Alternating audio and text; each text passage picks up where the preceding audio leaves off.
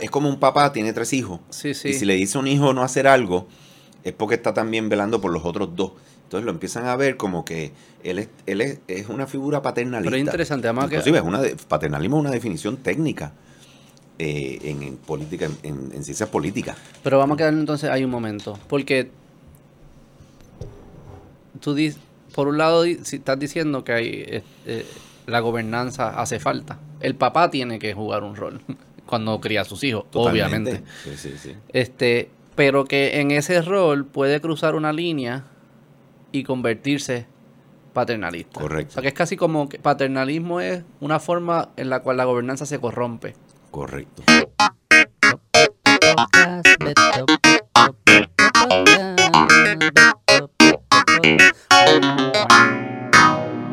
¡Vamos! Estamos grabando, Jorge.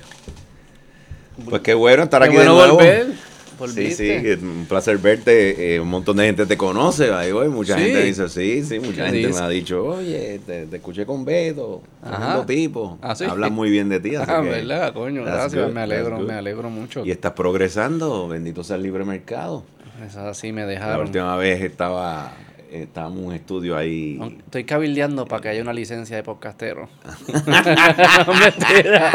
Pero fuese la forma más fácil. de- Bueno, de eso, es lo, eso es lo que pasa. Eso es lo que pasa. Ven que sales tú, sale el otro, se unen cinco o seis, empiezan a hablar. No, y bien competencia, no puede haber competencia. crean su asociación porque es importante que puedan colaborar y educación continua, va, de crean su asociación y después dicen, entonces empiezan a salir otros y ustedes dicen, espérate, pero ya esto Me están cambiando. te cancelan un contrato porque el otro es más competitivo que tú, tiene más audiencia, ya no te dan un contrato de promoción y tú dices, espérate, espérate.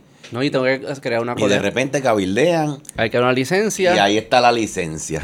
Somos todos capitalistas hasta que llega la competencia. Por el bien de la audiencia, para que no llegue falsa información. Yo me toca asegurar que esté filtrada. No puede ser.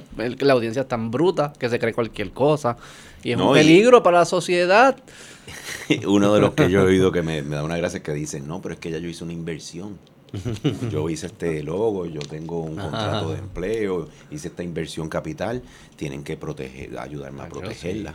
sí. Cuando yo escucho esa, yo digo, uy, me- que mucho me, me queda por recorrer con el instituto.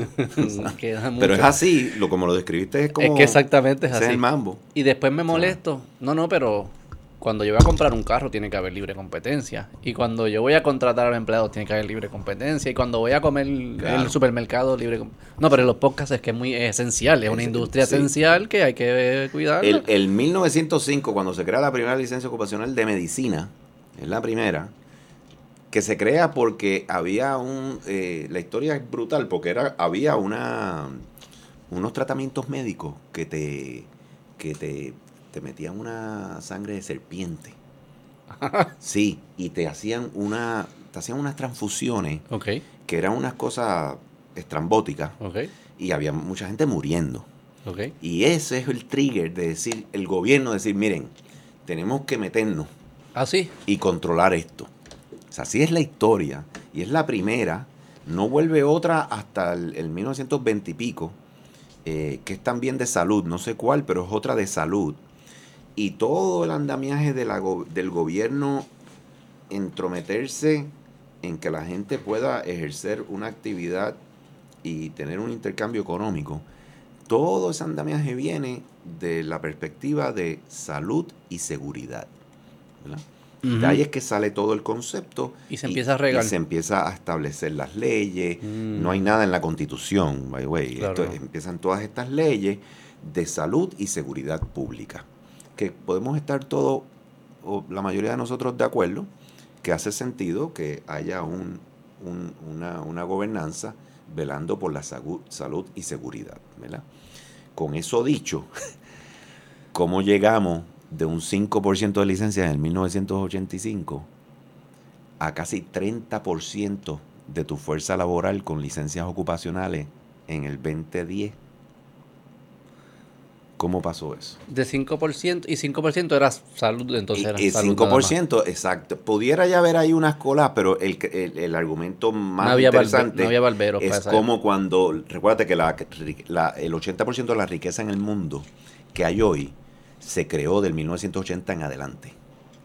Son unos- El 80%. El 80% de la riqueza que hoy se creó del 1980 en adelante.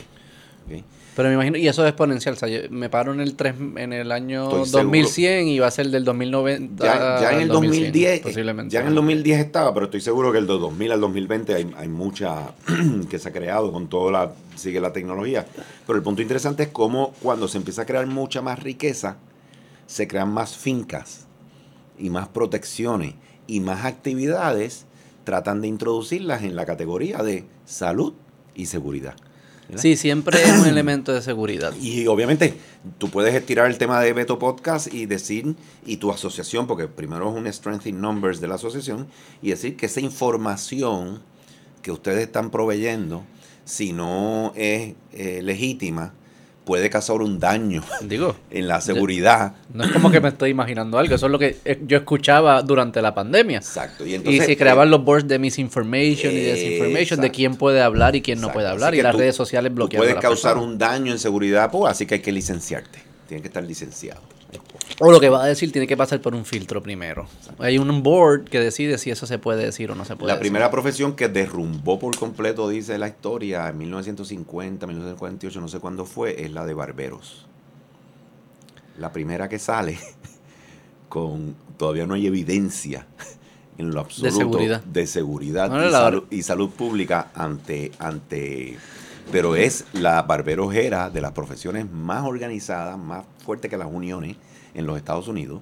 Tenían capítulos en todos los estados, múltiples capítulos en, en diferentes ciudades, eh, en, en diferentes estados de diferentes ciudades, y estaban tan y tan bien organizados que su poder económico y de influencia política era descomunal. Sí.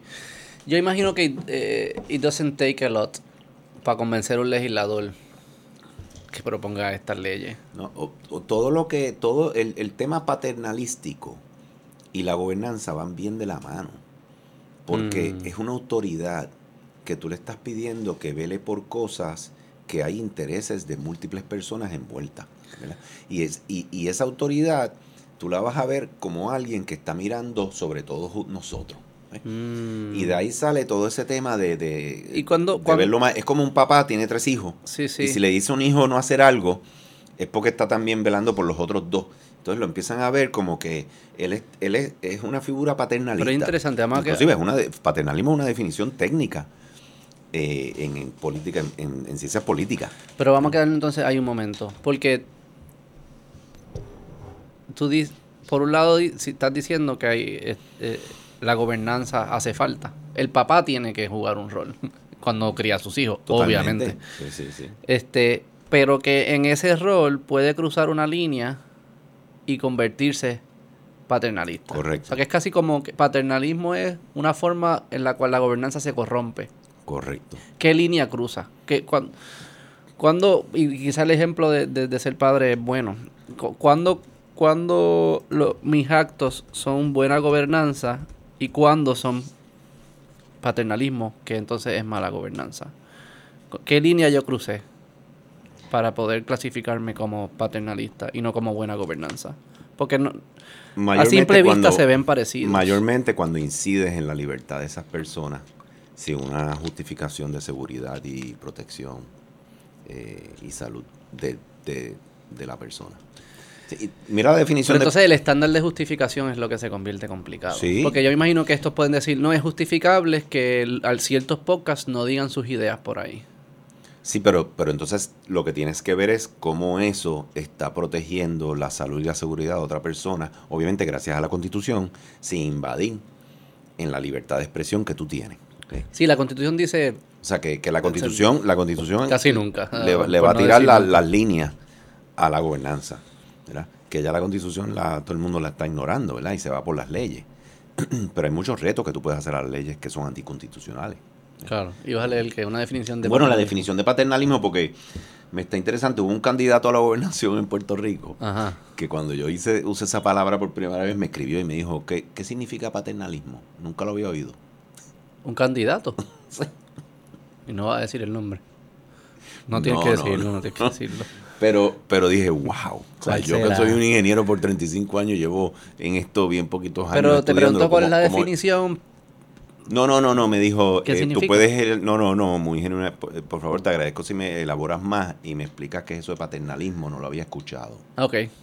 Vamos a ver, vamos a ver qué dice. El, Dale. el paternalismo es la tendencia a aplicar las normas, bueno, puedes ir al significado aquí, hay, hay múltiples, ¿verdad? La primera, la Eh, primera de Google. Google siempre está bien. Sí.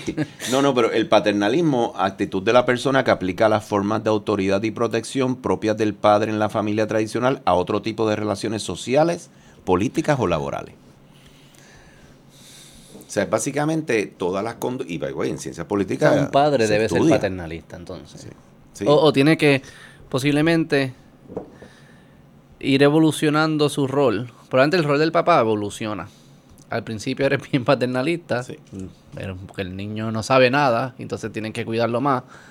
Pero poco a poco tienes que ir evolucionando tu rol de abandonar el paternalismo y ser más guía y gobernar Especial- hasta llega un eh, punto que ya lo tienes que dejar ir. Cuando ya tiene la adultez, cuando Claro. ya tiene unos derechos propios, ¿verdad? Todo ese tema de que ya, ya no hay una dependencia. Eh, por eso el paternalismo y la dependencia van bien de la mano. Y Puerto Rico eh, tiene un PhD en paternalismo. O sea, y el paternalismo incide li- literalmente en el concepto más básico de que tus libertades individuales, ese derecho constitucional inalienable que tiene todo ser humano, eh, tus derechos individuales tienen de la mano tus responsabilidades individuales. Y el paternalismo las remueve. Ya no son tu responsabilidad, es mi responsabilidad. Yo la asumo sobre ti y te- a cambio tú me entregas tu libertad. Entonces yo, yo decido y tú lo que es es un follower. Tú me sigues a mí y mientras tú me sigas a mí, el responsable de las decisiones soy yo, porque tú lo que estás es siguiendo lo que yo digo. Pero como político sí tengo un incentivo de mantenerte ahí siempre. como padre no. Porque no. tener un adulto a los 30 años en Oye, tu casa está cabrón. Como mi gran carajo. jefe Jim Coptola, I guess someone is not using its own money. Cuando tú no tienes el dinero para seguir manteniendo, eh, o sea, vas a mantenerlo a él, a su esposa, a sus hijos, a sus nietos. O sea, cada uno eh, comienza, ¿no? no tienes ni la capacidad económica para poder meterte ahí. El gobierno no está usando su dinero, usa el dinero de otro. Así que Puedo ser tú- lo paternalista que yo quiera, porque el dinero que estoy usando es el dinero de los que producen. Así que con eso, y me justifico, porque mientras más le diga a un grupo de personas, tú me necesitas a mí, porque si tú no me tienes a mí, tú estás en peligro, y lo que tengo es que crear todas las narrativas para eso. Filete, o sea, te creaste un mercado, Pero lo perpetúa. lo perpetúas, claro.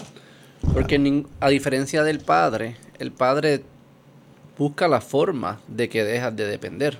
Si eres buen padre, habrá Claro. hay padres que no lo hacen, pero en general tú buscas la forma de que se vaya independizando. Al contrario, le, la- le das las Las herramientas herramientas para que- para que se pueda Que es independizar. el fenómeno, Puerto Rico es ese fenómeno típico desde el, by the way, siempre estamos, hemos estado en un estado de dependencia, primero de los españoles, después de los estadounidenses. ¿Y qué se hace hoy en día en el siglo XX, o sea, en el año 2023? ¿De qué, ¿De qué te hablan los políticos? ¿De cuánto dinero me dieron para darte? De la redistribución de la riqueza, como lo conocemos, y cuánto yo te doy. Y mientras más yo consiga para darte, que explicación más clara que de dependencia que esa no puede haber, más yo valgo para ti. Claro. Más tú debes votar por mí, Mm, ¿verdad? O sea, no, tú no ves a nadie diciendo, te estoy creando las oportunidades, no te estoy dando dinero, te estoy creando oportunidades para que te levantes y vayas a trabajar, sí, para nadie- que para que tus hijos estén eh, preparados de una ma- eh, eh, con una educativamente Sí, eh, sí. con una calidad muy competitiva y puedan valerse por sí mismos Nadie está diciendo, me estoy saliendo en medio. Esa es mi campaña. exacto. o Eh, y- conseguí y- bien poco chavo. y te estoy removiendo las barreras para que tú puedas por tu creatividad, tu talento y tu esfuerzo valerte por ti mismo. Tú no ves a nadie en la política con esa narrativa. Pero también los políticos venden lo que la gente le gusta escuchar. Sí, sí, sí. Este, y, y la gente es todo el mundo. No es aquí, porque aquí esto es todas las clases sociales, sí. todo el mundo participa de esto. Totalmente. Y, Pu- y Puerto Rico obviamente es el más que se ve muy claro por el tema colonial y, lo ves muy claro porque tiene unas transferencias unilaterales. O sea, no, no, no es. En, otros países quizás todo el mundo está aportando, mucha gente está aportando los impuestos, pero- de que ocurre en todas las gobernanzas ocurre. Hay unas que ocurre menos que otras. Sí, hay unas que son más escépticas de ese que dice que me viene a ayudar. Yo creo que por ahí empieza esa... Tengo esa espinita de que no, no, no, vete para el carajo, no venga, a, no venga a ofrecerme cosas porque yo sé que estoy vendiéndome al diablo. Pero aquí digo que también, por ejemplo, eh, las asociaciones como MIDA, celebran cuando vienen fondos federales y lo gritan y lo pelean y lo cabildean y todo esto. O sea, que no esto, esto es todo el mundo. Todo el mundo. Si vienes a ver, mira, como yo, yo siempre he dicho, aquí en Puerto Rico no hay, en la historia de Puerto Rico y su creación de valor y su actividad económica y su, y su falta o lo que debió ser su inserción en la actividad económica mundial, ¿verdad? No tiene una sola empresa que sea publicly traded creando valor internacional o fuera de la transferencia federal. Lo que tiene son los bancos y, seguro. y plan médico. O sea que cuando vienes a ver... Que ambos son no hay, así instituciones públicas. bueno, no digo, pero me refiero, por eh, ejemplo, la banca eh, Ellos son lo que se conoce como value transfer. Ellos transfieren valor, ¿verdad? Ellos no son, eh, no hay una creación de valor. O sea, no es lo mismo tú que creas una marca ¿verdad? Y tienes en, en Atorrey, en el logo del edificio más alto, el nombre de la marca, y cuando viene la gente aterrizando, turistas de Alemania, de Estados Unidos, de, Colombia, y miran para la derecha y ven esa marca, dicen, adiós, mira, mira, mis zapatos son esa marca. Ah, mira, si aquí es que, eh, aquí es que están las la, oficinas matrices, eso salió de aquí. Ah, eso a mí me pasaba cuando estuve en... que yo viví un tiempo en Silicon Valley. Ajá. Allí es increíble. Tú guías por cualquier esquina y es como, ah, mira, Survey Monkeys aquí. ah, mira, Tableau es aquí. Ah, mira, y tú vas caminando y los ves ahí. Pues Puerto Rico cero. Entonces, ¿qué ocurre? Eso no te trae a ti, no te crea riqueza, que es la creación de riqueza. No es una riqueza que viene dada por el gobierno. Es, es algo que tú creas. By the way, nosotros tenemos el concepto de que, de que si tú creas algo es porque le quitaste a otro. No. Es que tú creaste algo, ¿verdad? Tú puedes crear ahora Beto Podcast, irte a nivel internacional tener toda, y tienes franquicias y tienes establecimientos en otros países, tus headquarters están aquí, estás trayendo todas esas riquezas aquí, y tú por crear Beto Podcast no le quitaste nada a nadie, no le quitaste espacio a nadie, no le quitaste nada. Pero quédate en Creaste un espacio, creaste un espacio nuevo de valor para la gente, que le interesaba a la gente, como lo es Uber o, todo lo que se ha creado nuevo, y, y crea un valor para la sociedad. Pero hay, hay una Puerto Rico está en cero, hoy cero, ni una sola empresa, cero. Lo más cerca que tuvimos fue, lo más cerca que tuvimos fue Vasallo. Sí, pero yo te hablo. Sí, no una empresa, pero fuese lo más cerca. Una corporación que está aquí establecida y que tú sabes, está, creando aquí cuatro mil empleos. es un fenómeno similar por lo que tú estás diciendo. Que el CEO de esa empresa manda un tweet y, y la sociedad escucha. Sí, pero como que por ejemplo eh, turistas que vienen a, Puerto Rico solo porque ver de dónde salió el reggaetón y eso, como que tiene cierto, cierto paralelismo. oye, oye la, la, la, la, industria más internacionalizada y para mí de las que demuestra el valor que puede traer esto es esa industria. Y no hubo licencia. Eh, y no hubo licencia. Gracias a Dios. Pero obviamente yo viví en Italia. Licencias de reggaetonero. Viví, en Irlanda, viví en Inglaterra, en todos lados, y tú te metes en todos lados y tú estás escuchando canciones de puertorriqueños que lo más seguro las desarrollaron aquí, ¿verdad? Es ese concepto, por una patente, alguien inventó algo, inventó un mouse, inventó lo que fuera, y de repente tú vas al mundo entero y está eso. Porque tú crees, tocaste algo antes que es eh, la percepción de que estas cosas son suma cero, de que el mundo es suma cero, y que si a alguien le va bien es porque a otro le va mal, y que si alguien está arriba es porque le robó a otra persona. Y eso voy a tocar mucho en esta conversación esos, esos, eh, esas, esas esos lentes con los cuales muchas personas ven la realidad. Y porque yo lo que siento es que esas ideas están en la conciencia de las personas, se riegan y a base de eso entonces escogen políticos, escogen ideologías, pero al final si tú derrumbas esos principios eh, fundacionales al principio de su lógica, creo que tienes otras conversaciones. Pero ese de que, de que ven, ven eh, todo desarrollo económico lo ven como suma cero. Si alguien está arriba es porque alguien está abajo. Claro. Pero eso es falso. Completamente. Explica por qué es falso. Bueno, vamos, déjame, te estoy subiendo aquí porque creo que a mí me encanta este slide. Esto explica lo que es creación de valor. Ok, ok. Por lo, más, por lo grande. Esto, esto es lo que te dice a ti déjame ponerlo en presentación. Sí, por lo más grande, se mejor. Está ponchado, Brian. ¿Será tu mamá? Sí, caramba, como yo sal- está, eh, estás viéndolo ahí, ¿verdad? Sí, lo veo. ¿no? Ok, pues es bien sencilla. Esta es la, eh, la fórmula de, eh, de creación de valor. El- en el rojo es donde tú creas valor. Tú vas a crear valor cada vez que hay una demanda, ¿verdad? Que tú tienes un recurso importante que crea una ventaja competitiva. Algo que los otros no tienen. O que la gente que lo va a consumir entiende que le da una ventaja competitiva a ellos y, y que lo quieren. Eh, produce un bien, un servicio por el que el cliente está dispuesto a pagar un precio competitivo. Ese es uno. Cuando eso se une con la, el, scarcity, la, la escasez, que haya un corto suplido de ese recurso. ¿verdad? Porque si hay muchos que tienen esas cualidades que te mencioné, pero hay, hay muchos, pues no necesariamente vas a poder este, eh, eh, jugar. Pero que los competidores tienen una, una, una dificultad de imitarlo, ¿verdad? De, de poder, o sea, que ujú. empieza. Y el otro es la apropiabilidad, que por el esfuerzo que yo le meta, incluyendo el dinero que le pongo y el tiempo que le pongo, me va a generar algo positivo, ¿verdad? Eh, no, no me voy a tener una pérdida. Cuando se une la apropiabilidad con la escasez, con la demanda, tú creaste valor. Ahí no está el que tú le quitaste a alguien, a alguien algo. Ok. ¿Entiendes? Pues dime ejemplos, ok, pero vamos a ponerlos en, en ejemplos específicos de negocios. Porque yo puedo decir, vamos a suponer que yo abro una cafetería aquí al lado. Lo- yo me estoy robando posiblemente los clientes de la otra cafetería. Claro. En ese caso, Tú no te estás robando a nadie. no, no me estoy robando, disculpa, Claro. no es la palabra correcta. Eh, clientes que iban a la otra cafetería voluntariamente deciden ir a mi cafetería. Tú lo que hiciste fue... Hiciste Transferí. tú, hiciste, no, tú hiciste una inversión en un establecimiento, en una marca que creaste y en un producto que construiste, ¿verdad? Y tú apostaste, porque lo más seguro tú viste que estaba al lado esa tienda, ¿verdad? la pudiste ver hasta con una fila brutal. Sí, sí. Y tú dijiste, espérate un momento, yo creo que yo tengo algo que puedo ofrecer Que a esa gente que está yendo allí les puede interesar venir, Claro. ¿verdad? Yo creo que lo que yo voy a darle no lo tienen allí, escaso, ¿verdad? Yo creo que la fila que hay y la gente que va allí pudiera venir aquí demanda. Y yo creo que la inversión que yo voy a hacer aquí va a ser menos de lo que me va a dar el retorno de que esa gente venga. Tú apuestas en eso y tú lo presentas.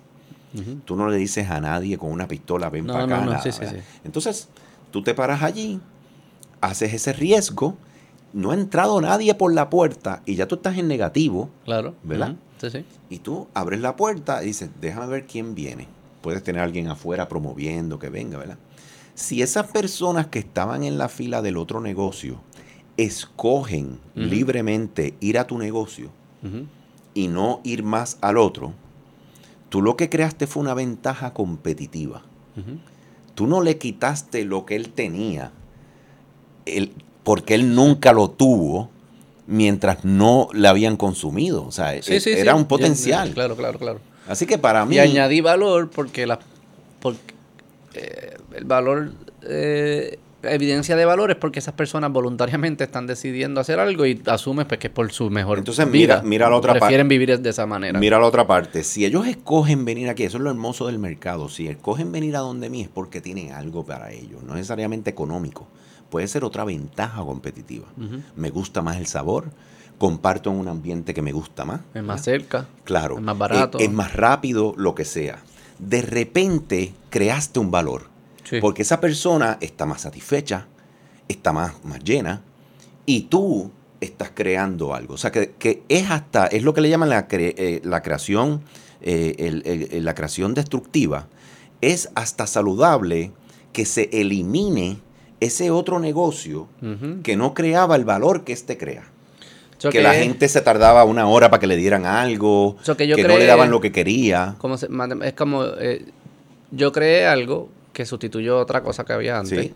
O sea, que tuve un negativo porque destruí algo, un positivo porque creé algo, y el aumento es ese valor. El Exacto, delta es el, el- valor. Exacto. Eh, Lo así- nuevo es el valor. a- así lo puedes ver. Si, recuerda que está- estamos en el caso extremo de que uno lo destruiste. Usualmente eso no ocurre. Usualmente lo que ocurre es que ese otro empieza a ver las ventajas competitivas. Sí, empezamos a pelear por otras cosas. Y empiezas a, mejorar. Y empiezas a competir y mejoras por completo el ofrecimiento original que tenía un solo negocio. Y se lo mejoras a los consumidores y para ellos mismos. Porque quizás ahora ellos mismos tienen un producto que sí pueden replicar y ponerlo en otro pueblo, pueden ir a otro país y ponerlo. Y nada más lo lograron porque entraron en un ambiente competitivo. ¿Ves? O sea, que estás viendo el radical de que cierra uno el otro, pero no, no es... Sí, sí. Puede ocurrir, pero cuando ocurre es porque la oferta de valor original que tenía el que cerró... No es good enough. No era buena. No era buena para, para la gente.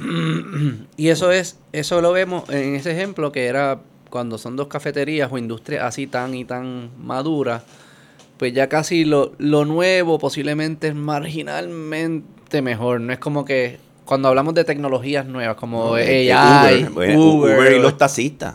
eso sí que fue. ejemplo claro. Ese fue un, brinco grande de valor. Comunal. Inclusive, muchos taxistas ahora son Uber. O sea, que, que, tienes de todo. O sea, que, que, no te tienes que, te puedes ir y, y, decir, espérate, yo voy a ahora hacer algo como eso, me voy a participar los teléfonos, Los teléfonos es increíble lo que sucedió con los teléfonos y el hecho de que hoy en día cualquier persona, no cualquier persona, la mayoría de las personas pueden tener un teléfono. Son suficientemente económicos. Eso es increíble. Totalmente. Eso es, Totalmente. solo es producto de, estos mecanismos. Totalmente. Y obviamente democratizan la información, democratizan las ideas, democratizan los, los fundamentos esenciales para que se desarrolle una sociedad. Quiero volver a lo que hablamos de la tienda porque para mí es fascinante y es lo que ILE como instituto eh, adora. Mira los dos componentes ahí. Primero, alguien con su creatividad, con su talento y su emprendimiento monta, confía en él, confía en ella y monta un establecimiento, asume un riesgo. Dice, yo quiero hacer esto. Quizás hace tremendos croissants, quizás hace algo que su pasión es lo que quiere y lo establece. Y los consumidores voluntariamente, muchos de ellos aleatoriamente, a uno quizás le gusta el croissant con el chocolate, el otro odia el chocolate y lo que quiere el croissant sin nada, el otro lo que le encanta es el café pero no puede bregar con los pastries. Pero todos ellos, velando por sus intereses individuales, cada uno de ellos deciden, ese es el que quiero. Ellos no se, ellos no hablaron entre ellos y dijeron, oye, vamos todos vamos todos para allá, para, esa tienda. No, cada uno, uno va con su hijo, otro va con su mamá, otro va con su pareja, otro va solo, otro va con los amigos. Cada uno en su mundo y con sus intereses elige voluntariamente qué creatividad, talento y emprendimiento en el ofrecimiento escoger. Mm. Y de ahí sale el florecimiento humano. Para las dos partes, para el que lo consume y para otro. Cuando tú empiezas a crear trabas para que ese que tenía ese croissant y eso, para que cuando tú le empiezas a crear traba como gobierno, empiezas a, limitar el florecimiento, tanto del que ofrece como del que consume. El que consume tiene un solo sitio para ir. Ese solo sitio empieza a subir sus precios, reducir su calidad, no tiene competencia. Y el que tenía todo ese talento, y toda esa creatividad no la puede expresar donde nació, donde se crió, quizás ese es su barrio, y, ahí tiene tu familia, y termina en, montándose en JetBlue y cogiendo para Estados Unidos. Y también lo interesante que es que todo esto, todas estas cosas se construyen una encima del otro. O sea que el hecho de que esa tienda no pudo abrir tuvo esas implicaciones que tú dices, ¿verdad? Del empresario y de esos clientes. Pero el hecho de que esos clientes no podían en ese lugar quizás perdiste otras oportunidades que esos clientes hubiesen emprendido en otras cosas, hubiesen desarrollado una fábrica de croissant o hubiesen conectado con una persona que surgió una idea. Todo esto se va a tú paras Sí, es como el butterfly effect. Si tú lo paras en un, estado, no solo, no solo paraste el, próximo paso, pasaste el, tercero, el cuarto, el quinto. Mira, hay una historia de Mississippi bien, bien chula. La verdad que la usan mucho en el ejemplo y en emprendimiento la, la usamos mucho. Una señora africana emigra y termina en Mississippi. Ella hacía braids, eh, las trencitas estas africanas que son bien finitas, ¿verdad? Pero ella aparentemente tenía unas técnicas bien peculiares, porque venía de un lugar que... Y empezó a crear una fama brutal, brutal, en, hacer eso en Mississippi. Empezó a crear cursos para enseñarle a otros y empezó a crear una cadena de, de cómo se hacía eso. La detienen en la Asociación de Beauty de Cosmetología por una licencia. Ah, wow. La detienen, en ese caso va al Supremo y lo gana. Ella. Ella. Porque querían eliminar por completo toda esa actividad porque ella no tenía la educación ni la licencia en, en cosmetología, en, beauty. Wow. El instinto de finca. De proteger la finca y, de y lo que siempre hemos dicho, hay otro caso bien, bien chulo que lo usamos también en empresarismo. Una, una, una señora, ella empieza a trabajar este pelo, eh, Beauty eh, Hair Salon, eh, por el lado, ¿verdad? En el garaje, empieza a trabajarlo, a trabajarlo, a trabajarlo, y empieza a trabajar productos de pelo. la bloquean también, porque no tenía licencia ni preparación, se queda con los productos de pelo y ahora tiene uno de los productos de pelo que más se vende en el mundo, patentizado. Mm. Entonces, el argumento siempre ha sido, tú no sabes qué puede salir de esa actividad creativa, claro. de ese talento, y cómo eso puede de repente convertirse en una patente, en un producto, un servicio, no necesariamente esa tienda, pero quizás ese croissant usa un ingrediente que es ella y, de repente eso se convierte en lo que... Y, y obviamente el país que hace esto como ninguno es Estados Unidos. Mm. con toda su capacidad de proteger la, el, el, el, derecho intelectual, crea todas las patentes, toda esa actividad, y por eso mucha gente va allí, porque las ideas allí pueden terminar siendo eh, un fenómeno mundial. Sí. Que beneficia a muchos y que crea una riqueza y ese, ese país se beneficia porque te trae la riqueza para el país, paga sus impuestos y todo lo demás. Y la tecnología son los mejores ejemplos de cómo todos nos beneficiamos, de que empresarios tuviesen la libertad de desarrollar sus proyectos. al final para los carros, la computadora, todo esto, el hecho de que nosotros podamos tener esta conversación es producto de que otras personas se lo inventaron. Yo no me inventé nada de lo que estamos usando ni la computadora, ni el micrófono, ni la fue cámara. y, y, y, by the way, no lo hemos hablado, pero lo que sí se garantiza es que no va a ser el gobierno el que lo haga. Pero dicen, por esa línea, dicen que, bueno, muchas de las tecnologías iniciales o de la, de la, de la investigación inicial de estas tecnologías se hacían dentro de la, de la defensa. Sí, pero no es el gobierno. No, son personas. Personas. Ah, no, el gobierno no, es el edificio. Al, final del día, Porque no hay otra cosa. al final del día lo que ellos están haciendo es creando el ambiente, la seguridad, la protección, la inversión, están creando el ambiente pero ellos no son los que lo crean como tal. Y obviamente... Digo porque es el gobierno. Y obviamente... ¿Qué es el gobierno para ti? Sabemos que el... Bueno, o sea, son personas dentro del gobierno, no, pero el gobierno son personas que tienen una autoridad sobre las personas, una gobernanza sobre las sí, personas. Pero si un ¿Y cómo usan esa autoridad? Si es un científico que está trabajando en el Departamento de Defensa y está haciendo sus experimentos, él sigue siendo el gobierno.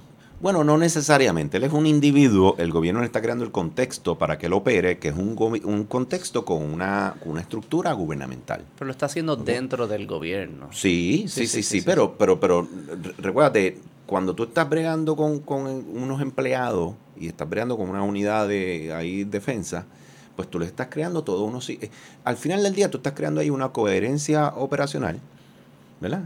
Y una cohesión funcional. Claro obviamente con unos elementos y con fondos públicos, ¿verdad? No de ellos. No de ellos.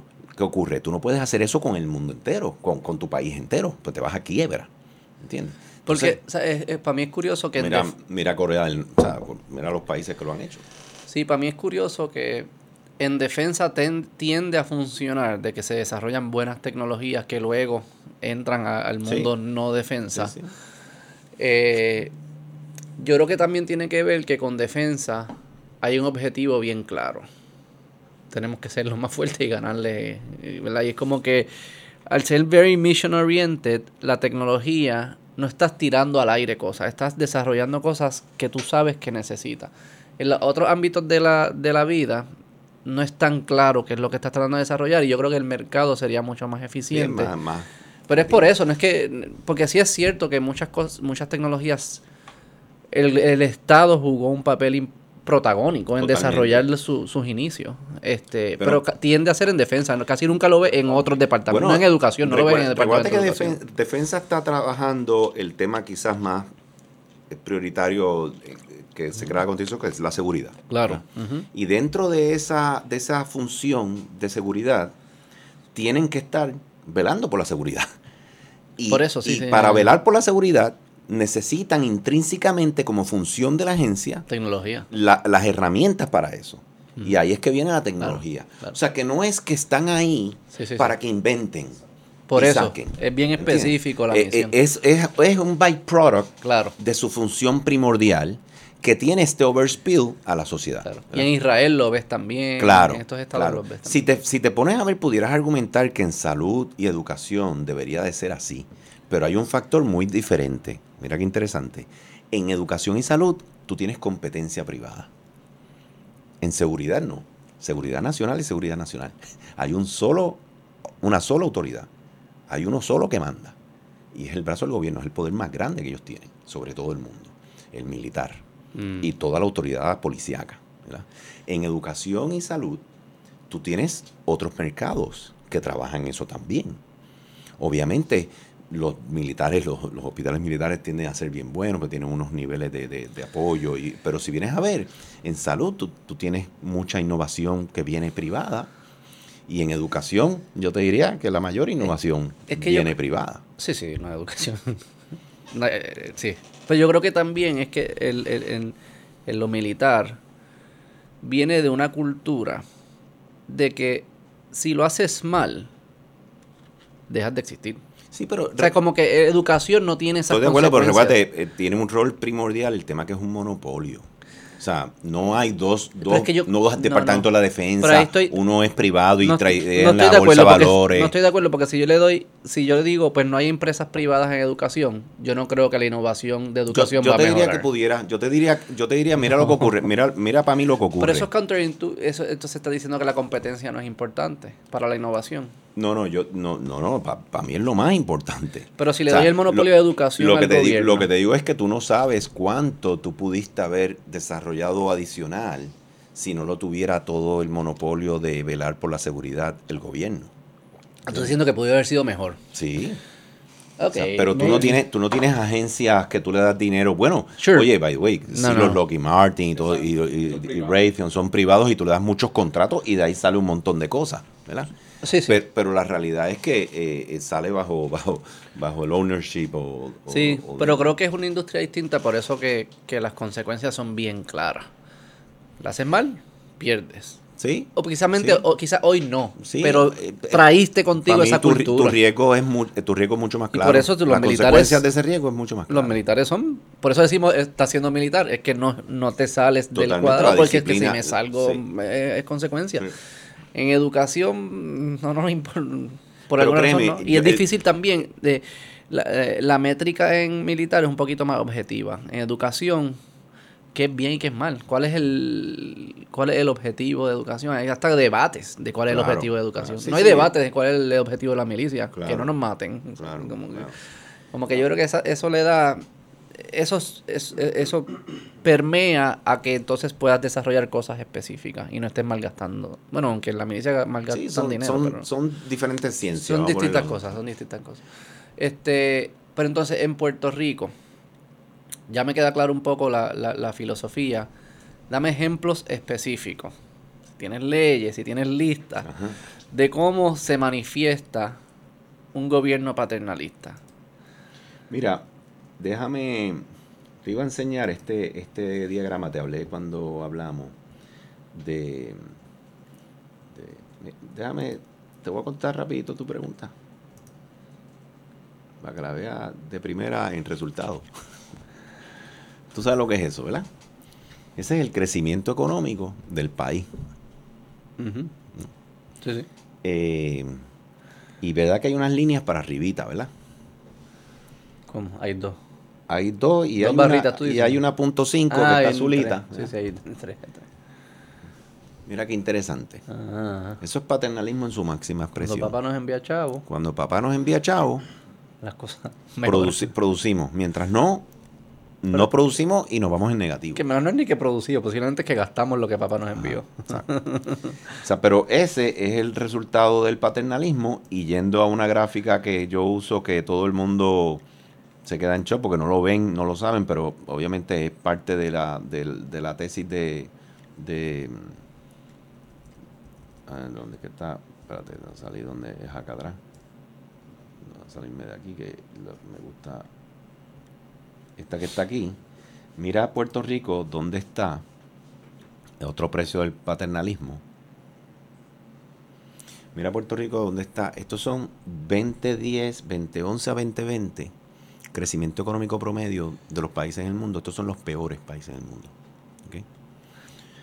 Puerto Rico está en negativo 1.57. Cuando te enseñé desde el 2006 la otra gráfica, era, era, negativo 1.55.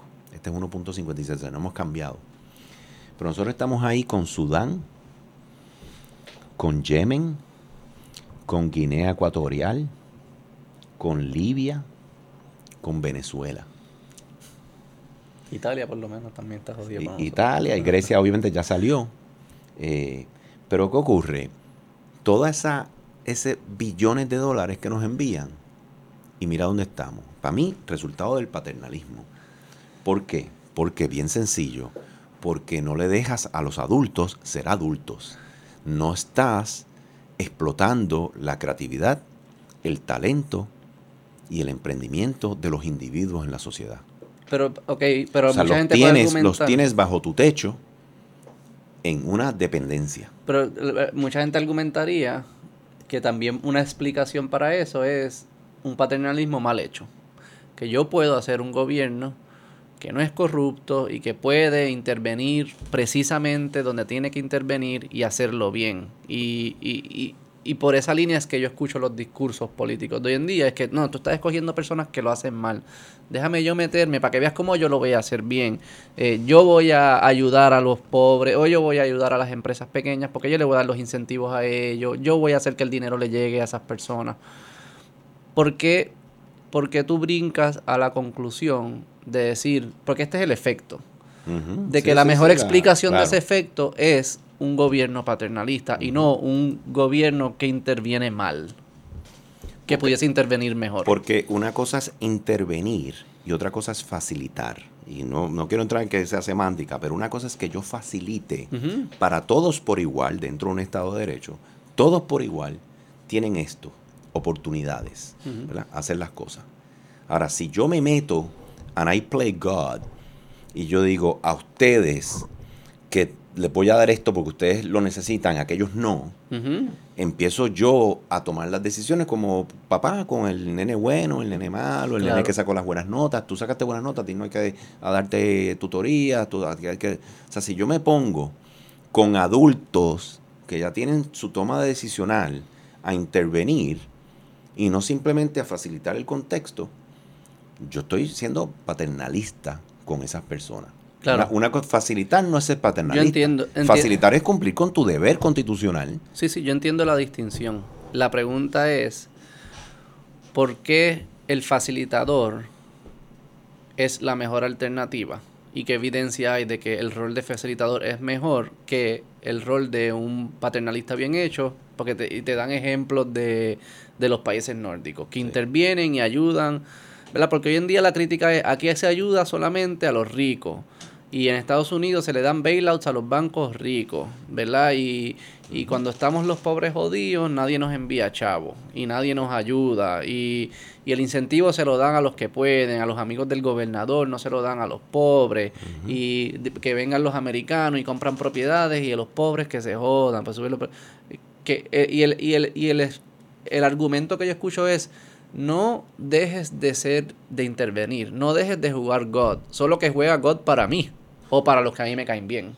Eso es, eh, eh, así parece ser más las narrativas que están peleando hoy en día. Y tú estás viniendo a decir, diciendo, no, no, no, están mal.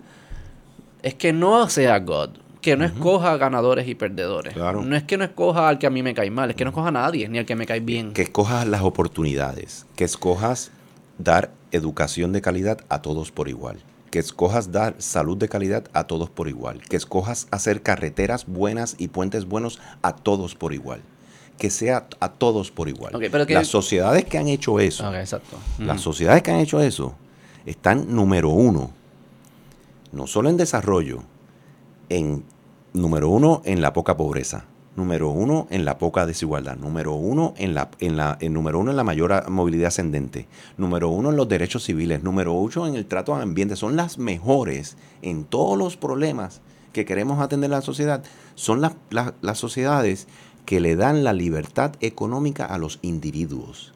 Dime. Una cosa es los individuos y otra cosa es el contexto en los que los individuos van a operar. Y por eso es la importancia de las oportunidades, que sean para todos por igual. Con unas instituciones que la escuela pública es tan buena que nadie tiene que ir a la privada. El que va a la privada es, es por algo de religión o algo peculiar, pero, pero todo el mundo que va a la pública, desde el, el muchachito que está en junta hasta el que vive en, en la, en, una urbanización eh, adinerada, la escuela pública a la que van los dos les está dando la misma calidad de educación. Y eso es lo que pasa en esos países. Pues dime que, quiénes entonces, son esos pues, países. Mira, y, y aquí tienes la gráfica. Este, este es el, el índice de libertad económica del año pasado. Hong Kong está jodido, me imagino. No, los número uno Sí, en no, libertad económica. Están en camino a joderse. Exacto. Hong Kong, Singapur, Suiza, Nueva Zelanda, Dinamarca, Australia, Estados Unidos, Estonia, Mauritius y Irlanda. ¿Qué es- y, ok, esto Esos es- países- Esto es un índice que hace quién? Ese es el índice de Fraser Institute. ¿Y Fra- qué es lo que ellos están El midiendo? Fraser Institute es el think tank número uno de Canadá, el quinto think tank más influyente del mundo, y este informe es el informe número 7 que se lee, económico, que se lee en el mundo entero. O sea, de más, de más referencias por, todo, por, por académicos, scholars en el mundo. Eso es lo que está midiendo. Te puedo enseñar, te voy a enseñar ahora la- la- las métricas que mide, pero mide este, 44 variables desde impuestos, desde temas de educación. Mide cómo, cómo incide lo que busca la libertad económica. La libertad económica lo que está buscando es cuánto el gobierno se entromete en que las personas puedan agenciarse económicamente por ellos mismos. O sea, cuán fácil se me hace a mí ser libre económicamente sin una intervención innecesaria del gobierno. Arbitraria. Se crea por eh, Milton Friedman, por, se crea por dos premios Nobel de, la, de Economía y otros cuatro economistas y que empiezan a montar, déjame medir, porque hay unos países que son más prósperos que otros. Porque hay unos países que son menos desiguales, hay menos pobreza, hay más invención. O sea, ¿qué es? ¿Es los minerales naturales de ese país? ¿O qué es lo que...? Y empiezan a decir, déjame medir la gobernanza ante los principios de que los gobiernos dejen a los individuos florecer. Crean todas estas métricas y empiezan, en 1976 se hace el primer estudio y empiezan a medir a los países por las mismas métricas, a todos por igual. Eh, el instituto tiene más de 50 economistas, han, han pasado por ahí más de 10 premios Nobel de Economía, eh, mirando todo esto a nivel de, de- de países. Pero es muy interesante, mírate abajo, los que tienen menos libertad económica. Esos países, ¿los habías visto en el otro slide? De crecimiento económico. Sí, sí, de los La, la, la relación, Beto, entre, entre libertad económica, cuánto tú le permites a cada individuo que entre libremente con intervención innecesaria, mientras más efectivo tú eres con eso, más crecimiento económico hay, más prosperidad. hay. Eso está probado en el mundo entero. Mira, la- la- el, el- el argumento de más de 300 artículos es que mientras más libertad económica tú tienes, no solo tienes más crecimiento económico, movilidad ascendente, participación laboral, salarios más altos, más emprendimiento, hay menos pobreza, menos desempleo, menos desigualdad. Tú dices, sí, eso suena bonito. Eso es lo que ahora con el Big Data los datos, los datos demuestran. Mientras más libertad, más ingresos. Eje de X es... eh, Eje de X es el crecimiento económico de libertad económica y el de la izquierda es el ingreso per cápita. Todos los análisis que hacen, que es bello, o sea, meterse aquí, by the way, se puede entrar al instituto, pueden ver estos informes y ven todas las gráficas. Todos los análisis que hacen y correlacionan libertad económica con un tema social o económico, es impresionante cómo a mayor libertad, mayor eh, mejor Mejores está- resultados. mejores resultados. Entonces, Pero ¿qué vuelve un mira, mira, estos son los ingresos entre los menos libres, los lo tercer quarter, second quarter y most free en Estados Unidos. O sea, que te deja ver... Por estados esto. Sí, como por- que- eh, es- bueno, no, por grupos, ¿verdad? Lo- lo- si viste eh, este, este índice, el que el índice de el índice de este que está aquí es por colores, ¿verdad? Ajá. Azul, tienes azul, ah, ok, ok. rojo, amarillo, verde y azul, ¿verdad? Entonces es por quarters, ¿verdad? El, quarter, eh, el quartile. Entonces te deja ver cómo a más, a más Pero el libertad, pero el más segundo ingresos. parece ser el mejor. Bueno, sí, lo que ocurre, lo que ocurre es que tiene, hay, hay otros componentes que Sí, entran en juego. ¿verdad? No es lo único. No, no, no, jamás va a ser lo único, ¿verdad? Tienes otros poco, obviamente. Pero es una Tienes- condición, tienes parece ser pa- un- una condición necesaria. Tienes países que si tienen petróleo, tienen un mineral bien rico, pues tú sabes, vas a tener otro, otras maneras de... Esto es ingreso, ¿verdad? Hay otras maneras de, de- Hay otros temas que tienen que... Libertades civiles y otros que tendrías que Sí, mirar. porque Singapur está primero ahí y siempre han dicho que las Claro, libertades políticas ahí son bien... bien complicadas. eh. Pero Mira, vuelve, vuelve, vuelve, vuelve a los países, porque ahí, por ejemplo, ahí está Suiza, está Nueva Zelanda, Dinamarca, eh, no sale en esa lista, pero imagino que Suecia y Noruega no deben estar muy lejos de, de los primeros 10. Hay países que se asocian con socialismo, con un estado que interviene mucho más que los países que los países nórdicos. ¿Eso es una percepción incorrecta eso es una- de esos eso- países eso es o qué es lo que está pasando Eso ahí? es una falacia. eh, Cuéntame de esa completamente. Mira, La falacia de los países nórdicos. Primero son países con economías de mercado, de libre mercado. Ujú. ¿ok? Ellos son de los menos intervención que se conoce que tienen en el mercado. No tienen leyes laborales. O sea, dame, la, dame la carne de lo que no es intervención. No, tienen leyes laborales. Permisos, tú sacas tu, tu negocio en hora. Este, y son bien pro business. no hay salario mínimo, no, no- hay ¿verdad? salario mínimo en algunos de ellos. Eh, la, la- la- el, el mentalidad de ellos, cuando yo lo estudié era increíble porque la mentalidad de ellos es como que tú dices, wow, ya esto está a otra liga. La mentalidad de ellos son tan pro business que cuando tú despides a un empleado que no tienes que darle mesada ni nada, o sea, tú lo despides cuando tú quieras, no hay ninguna ley ni nada, ellos son los que trabajan con las uniones. ¿Para qué necesita ese empleado? Para capacitarlo y ponerlo en otro Ellos siendo el, gobierno, el Estado, el gobierno se encarga. El gobierno dice, este es mi trabajo. Eh, Aquí la empresa privada está haciendo su trabajo de decidir si, si lo necesita o no lo necesita. Si ahí es que se va a mover. Entonces no hay un, una- un litigio entre el gobierno como Departamento de Recursos Humanos y de que sabe cuál es tu, tu, de- tu desarrollo estratégico de negocio y, de- y a qué tecnologías te debes mover. No deberían votar ese perfil. Ellos simplemente dicen, yo confío en, en que, pero obviamente es una civilización mucho más adelantada, ¿entiendes? Pero no siempre era Entonces, así. O sea, esto, bueno, pues, eh, tienen mucho más años que nosotros en desarrollo. Sí, sí, sí, pero que ellos no creían esta, el- Pero- pero- recientemente es que han hecho cambios. Ahora, con eso dicho, lo otro que hay, yo puse un video el otro día en las redes que es muy claro, tú tienes lugares como Dinamarca, que su riqueza se ha reducido casi en 70%.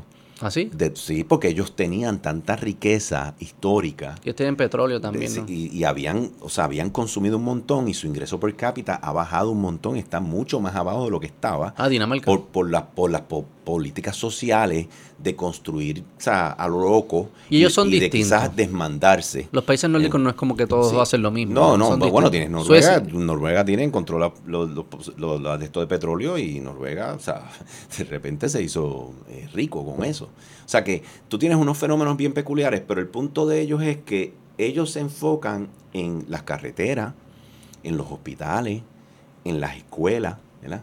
Ellos no se enfocan en entrometerse en los individuos y en su, en su actividad de libertad económica. Ellos cogen ciertos servicios y los proveen súper bien y el resto les toca a ustedes. Exacto. Y, y obviamente eh, son y los proveen porque se enfocan en oportunidades. ¿Entiendes? Ellos se enfocan en que nosotros le tenemos que dar las mismas oportunidades a todos, no tener una clase, ¿verdad?, que es que está beneficiándose por su capacidad adquisitiva y está comprando todo esto privado, seguridad, este, energía eléctrica, o sea, con sus generadores, o sea, todo lo que te hace en Puerto Rico, que tiene do- doble costo para todo. Pagas taxes por todo eso, pero no consumes nada porque tienes que pagarlo todo privado. Y el que no tiene esa capacidad adquisitiva se queda abajo. Entonces, como las oportunidades no son iguales independientemente de tu capacidad adquisitiva, esa clase baja se queda baja. O, o es mucho más difícil poder subir y se queda dependiente. Y yo lo que he escuchado también es, eh, creo que es Suecia, que en educación ellos usan también muchos vales educativos. O sea que no es, no es siempre cuando el gobierno dice yo me voy a encargar de que este servicio sea provisto, no quiere decir que el gobierno es quien lo va a proveer. No, ellos tienen todo el tema de vouchers, de los charter schools, todo, hasta el, homeschooling. En Suecia. sí, pero mira, mira lo que vamos. Lo que vamos es que una vez tú te enfocas en unos servicios y más nada, lo demás lo estás dejando que lo breguen ellos, y tú, y tú te enfocas en que tu tasa de participación laboral, que en todos esos países es altísima, o sea, no la tienen en Estados Unidos, o sea, allí no hay dependencia, ¿entiendes? Allí cada uno es independiente, en la carreta hay bien pocos, y, y no solo en la carreta hay bien pocos, los que están alando la carreta son un montón. Así que es mucho más fácil para el gobierno enfocarse en las áreas importantes de oportunidades y cuando tú te enfocas en eso, tú creas esa innovación. Mm. Y tú dices, espérate, yo tengo la educación de todos los niños eh, y empiezas a innovar. Ah, pues vamos a crear estos charter schools. Vamos a crear esto, vamos a, introducir los fenómenos, los beneficios del mercado en esta fase, en salud. Y entonces empieza a salir un poco de innovación hacia, hacia hacer las cosas mejor. Pero cuando tú tienes agencias que ni votándolas y tú estás entrometido en todo en la sociedad y en todas las partes de los individuos y de cómo se agencian moralmente en la sociedad, tú no vas a tener la capacidad de, hacerlo bien. No vas a hacer bien ni lo esencial ni lo no esencial. Pero ¿cómo se abandona? ¿Cómo uno sale de esa mentalidad? ¿Cómo, cómo uno abandona la mentalidad de que, de que me cuiden? De que eh, cuando me has cuidado por tanto tiempo, me has enviado tantos recursos, yo decir, para. Mira, Porque voluntariamente parece una, casi un cacho actitud, ¿Cómo, ¿Cómo, uno sale de eso? Mira, como lo vemos en el instituto, y yo lo veo, y es la decisión de establecer ILE, es que las sociedades se nutren de las ideas. Lo, todo comienza con ideas, todo. Así que para nosotros era bien importante introducirnos en el mercado de ideas en Puerto Rico, ¿okay? que es muy pobre y bien poco competitivo. Y el problema es que cuando ese mercado de ideas no está ocupado con calidad, lo que lo ocupa va a ser poca calidad. Y segundo, el mercado de ideas tiene que tener también este, todo el tema de, ser saludable, innovador, competitivo, ¿verdad? Y que, y que puedan eh, escucharse y que la gente entonces aprende a operar con un mercado de ideas. Así que, yendo a tu pregunta bien a lo fundamental, lo primero es esas ideas.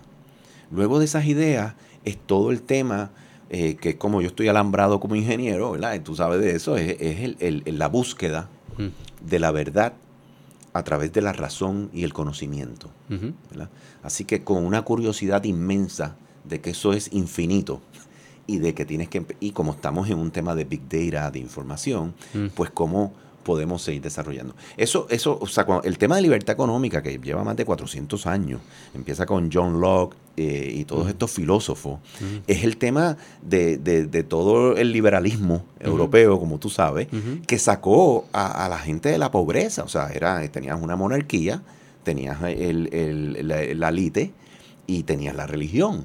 ¿verdad? Y esos eran los que controlaban todo, ese gobierno, la, monarquía, la élite y, la religión, la iglesia. Pero ¿cómo tú me vendes a mí? Así que el... Eh, porque aquí parece haber como un... Yo imagino que hay un momento que es medio cold turkey. Que tú cortas, tú cortas las ayudas y no, no significa que rápido, inmediatamente te las vas a ver mejor tienes que ir construyendo, tienes que innovar, tienes que empezar a tomar riesgos, tienes que colaborar, tienes que, tiene que pasar la magia y luego es que entonces empieza a florecer. Hay un periodo ahí que... Para mí lo más importante es que entendamos primero el fundamento más claro de que nuestra prosperidad y la prosperidad de la sociedad es demostrado con toda la data que te puedo presentar y todo es la prosperidad de la sociedad, el bienestar de la sociedad, el menos criminalidad, menos vicio, mejor mm. salud, todo bien para todos está fundamentado en la creatividad, el talento y el emprendimiento de los individuos y que donde mejor se expresa al día de hoy eso es en los libres mercados. Sí. Eso está comprobado con la data a nivel mundial. Así que siguiendo ese fenómeno, tú dices, ¿cómo yo empiezo a construir un espacio en el mercado de ideas donde se reconozca la libertad económica de ese individuo, que se, se le permita esa creatividad, ese emprendimiento, esa innovación, ese talento, obviamente es el pilar de política pública del ecosistema empresarial, que tú dejes que esas personas entren al mercado y se expresen. ¿Cómo tú logras eso? Y lo que te dice toda la teoría y toda la, toda la filosofía y todo el pensamiento en los 400 años es que el mejor lugar para lograr eso es en lo que se conoce como libre mercado.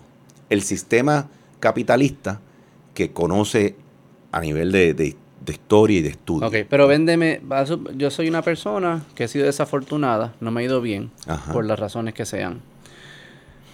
Soy pobre. Dependo mucho de esto, de esta, de, del dinero que me envía el gobierno, de estos servicios. Claro. Este. Sí, no estamos empezando de cero. Exacto, sí, sí. ¿Cómo, cómo yo y tengo dos políticos de frente. Uno me está diciendo, yo voy a seguir con los programas, los voy a expandir, voy a seguir enviándote ayuda, para el carajo los ricos, bla, bla, bla, bla. Y tengo otro que me está diciendo, el discurso que tú estás diciendo, que es difícil eh, decirlo, que es como, es que lo, lo que demuestra que todos salimos para adelante, incluyendo incluyéndolo a usted y a sus hijos, es un libre mercado donde se pueden expresar la creatividad y los talentos eso toma tiempo en construirse y, no te voy a enviar entonces la ayuda, pero entonces ustedes se pueden valer por sí mismos, tienen que aprender a colaborar y a crear relaciones, qué sé yo, qué va, va, va. Y yo aquí como un estrés cabrón diciendo, pero es que Jorge, te creo, pero que lo haga otro. es casi lo que te creo, me avisas cuando el experimento ya esté ya, ya esté montado y ahí yo voy, feliz de la vida. Pero yo tener que mamarme esa transición. No, no, no, no. Si a mí me vienen clavando todo el tiempo, qué sé yo qué, yo veo lo que pasa, que cuando viene el mercado desmedido, que me sube la renta y después no puedo trabajar y mi hijo se tiene que mudar del país. ¿Cómo yo tomo esa decisión? Porque al final esto depende de individuos tomando decisiones individuales, ya sean decisiones de relaciones, decisiones políticas, decisiones, todas las decisiones individuales. ¿Cómo las personas dan ese brinco? Cuando ese brinco parece ser que al corto plazo puede traer riesgo Tú lo que estás diciendo es que estás asumiendo un riesgo mayor, pero a, niveles bien abstractos y agregados, que es cierto. Pero en lo específico parece que hay que haber un dilema. Ok, pues vamos, a, ya te di la teoría, ¿verdad? empezamos de cero, esa es la teoría, ese es el principio. Estás ya funcionando en la sociedad y tienes una situación así. Tienes este muchacho que no tuvo igualdad de oportunidad en la educación, su educación es muy pobre, ella es un adulto, y quiere echar para adelante, ¿verdad? No, eh, eh, pero, pero no tiene las destrezas o las herramientas y los conocimientos, ¿verdad? ¿Qué, ¿Qué, tú haces? Tú tienes varias cosas que tú puedes hacer. Tú puedes decir, vamos a trabajar, ¿verdad? Un trabajo, desde mesero, albañil, lo que sea. o, vamos a ver qué talento tú tienes y alineamos tu trabajo a ese talento, ¿verdad? Ahora, para que esa persona pueda enfrentar oportunidades de trabajo. ¿Qué tiene que existir al lado de acá? Las ofertas de trabajo. Esas ofertas de trabajo es muy difícil que existan si tú necesitas una receta de cinco páginas para poder abrir el food truck. Claro. ¿Ok? No estoy hablando ni de que él vaya a emprender. Estoy hablando de que él quiera trabajar. Sí, para él conseguir trabajo necesita que alguien emprenda. Pero si no hay gente creando las oportunidades de empleo, ya ahí tiene un problema. Ese problema, ¿por qué no se crean las oportunidades de empleo? Porque, ¿Por qué tienes un 35% de tu Producto Bruto en economía informal? Porque el costo de abrirlo es muy alto. Es muy alto. Las barreras del sector público son muy altas. Así que ese es el primero. Ahora, ahora digamos que la persona tiene un talento de algo, hace un croissant espectacular, lo aprendió con su abuela y eso es lo que él sabe hacer. Ahora, ¿cómo tú le facilitas a que esa persona pueda construir su, su talento, su creatividad dentro de una actividad económica con un carretón o lo que sea y comience, ¿verdad? Pues le tienen los mismos permisos por los que no se crearon los empleos, él ahora los tiene que enfrentar. Por eso tú lo ves a miles de personas de Puerto Rico bajando las montañas de otras ciudades a ir a los, al parking de Plaza Las Américas, al parking de San Patricio, abren el baúl, vete un sábado un domingo y están entregando sus bizcochitos y sus cosas. ¿Por qué todas esas personas no pueden estar en una actividad económica formal trabajándolo sin miedo a que tengan los 20 permisos, las cosas. Porque si te comes el bizcocho te vas a envenenar. Necesitas 25 permisos de salud para poder hacer los bizcochos. Digo, no los comemos igual. o sea, cuando vienes a ver, cuando vienes a ver, te dije ahí, ya, ya por esa persona tú la tienes. Ahora, el tercer elemento que está pasando hoy. El informe que sacamos de política pública del PAN al PANS.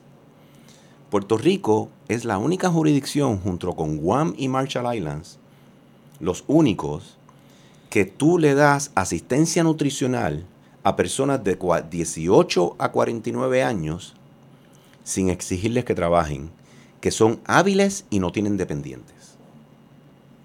¿Cuántos son aquí? 246 mil personas tienen de 18 a 49 años, son hábiles, able bodies y no tienen dependientes. No tienen hijos menos de 18 años. No tienen dependientes, exacto. Tienes Islas Vírgenes, Tienes eh, eh Mariana Islands, 246 mil. 250 mil. 250 mil, sí. Entonces, tienes Mariana Islands, tienes Islas Vírgenes, San Tomás, San Jones, y tienes los 50 estados que para tú recibir la asistencia nutricional, necesitas trabajar, si eres hábil y sin dependientes de 18 a 49 años, necesitas trabajar 80 horas part-time. Part-time. 80 horas mensuales. Mensuales. Y o estar en un programa de adiestramiento, porque el programa de, suplementario construye unas agencias de rehabilitación, especialmente ocupacionales, que identifica en la área donde tú vives qué se necesita, soldadores, o sea, lo que necesiten, y crea programas de capacitación para que tú, si tú estás en uno de esos programas, tú cualificas también, o sea, porque estás preparándote para trabajar, y después entras a trabajar. Lo que en, los 12 meses solamente puedes estar 3 meses sin, hacer, sin trabajar. 80 horas, 80 horas, 18.49. Puerto Rico no tiene eso. Y eso es, no tiene nada que ver con, eso no es ninguna ley federal porque los estados lo hacen. Eso, eso bueno, exacto, exacto. Eso, es, nosotros entrar en el programa. ¿Qué ocurre? Imagínate tú cuántas de esas personas tú le estás diciendo, no le, va, y lo más lindo, tú no le quitas, porque el welfare cliff es un problema cuando ya no estamos empezando de cero. Tú no le estás quitando la ayuda. Tú le reduces como 15 centavos por cada dólar. O sea que mientras más él va ganando, luego de que llega al límite, mientras no esté en el límite no le quitas nada. Cuando pasa del límite, tú le vas reduciendo poco a poco hasta que él llega a un nivel que no necesita el, la ayuda la nutricional. Ese es el, eso lleva ya más de 20 años en Estados Unidos. Lleva mucho tiempo en Estados Unidos y es el concepto de ayuda. La ayuda debe ser temporera, a menos que no seas una persona incapacitada, con una. Y es un concepto de cómo yo te voy llevando, apoyando, porque no te dieron la igualdad de oportunidad, pero también tengo que tener el problema de, resolver de raíz, de por qué yo no estoy dando por, eh, igualdad de oportunidad. Sí, tienes que atender muchas cosas. Exacto, pero, ya ahí te di un detalle de cómo yo lo remuevo de la dependencia y lo, ahora esa persona... Pero ¿por qué esos 250 mil van a votar por un político que le dice vas a tener que trabajar ahora para tener un pan y no va a votar por el político y decir yo nunca voy a pasar eso porque eso es discrimen a los pobres? Si creas un mercado de ideas donde también estás removiendo los permisos innecesarios, las barreras del sector público innecesarias, y él ve al vecino echando para adelante, que también estudió con él y tuvo bien mala educación y tuvo problemas, y él ve al otro echando para adelante, y él ve a su tío diciéndole, dale, que tú puedes pues un por ciento de eso va a echar hacia adelante. ¿Entiendes? Y yo creo que también un argumento espiritual a todo el mundo es que tú estás aquí para qué. o sea, eh, tú, quieres encontrar tu mejor versión, tú quieres construir, tú quieres expresar tu creatividad, tienes que tirarte allá afuera, no es para estar aquí recibiendo de los demás. Para mí, para mí el, elemento y te come por dentro no hacerlo. El elemento fundamental de, de tu de dignidad humana, del trato que tú le quieres dar a otro. Si tú de verdad te preocupas por el pobre, Tú lo que le quieres dar al pobre es la oportunidad de valerse por él mismo. Ahí es que reside su autorrealización o su camino a la autorrealización. No va a residir en él depender de ti. O sea, tu, tu, objetivo primordial, o sea, yo siempre he dicho, la manera que tú debes medir un gobierno es cuánto menos tiene que estar redistribuyendo riquezas porque su enfoque principal de igualdad de oportunidad está funcionando. Y en Puerto Rico, nuestra gobernanza pide que los elijan porque ellos te dan más y tú dependes más de ellos. O sea, debe ser opuesto. Ahora, para mí, a medida que tú entres en ese mercado de ideas, la gente empieza a ver valiéndome por mí mismo. Hay un elemento intrínseco, la comida que están comiendo mis hijos la, me la gané yo. El, a, las maquinitas que fuimos a jugar o el deporte que fuimos a hacer, lo, pude eh, ofrecer yo. Cuando, eso tiene una riqueza inerte ahí que jamás el gobierno les va a poder dar. Y para mí, la tesis es que a medida que el ser humano ve el valor de esa libertad y ve la riqueza que le genera en muchas dimensiones, empieza a removerse de la dependencia. Todos los estudios sociológicos te dicen que el individuo es mucho más feliz, mucho más eh, satisfecho, mucha más autoestima cuando es libre e independiente. Sí, claro, me respeto yo mismo y me respetan los demás. Así que hay una fuerza intrínseca, hay una fuerza intrínseca que nadie está viendo que ocurre también. Pero cómo, o mucha gente quiere libertad, o sea, has visto? Tú has ido, me imagino que ha ido parte de mi preocupación de de de Lile y de estas conversaciones es que por un lado se quedan en un círculo que todos sabemos quiénes son, son las personas o académicos o empresarios, ya los que son empresarios y mucho de esto es un despertar del individuo en todas las comunidades de Puerto Rico, ricas, pobres, de metro, no metro, no importa lo que sea, es casi un despertar espiritual ustedes están tratando de llegarle a esas personas, cómo lo hacen, cómo se haría, pues, si no lo hacen, ¿qué estás pensando? Definitivamente. Si ¿Cómo, ¿Cómo se hace? Eh, mira, eh, podemos, bueno... Pero entiendes lo que te digo, ¿no? Totalmente. Hay dos, déjame, vamos a esa pregunta que es importante, eh, te la voy a contestar empezando con el marco teórico o, el marco estratégico, no es teórico, es lo que ejecutamos, ¿verdad? nosotros tenemos, mira, en ILE, hay, no sé si tú has visto esta gráfica, pero en ILE tenemos cuatro iniciativas eh, que son la educación continua, una campaña de educación.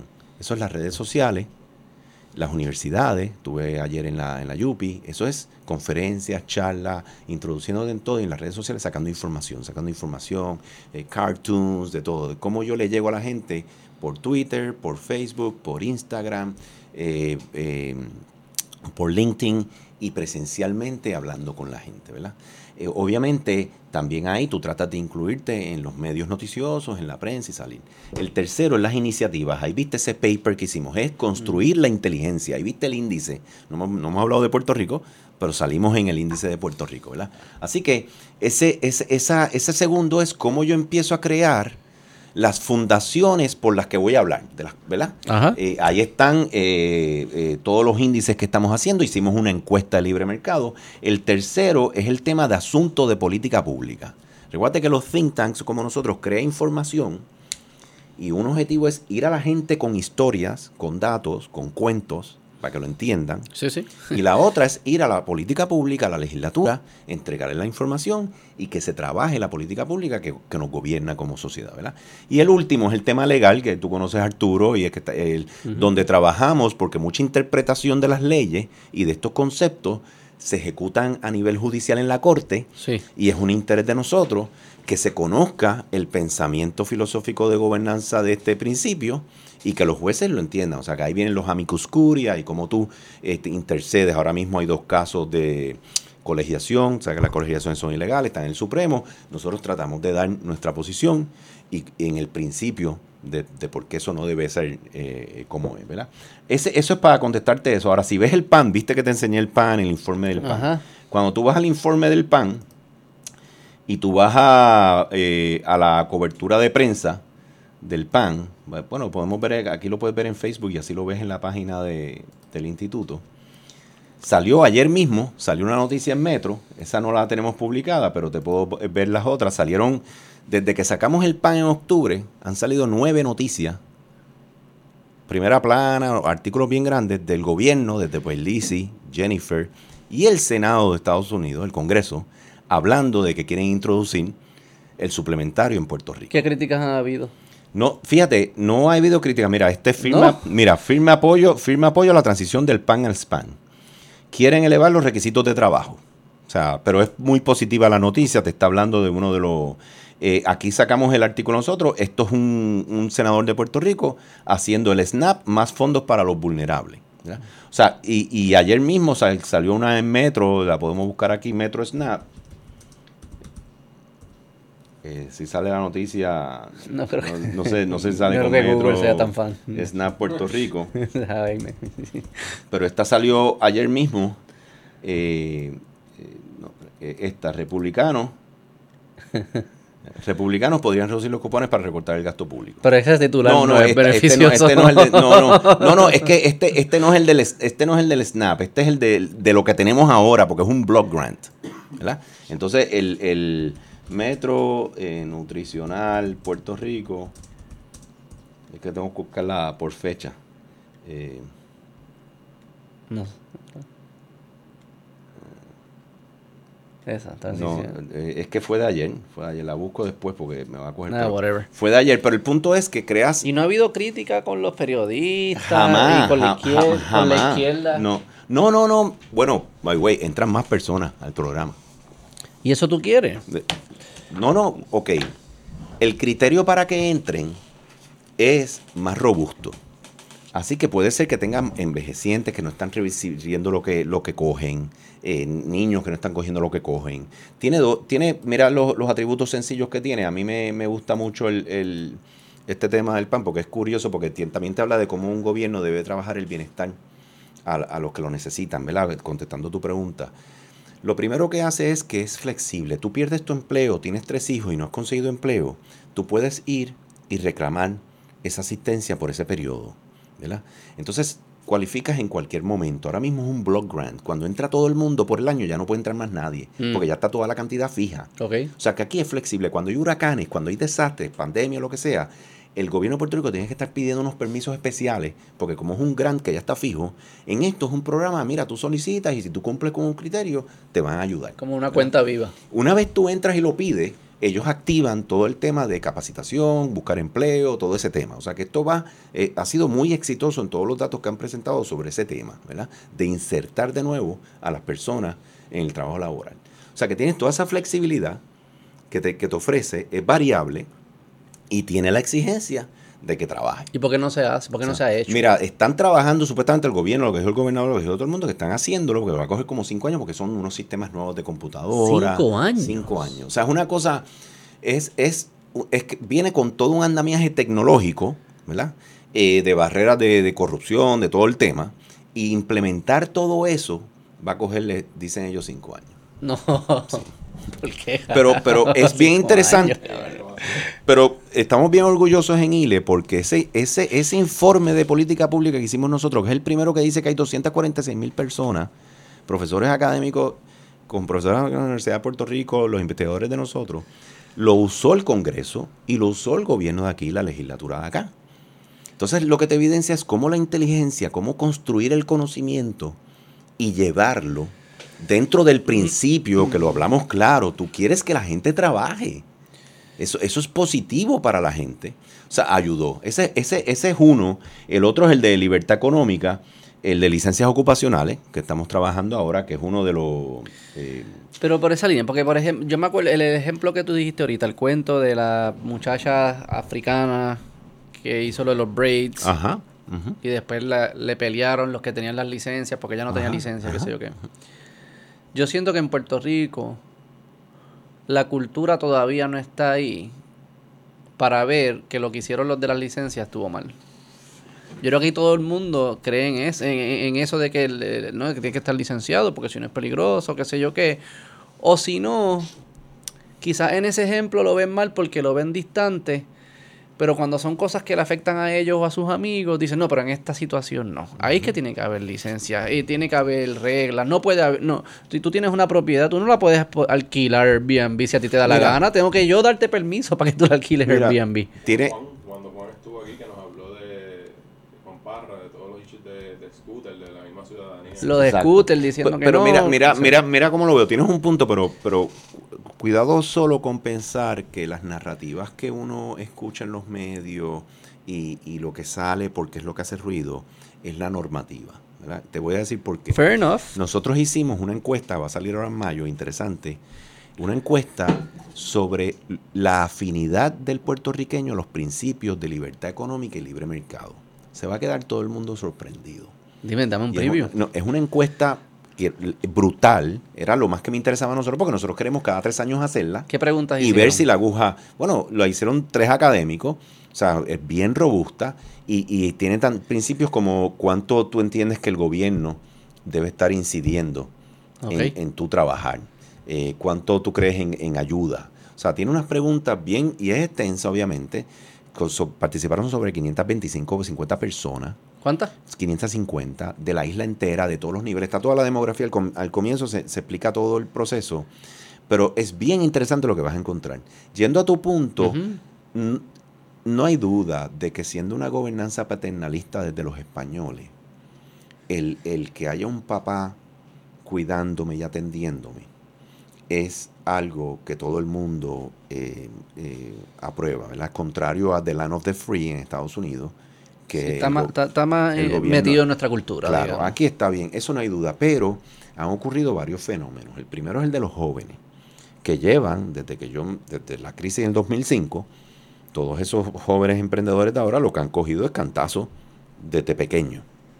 Así que la evidencia y los datos, lo empírico, demuestra que ese paternalismo, esa incidencia del gobierno, no ha dado, y estamos quebrados, ¿verdad? Y tenemos 670 mil personas que se han ido de Puerto Rico. Tenemos gente que está allá, ya pusieron poner la barbería, pusieron poner eh, su estudio de música, pudieron poner todo lo que. y, echaron para adelante. Y llaman al primo acá y le cuentan. Exacto. Así que para nosotros, en la juventud, que es uno de los grandes enfoques de nosotros, toda esa gente joven y que está tratando de echar hacia adelante, lo que están viendo es, esto a tomates no huele, esto no funciona. Así que cuando hablamos de, o sea... O sea, que tú crees que, que yo tengo, o no, no yo, pero las personas que estamos consumiendo los medios, esas narrativas no son necesariamente representativas del puertorriqueño. Correcto. Entonces, cuando las encuestas nos dicen eso, y lo interesante aquí es que empiezas con temas como el SNAP, by the way, las encuestas de nosotros y lo que nosotros vimos en respuesta, las personas que apoyan el que tú desmantengo sin que trabaje alguien que pueda trabajar es casi cero. Cero. Sí, es que cero. Cuando te lo preguntan así es cero. Así que, así que esa que la trabajamos es una que el político se da cuenta. ¿Entiendes? Yo estoy trabajando, yo soy clase media, estoy pagando impuestos, estoy aquí pagando para colmo el colegio y pagando todas las cosas porque ustedes no me dan unos buenos servicios tengo que tener un plan médico. Y de repente el vecino mío, lo que está viendo la Comay, y tiene su carro nuevo, está de lo más bien, y no tiene, o sea, eh, eh, la persona que está trabajando lo está manteniendo. Entonces eso ya se está viendo bien claro, porque se te fue una clase media, se fue un montón de gente. Así que ahora hay unos fenómenos en la sociedad pasando que en mi opinión están dejándole ver a la gente las cosas, no funcionan. Yo creo que políticamente lo estás viendo al, formarse partidos que no son de estatus, que no son de ese lema, de, ¿verdad? espérate, háblame de normativas sociales y normativas económicas en, tu, la gobernanza que tú vas a tener conmigo. Así que yo creo que el fenómeno está cambiando, sí, no lo niego que lo hay, sí que es cuesta arriba y que es una tarjeta muy valiosa para el, para político. Te voy a mantener, no, no, no, te creas que no lo estamos viendo, pero siempre yo he dicho que en ILE mi mayor competidor es el Departamento del Tesoro. O sea, el mayor enemigo de ILE en competencia en el mercado de ideas es el Departamento del Tesoro de los Estados Unidos. Es que cuando, cuando tú abres la cuenta y te enviaron chavos, nadie está molesto. Claro, este claro. cabrón, ni que va a ser mi paternalista ahora. Esas tres cigüeñas, esas tres cigüeñas, esas tres cigüeñas que tú has visto ahí, tú has, metido 27 billones por lo de COVID, 27 billones en dos años, al bolsillo de los individuos. Esto no es a las empresas, nada más, no. Esto es a la gente. Sí, sí. Y ahí están los CAM y las motoras y todo el tema. Y la inflación. O sea que de repente el dolor se lo, anestesiaste por un tiempo. Pero, pero yendo a esa pregunta tuya, yo creo que hay dolor, hay sufrimiento, hay ruptura de la fibra familiar con unos allá, otros acá. y, hay un fenómeno muy chulo que a mí me, me, encanta, es el tema empresarial. La actividad empresarial es mucho más alta en estos últimos 5 o 8 años que era antes, cuando yo empecé. O sea, porque había mucha actividad económica de inversión foránea, de grandes empresas. Al eso irse y al eso reducirse, el que se quiere quedar tiene que explotar su talento, su creatividad y su emprendimiento. Y esos son todos aliados Porque todos esos lo que están viendo es la misión de nosotros, que es remover las barreras del sector público para que tú puedas echar para adelante. Pero tú crees que entonces el, el puertorriqueño, y yo sé que el puertorriqueño no es una cosa, hay muchos puertorriqueños, tres millones y todos posiblemente somos, pensamos distintos, pero en general la cultura de los puertorriqueños está alineada con los valores de libertad, libertad de expresión, libertad económica, eh, porque te, por un lado veo lo que dices y es verdad que si uno cierra los ojos y, y se imagina el puertorriqueño que le gusta el hustle y le gusta el, el estar inventando y negociando, pues eso qué más libertad que eso, ese, ese lo vive y quizás lo vive de esa forma porque hay barreras, pero por otro lado, por otro lado, también escucho narrativas, posiblemente es un sesgo de los medios o de las redes sociales, que son en contra de la libertad de expresión, odian el capitalismo. El capitalismo es lo peor que ha pasado, el capitalismo eh, destruye el ambiente y el patriarcado y qué sé yo, todas estas cosas que se van, se van mezclando dentro de la misma narrativa, pero el capitalismo es parte de esa narrativa. Y quizás esos son pocos, pero suenan mucho y creo que tienen mucho poder mediático y posiblemente poder político también. So que ahí hay dos preguntas. Por un lado, es, ¿tú crees que el puertorriqueño promedio es más alineado con los valores de libertad? Y segundo, entonces, ¿tú crees que las narrativas que dominan nuestras conversaciones nacionales no están siendo, no están representando a ese puertorriqueño? Mira, la encuesta que hicimos dice que sí, que creen más en la libertad económica y en el libre mercado, de lo que nadie se imagina. Yo estoy loco por sacarla. Sácala, sácala, ¿qué falta? Segundo, 35% de tu GDP es informal. No te creas que es armas y drogas nada más. Claro, Hay cuando decimos mucha gente, es- hay mucha gente que quiere su libertad para echar para o adelante. sea, ilegal no es inmoral. Exacto. Eh, Tercero, todo nos dice que todo el mundo quiere libertad económica. Ni los más de izquierda atacan la libertad económica del puertorriqueño. Lo que pocos saben, porque ya entra aquí el tema más complejo de conocimiento, es que la libertad económica, y está en todos los estudios, está en la data, no lo digo yo, esto no es que lo digan, los, filósofos lo dicen y el Big Data lo aprueba, que la libertad económica solo se logra de la manera que mejor se logra, que más eficiente se logra, es en los libres mercados. El libre mercado es un concepto junto a libertad económica que viene de una escuela de pensamiento filosófica. Tú sabes que es el liberalismo clásico. Y el liberalismo clásico es lo que es el capitalismo. La gente no entiende todavía eso. O sea, tú no vas a tener libertad económica con socialismo. ¿Ok? Ni con socialismo demócrata. ¿Entiendes? Eso no te da libertad económica. Eso lo que tiene son tres componentes fundamentales. Alta intervención del gobierno, alta redistribución de la riqueza a la sociedad y alto control centralizado de gobierno. ¿Ok? Así que interviene contigo, crea control centralizado de asuntos Sí. y redistribuye. Pero yo sí, yo creo que esos tres suenan como pilares de muchas personas que dominan las voces públicas en Puerto Rico. Correcto, pero es porque tiene el Departamento del Tesoro. Porque si tú tuvieras que usar la riqueza que construyen los que están en libertad económica, estaríamos todos fuera. ¿Me sigue? Sí, pero lo tenemos, tenemos el pero- Tesoro, sí, Pero, sí. para explicarte teóricamente cómo, cómo- entonces, como sabemos que nadie, que todo el mundo quiere libertad económica, que, que la gente cree, by way, ahí está el nombre del, del instituto, pero el puertorriqueño, y lo hemos hecho en la prueba, y no vas a encontrar ni el más de izquierda que te diga, los puertorriqueños no deben tener libertad económica. Como la gente cree en la libertad económica, Que el lista flojo ese. lo que le estamos diciendo es, no, no, fíjate, eh, porque, porque ellos creen en el individuo, pero creen en el individuo, pero que no tenga esas libertades. ¿Entiendes? Pa- pa- Es cómico, es cómico porque son- quieren las libertades sociales, pero no las económicas. Ahora, lo que estamos diciendo nosotros es el contexto, la cancha de juego de libertad económica es el libre mercado. Sí, sí, yo Y, estoy a- de y acuerdo. ahí, Yo se, entiendo y ahí se eso. tranca. Entonces, lo que estamos tratando de hacer es, con todos estos estudios, llevarle a la gente con datos, datos, evidencia y razón, obviamente en arroz de bichuela y en el jargon boricua, mira, tu libertad económica, el que tú no te tengas que montar en el avión e ir para allá, el que tu nieto no esté allá y tú no lo puedas ver, como tú atiendes todos estos elementos, es logrando tener libertad económica aquí. Yo entiendo eso, Jorge. Pero, Entonces, es, es cuestión de que pero tú se sabes, lo lleves a la gente. por ejemplo, vamos al debate de reciente que ha habido de, de- entre comillas, desplazamiento. Y la y que si los Airbnbs, que si la ley 22, los al- altas de propiedad.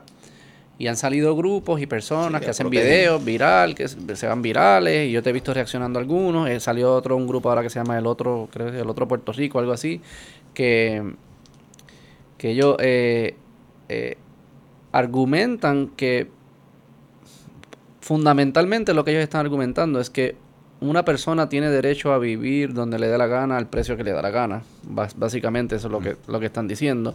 Y que el derecho a la propiedad es secundario al derecho de ese individuo vivir en un lugar solo por el hecho que ha vivido mucho tiempo ahí, basically, ¿verdad? Eso si lo pudiese resumir. Obviamente no te lo dicen así, pero eso es lo que Sí. esencialmente están diciendo. Este, y que para lograr eso y proteger ese derecho, entre comillas, que es inventado, no existe, pero ellos creen que sí, para protegerlo, pues entonces hay que crear más barreras de que no vengan ciertas personas, que si- hasta el punto que ciertas personas no puedan comprar en algunos lugares propiedades, o si es tu propiedad no la puedas convertir en Airbnb, unas distintas, una receta de reglas que son lo opuesto a lo que tú vienes diciendo. Y esas narrativas quizás no es representativo de todo Puerto Rico, pero representa a muchas personas y muchas personas lo ven así, por lo menos en el área metro lo ven así, y yo sé que influye mucho en la política. Este, y a simple vista, coger una posición en contra de esas personas no parece obvia. Hasta con amigos míos que son los más capitalistas, ese tema, dicen, no, es verdad, eh, hay que poner reglas de Airbnb, qué sé yo, qué. O sea, pero lo que te digo es que hay una batalla, y sé que es una batalla de ideas, pero no me queda claro que yo creo que en términos abstractos todos los puertorriqueños creen en la libertad, pero cuando empiezan a dar ejemplos específicos, lo vimos también en la pandemia, la libertad como que coge un segundo lugar. Mira, vamos a coger ese ejemplo muy bueno. Lo que, el problema que tiene todo el mundo y tienen los políticos y tiene la gente es que la carta magna es la constitución. Y no es lo que yo diga, lo que tú digas o lo que diga el político. O sea, al final del día, la gente tiene que leerse lo que dice en la constitución. Porque no importa lo que opine el político que sea, va a mandar la constitución. Y obviamente si tienes un Estado de Derecho con esos tres poderes, cuando lo, tú lo lleves a corte, eso es lo que manda. Sí, la constitución decía esto. Así pues, que por la ignorancia o el desconocimiento no quiere decir que tú tienes razón. Ni te hace a ti tener razón. Y el político te puede alimentar toda esa ignorancia y todo ese desconocimiento. Pero el político no va a poder hacer nada. Y tarde o temprano tú vas a decir, pero entonces, ¿qué está pasando aquí? Ah, mira, es porque la constitución dice esto. ¿verdad? Yo creo que en, Airbnb- en ese tema de Airbnb, en el derecho a propiedad privada, ha habido un montón de desconocimiento. Primero, la herramienta más importante de tu libertad económica es la del derecho a la propiedad privada. Lo dicen todos. Lo que construyó y apoderó a la gente de tener libertad económica fue que tuvieran derecho a sus terrenos, que pudieran hacer su cultivo, Y que el fruto que, de mi que trabajo fruto es de su trabajo es tuyo sí. y que lo puedas intercambiar. ¿ok? Así que derecho a propiedad privada es sagrado a nivel constitucional. Sin eso no hay libertad. Si no, eso no hay libertad económica. Inclusive es tan así que es un derecho inalienable en, el, en la Constitución de los Estados Unidos. Porque ellos reconocieron, by way, la Constitución de Estados Unidos es la primera carta, el primer documento oficial que captura el capitalismo, el liberalismo clásico en sus principios. Por eso te da el derecho a la propiedad privada. Y, y Puerto Rico lo tiene. O sea, no hay break.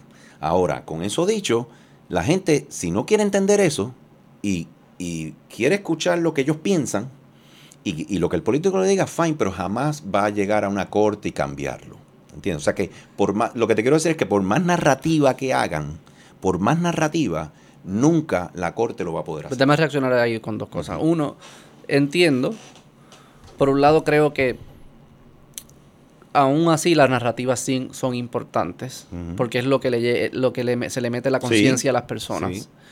Y personas que quizás eh, no creían esa idea solo por el hecho de no haber entendido a profundidad la libertad, son capturadas por esas ideas. Claro. Y segundo, sí entiendo que la última línea de defensa son las Cortes, y la Corte Suprema la última, si la Constitución así lo, establece el derecho a la propiedad. Pero alguien tiene que llevar los casos, alguien tiene que estar hacer Sí, la lo- pelea, lo- y, y no, no, no, no siempre se da. A mí me parece que es como... Lo, yo creo que lo que estoy tratando de vocalizar es que por más que la mayoría del puertorriqueño cree en estas ideas, hay como un, hay un gigante dormido. no están participando de las conversaciones, no están retando, no están llevando casos a corte, Bueno, no están... Está Eh, pasando. Sí, sí, está ok, pasando. pero quizás no lo conozco tanto, pero en términos, ¿entiendes lo que te digo? Sí. Posiblemente hacen menos ruido de vis a vis la cantidad de personas que son. Bueno, vamos, vámonos por parte. Primero, esa narrativa es bien buena porque una vez se da, es una oportunidad para educar. Esto es un tema de educación, esto no es un tema, Claro, sí, esto sí. no es un tema ni de, filosofía política. Esto es, mira, esto está escrito aquí. Digo, por, por su filosofía política no quieren que esté escrito como está, pero está escrito como está. Claro, que hay dos temas, hay dos niveles. Exacto. ¿Qué es lo que es cierto y qué es lo que te da la oportunidad ser? Para, para educar. ¿Qué ocurre? Ese mismo fenómeno que tú describiste, de que el político ha estado llenándolos con estos, estos es- y se lo han creído todo este cuento, es lo mismo que tiene 670 mil personas fuera de aquí, el país en quiebra, no hay oportunidad, igualdad de oportunidad, la Pero educación pública. Ese Hay mismo... que unir ese, eso, hay que atarlo. Por eso, pero eso, eso es lo que el, no solo el instituto, pero otras, otras narrativas que están saliendo están diciendo, mira, este fenómeno no cuadra porque es que no es así. ¿Entiendes? Mm. Así, 2 más 2 no es 5, 2 más 2 es 4. Mm. ¿Entiendes? Entonces es una buena oportunidad que se dé, que fue lo que pasó con Uber, con los taxistas, porque la gente empieza a entender. Recuerda, el término de libertad económica la gente ni sabía lo que era, o sea, no se hablaba aquí. Claro, sí, no. Ahora la gente empieza a decir, ah, espérate, derecho a propiedad privada, ah, espérate, que esta es mi propiedad, yo la puedo vender a lo que yo quiera. Ay, que estamos en un mercado libre y que yo se la vendo al mi mejor postor. Ay, que el gobierno no puede decirme a mí por cuánto venderla. Ese, eso tiene que salir en la narrativa cuando se discute. Y mucha gente que se creyó el cuento empieza a decir, espérate, entonces esto no es así. Entonces tú le das el documento, mira, lee ahí en la constitución, mira, lee, lee, lee, mira, lee la ley. Ah, entonces el político que tenía a ese cliente lo perdió. Ya ese no va a creer en él. O sea Claro. que es un Ese es espacio. el trabajo, ese Es es el muy trabajo. bueno el espacio. Para mí que, que se den esas cosas es muy buena. Porque Te es una gustan, te gustan. A mí me encanta porque es Yo una te veo en las redes, tú, no, es estás bien men- psicológicamente. Claro. Estás durmiendo bien, estás ahí peleando todo el tiempo con Facebook. Lo que pasa es que me encanta porque es una manera de educar, de Sí, sí. educar. Y la gente entiende, ah, espérate, sí, yo tengo el derecho de vender solo el mejor postor. ¿Qué ocurre? Mira, lo que quería hablar del Airbnb, que para mí es, es bien textbook y es la grafiquita que te iba a enseñar de- del diagnóstico. El problema que está ocurriendo aquí es que como tú no tienes oportunidades, como no hay libertad económica y la gente no tiene oportunidad, la gente no tiene ingresos. Y al mucha gente no tener ingresos porque no hay una oportunidad, los que tienen esos ingresos son los únicos que pueden participar de esa actividad. Claro, Los que no lo tienen se sienten que los han echado al lado. claro. Y lo que le piden al político es, a costa de que no tengo las oportunidades y no tengo los ingresos para participar en el mercado, tienes que detener a esa participación. De acuerdo. ¿Entiendes? Entonces es otra curita más. ¿Entiendes? Otro elemento, 30% en propiedades privadas en las urbanizaciones. ¿Verdad? ¿Por qué? ¿De dónde sale eso? ¿De dónde sale ese problema? ¿Qué es esto? El Airbnb. Ah. Sabes, en la ley de Airbnb, el, el issue más, más grande es que le está pidiendo que si tú tienes una propiedad privada en una urbanización, tú solo puedes alquilar el 30% de esta. O sea, ponerlo en Airbnb. Que puedo Un alquilar. cuarto, un Ah, un cuarto, cuarto. cuarto, algo así, pero tú Ah, sabes. ¿verdad? Exacto. Entonces, eso surge, Sí, sí. eso surge de que dejan la basura el día que no es afuera, eh, están haciendo mucho ruido después de las 11 de la noche, no están siguiendo unas normas de convivencia, claro, porque están ahí de visita. Son bueno, turistas. son turistas. Mm. ¿Quién se supone que se encargue de que haya un comportamiento social esperado según las normas y las leyes? ¿La seguridad? Eh, La seguridad, el Nah, comportamiento, el- el comport- claro, claro, pero, de- pero si, pero si no lo haces, ¿quién es el que establece eh, consecuencias sobre eso? Tanto al propietario como al que esté ahí. Y obviamente la tecnología de Airbnb tiene un montón de elementos para tú poder controlar eso, eliminarle el negocio, si hay quejas. Sí, que haya consecuencias. Que haya consecuencias. Pero como tú no tienes esas instituciones de gobierno que salvaguardan esa, esa, esa, esa convivencia y esa sana convivencia, pues entonces tú tienes que recurrir a otros elementos que inciden en violaciones de mercado para poder atenderla. Sí, Es el famoso Frankenstein. sí, sí. O sea, es el 4% de los médicos.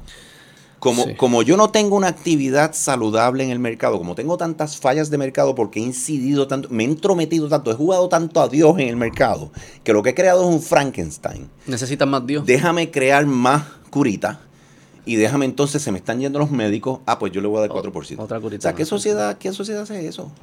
Nadie quiere ir a la raíz. Mira, es que no se supone que tú te metas, deja que la gente decida, deja que la libertad y los intereses de cada persona decidan qué es lo que quiere. Y deja que la gente compita sanamente. Ok, pero entonces sí, pero estoy de acuerdo. Eh, pero sí es cierto que como el gobierno se ha entrometido tanto, en el camino ha beneficiado a algunas personas por encima de otras. Claro. O sea que... Clientelismo, amiguismo. Y, y entonces sí sabemos, en ese ejemplo que tú dices, de que, espérate, yo no tengo ingresos, no puedo participar del mercado y vienen estas otras personas y ellos sí tienen ingresos y ellos pueden decidir lo que pasa en mi mercado. Yo no puedo ni, ni siquiera tener voz ni voto ni participar, no tengo el capital para hacerlo. Ayúdame como ayudaste a ese cabrón para que tuviese los ingresos. ojo, ojo. Pero no, todo, no, todos lo son, pero sí lo son. Con el fenómeno de Airbnb, que es lo, lo que no, no, Airbnb no, pero en, muchos fenómenos es riqueza de afuera. Sí, sí, sí. O sea, es riqueza que es en otro mercado. Pero entiendes lo que te digo. Que es el problema de ser paternalista en un sector, Puerto Rico, pero no lo eres en los estados, porque allí, entonces los de allá crean riqueza, vienen para acá y nosotros no la creamos. Está bien. Pero el, punto, ok, pero no todo, obviamente no todo el mundo que tiene ingresos, y esta es la trampa que ellos caen, no todo el mundo que tiene ingresos es porque el gobierno se los dio. Eso no, es cierto, obviamente que no, pero sí hay que sí, sí, hay que lo han dado. y si el gobierno ha jugado un papel en proteger ciertas industrias, en dar incentivos, en darles dinero. el, subsidio corporativo. aquí hay el mantengo corporativo es tanto como el otro. Claro. Este, no sé si tanto, este es comunal. El y dinero es, bastante. Este es comunal y es anormal. Pero el punto mío es que tú no resuelves, tú no resuelves el tema de derecho de propiedad, el tema de eso. Eh, no, eh, tú no lo eh, limitando el derecho a la propiedad. o sea, eso no lo causa ese, esa variable. Esa variable es la única que está en la función y si tú la remueves esto no pasa. No, porque va a venir dinero sano, va a venir dinero sólido sí, de acuerdo. y lo va a hacer también. De acuerdo. Hay una alta probabilidad, hay una alta oportunidad y van a ir. De. Así que el, ataque a otros males que hay, que los hay, no hay ni... Nosotros estamos eh, atacando todo eso, eh, que porque son todos los cánceres del capitalismo, es todo lo que hace que el capitalismo no pueda hacer todo lo que puede ser. El ataque a cada uno de ellos, en función de este otro fenómeno, está tapando las verdaderas raíces del problema. Yo estoy de acuerdo. Un poco el, feedback es que, que, que, es que de afuera, de mi POC, cuando yo me tropiezo con esto, no es que yo siempre lo estoy leyendo, es que se siente que no atacamos con el mismo rigor el, clientelismo corporativo. Sí. Este, y que debemos ser igual o hasta más contundentes con eso y decir, no, o sea, tú, no hay reglas específicas para ti, no te vamos a proteger, no va a haber leyes que te protejan, no va a haber incentivos. O sea, tú tuviste una charla con un amigo mío, Humberto Mercader, el otro día, este, que él, mencionó parte de esto. No hace más que el salir de la reunión y las personas que estaban participando en un foro de libertad económica lo empiezan a llamar para que le den incentivos. Y es como que, pero entonces no, eso no es libertad económica. Mira, yo te diría. Pero entiendes lo que te digo. Totalmente. Y hay que atacar a ambos lados. Yo te diría que si yo fuera político, si yo estuviera en la gobernanza, estratégicamente y como, como táctica, yo iría primero por esos elementos que inciden también en el libre mercado y que la masa los va a aplaudir. Claro. Pero a la vez que voy ahí, iría paralelamente a los otros. Sí, sí, sí. Diciéndoles, no te creas que aquí yo voy a venir con el ay bendito a ti y que el grande, el que crea riqueza y whatever, es el que está causándote a ti eso, aquí vamos a moverlo todo a la vez. Claro. ¿Entiendes? Sí me enfocaría claramente y lo dejarías subsidios corporativos, eh, decretos, eh, todas estas cosas, eh, la ayuda a este, la ayuda al otro, ayuda, eso se acabó, ¿verdad? Pero tu ley laboral, tu mantengo sin trabajar, tu, todo este, este andamiaje, eh, negocios municipales, bueno, yo lo tengo, tengo la ley ahí, las leyes ahí. Vamos, vamos a las leyes, vamos a las leyes. Todas esas leyes se van a ajuste, ¿entiendes? Todas.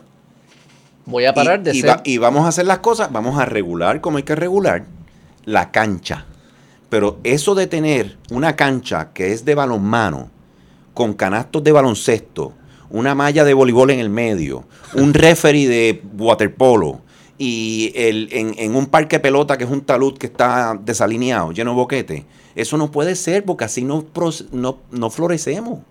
Entonces, todos estos temas que hemos hablado de a nivel corporativo, intereses especiales y todo eso, todas esas ayudas que yo estoy dando, es porque también creo uno- unas fallas acá, que para yo poder este, manejar a las dos, a las bestias, tengo que atender esto también. ¿ves? Sí, las sí, dos están el- mal. el- Mira, eso que van a te cuento, Mercader, te va, para que tú veas la... A donde, esto yo me acuerdo ahora, cuando yo tenía como 32 años, estaba en Indiana, yo tengo una oficina en Indiana, la de Estados Unidos, está en los headquarters allá. Y el gobernador de Indiana era Mitch Daniels. Mitch Daniels fue el presidente de Lilili. Después se pasó a ser gobernador ocho años, un, un éxito como gobernador allí en Indiana. eh, y de ahora es el presidente de Purdue. Eh, lleva Purdue 12 años sin subir la, la- la- la- el tuition. Tremendo señor, bien, bien, bien reconocido, para mí un tremendo filósofo. Y él me llama, porque él me conocía, yo trabajaba aquí en Lili, y él había oído de mí, de Pacif, y él me llama cuando se hace gobernador y me dice, Jorge, yo quiero motivar a los hispanos eh, que están en, en mi estado a que también echen para adelante, sepan que puedan montar empresas y quiero que vean role models que en ingeniero, ¿verdad? No sea, una, no sea simplemente cortando grama y pero que también lo pueda ver en profesiones eh, que está bregando con eh, compañías grandes y todo eso. Así que él me pidió que fuera a dar charlas, ¿verdad? A diferentes comunidades y me envolví eso y creamos una relación. Y en una me dice, Jorge, quiero que vengas, tengo que hablarle a los empresarios, me invitaron a una actividad para que venga. Me llama a la oficina de él y yo voy a la actividad. Y yo llego a la actividad, conocí a varios allí, era un hotel. Lo primero que me sorprende, mira, Beto, estoy estacionándome, cuando me bajo, eh, llega él con el lieutenant, ellos dos solos, en una guagua, el lieutenant está guiando y él está al lado Mm. no hay avanzada, no hay policías adelante, ¿sabes? Todo ese, ese mundo de, Sí, sí, de- sí. de De realeza. llegaron los reyes. Ajá. Llegan, se estacionan, me ven, lo vi, ¿cómo tú estás? Qué bueno que viniste. Y ellos entran por ahí. Ellos entran a la actividad. Nadie viró cuello. Nadie.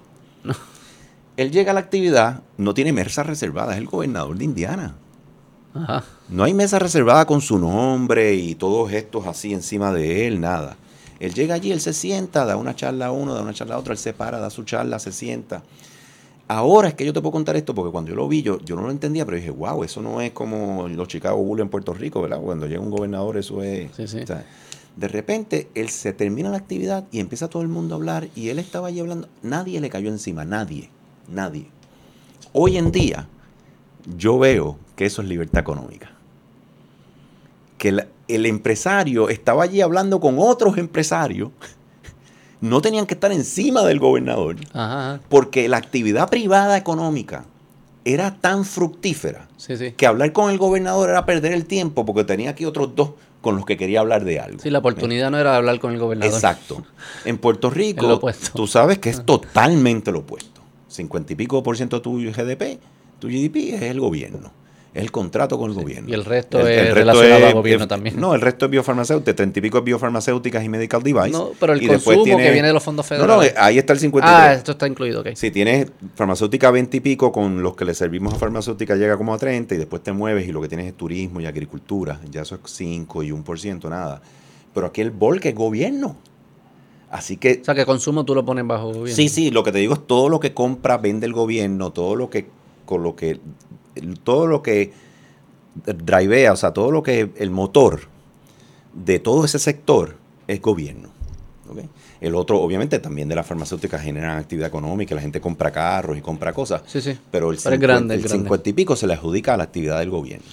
O sea que ahí, ahí tú puedes ver que está bien mal el, el- el muñeco como está montado y que hay un montón de cosas que es lo que usa la gente para criticar el, el libre mercado, el capitalismo, pero es que lo que te va a decir un Hayek o te va a decir un Friedman o te va a decir un Adam Smith o te va a decir un John Locke, es que eso no se supone que está haciéndolo el gobierno.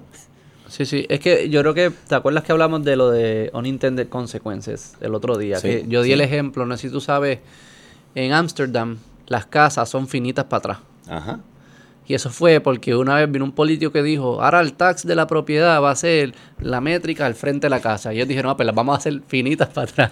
Nadie más, na- el mercado es lo más inteligente que hay. Pero que lo que lo que sucede ahí es que entonces después viene otro político y dice, ah, pues voy a hacer la... El tax va a ser para atrás. Y dice, ah, pues la vamos a hacer para arriba. Después para arriba. Como que tú sigues ese chasing the, chasing the tail y, vas, y después 50 años miras para atrás y lo que te quedaste es un Frankenstein. Solo por el principio de que la primera movida fue la incorrecta. Claro. La- digo, en ese caso hay que tax las propiedades, pero en Y Puerto Rico fuese la primera movida fue la incorrecta de pensar que tú podías escoger ganadores y perdedores.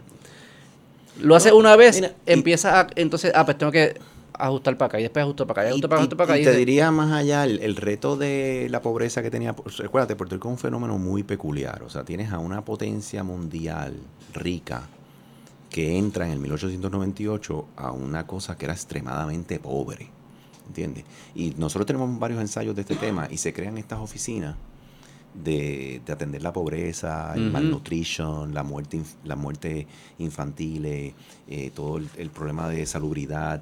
O sea, Puerto Rico tiene un fenómeno muy peculiar a nivel mundial de que una gran potencia, eh, a una, una era ya moderna, entra, nos coloniza, ¿verdad? Y lo que tiene de frente es una cosa extremadamente pobre. Y Puerto Rico construye una riqueza. eh, recuérdate, el income per cápita más grande de toda Latinoamérica en el 1800, en 1980 y pico ya. O sea, en 35, 40 años, desde el 1947, 48 por ahí, que empezó todo a moverse, hasta el 1980, Puerto Rico construyó una riqueza que le toma a países 100 y 200 años. Es una cosa bárbara, normal, porque era una inyección descomunal de recursos hacia Puerto Rico. ¿Me sigue? Y eso tiene un fenómeno cultural brutal. O sea, de que hay otro que te lo está dando y de que tú llegas. el- concepto de. Mira, yo trabajaba, yo tenía 22, 23 años, yo trabajaba en el Ilili eh, y un operador de la planta química que tenía un, grado asociado o algo, un operador, ya él tenía tremendo carro, tenía un jet ski, o sea que se creó mucha riqueza muy rápido, con muy poco esfuerzo social colectivo, ¿entiendes?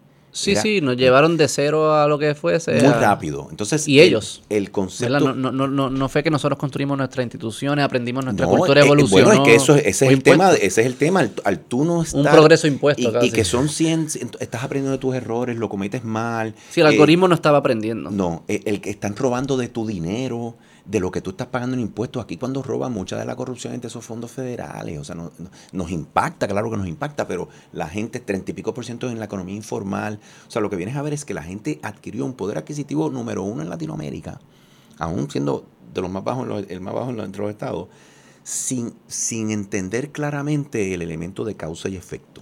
Sí. ¿Entiendes? De que, espérate, para yo lograr todo esto, este es todo el esfuerzo que va a requerir. ¿Entiendes? Sí, nuestro Entonces- algoritmo no, no, no- nos quitaron el, el- el beneficio de aprender. Exacto, y de, y de evolucionar, Y de como, evolucionar. como individuos. Y para mí, esa es mi tesis, porque yo lo viví. O sea, sí, lo entiendo. yo creo que es un arma de doble filo. Tuvo el beneficio de que nos dio, nos sacó de toda esa Y miseria. una vida material mejor. Una- una- Pero- no, y salud, y salud. Por eso que y se convierte en salud, y en educación, en seguridad. prosperidad. O sea, nos dio toda esa ayuda, pero tenía un, un- un impacto por el otro lado de que como, como sociedad no necesariamente conectamos todos esos elementos eh, causa y efecto necesarios Sí. para que sea sostenible. para eso- poder tomar la mejor próxima Sí, decisión claro, nosotros solos. Claro, con unos elementos de ética, de respeto, de dignidad, eh, que sean eh, fundamentos de, de lo que tú estás construyendo. ¿Me sigue? Entonces, eso no ocurrió. Entonces, lo- en mi opinión, nos movieron el queso con la 936 y con lo que pasó. Nos movieron el queso y como nosotros nunca hemos sabido buscar nuestro propio queso, eh, eh, nos han puesto los quesos y nos dan el mapita con el GPS, el Alexa y hasta el chat GPT para llegar. Pues como, como, como nos movieron el queso, quedaron el queso, movieron el queso y no sabemos cómo se busca queso, Claro, llegó la quiebra. estamos perdidos. Obviamente tienes María, se mueren todas las personas que se murieron, vivimos la desgracia que vivimos porque tus instituciones están corroídas y no, y no funcionan. La gente se tuvo que valer por sí misma para echar hacia adelante al país. Nadie aquí usaba las instituciones para nada, con COVID más o menos lo mismo. Y de repente tus instituciones no existen, que son el pilar para tú poder comenzar y salir de cualquier hoyo que te hayas metido, eso, eso está corroído y fosilizado. Sí. Entonces tienes una sociedad que está... y, hubo o una- sea- y es con producto de, de- de esa disociación de que las cosas están mejorando materialmente, pero no es producto de nuestras No, decisiones. No, de la creación de valor tuviste las cigüeñas que te presenté. Es como yo digo, mira, yo me acuerdo cuando joven que la gente veía el circulito en África. Yo no entendía, porque ¿sabes? yo empezó mi empresa, pero yo estoy en mi mundo, la farmacéutica.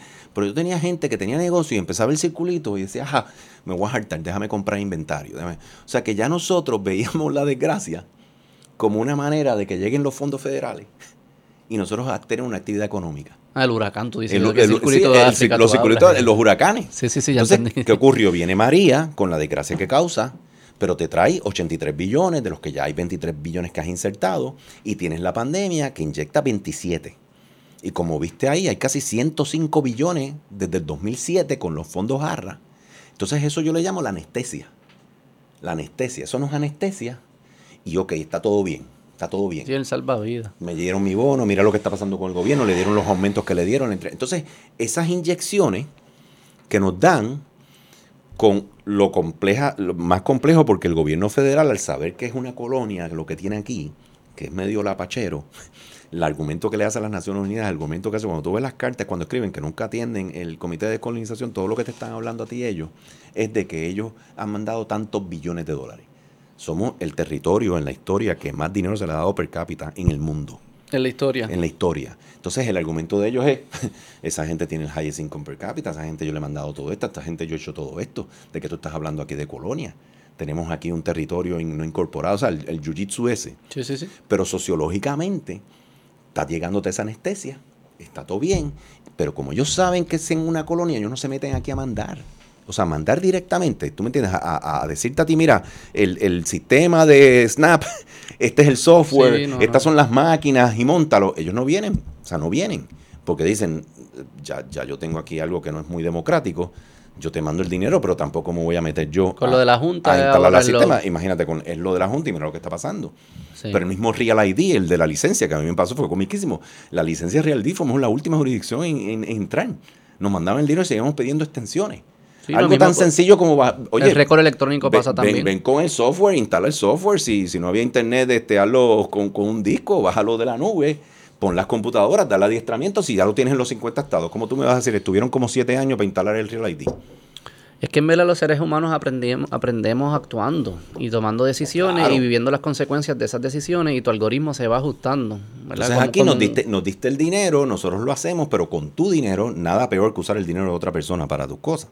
Porque no vas a aprender nunca, porque no, no tienes un impacto en tu Digo, y bolsillo. también como que tú tomabas decisiones que quizá era la decisión correcta, pero como Estados Unidos en ese momento estaba mal, pues producía malos resultados, o viceversa, tomaban mal. Entonces se empieza, en verdad el algoritmo se te jode. ¿Cómo tú sabes que algo es bueno y malo si las consecuencias no tienen nada que ver con tu decisión? Mira, cuando yo hablo con, en Washington con la gente, que hablo con ellos, me dicen, ¿Qué? pero, pero ¿qué es lo que le pasa a ustedes que le envío tanto Habla, dinero? habla, Brian. Ellos me dicen a mí, nosotros no lo entendemos. Y yo, mira, lo primero que tú tienes que entender es que tú tienes una constitución ahí por la que tú tuviste una guerra, la que tú peleaste por tus libertades. y que tú no aprobaste la primera que pasaron, se colgó 470 a 35, se colgó porque no había lo que es ahora tu Bill of Rights y no tenía lo- las enmiendas, que todas las enmiendas están velando por el interés de las personas. Todas, todas son Sí, no- limitando al gobierno. limitando el gobierno. Puerto Rico no tuvo eso en su DNA cultural. No lo tenemos. no lo tenemos. Entonces, ya tú tienes ahí de, cor- de, de- de soltar. Yo digo libertad económica, digo libre mercado allá, free market, economic liberty. Eso lo entiende hasta el nene de 7 años. Esa gente anda con la constitución debajo del hombro. Hasta el más demócrata. Eso no, es- eh, la constitución va debajo del hombro. Sí, sí. Entonces aquí la constitución no la zumbaron. Eh, escríbete eso ahí.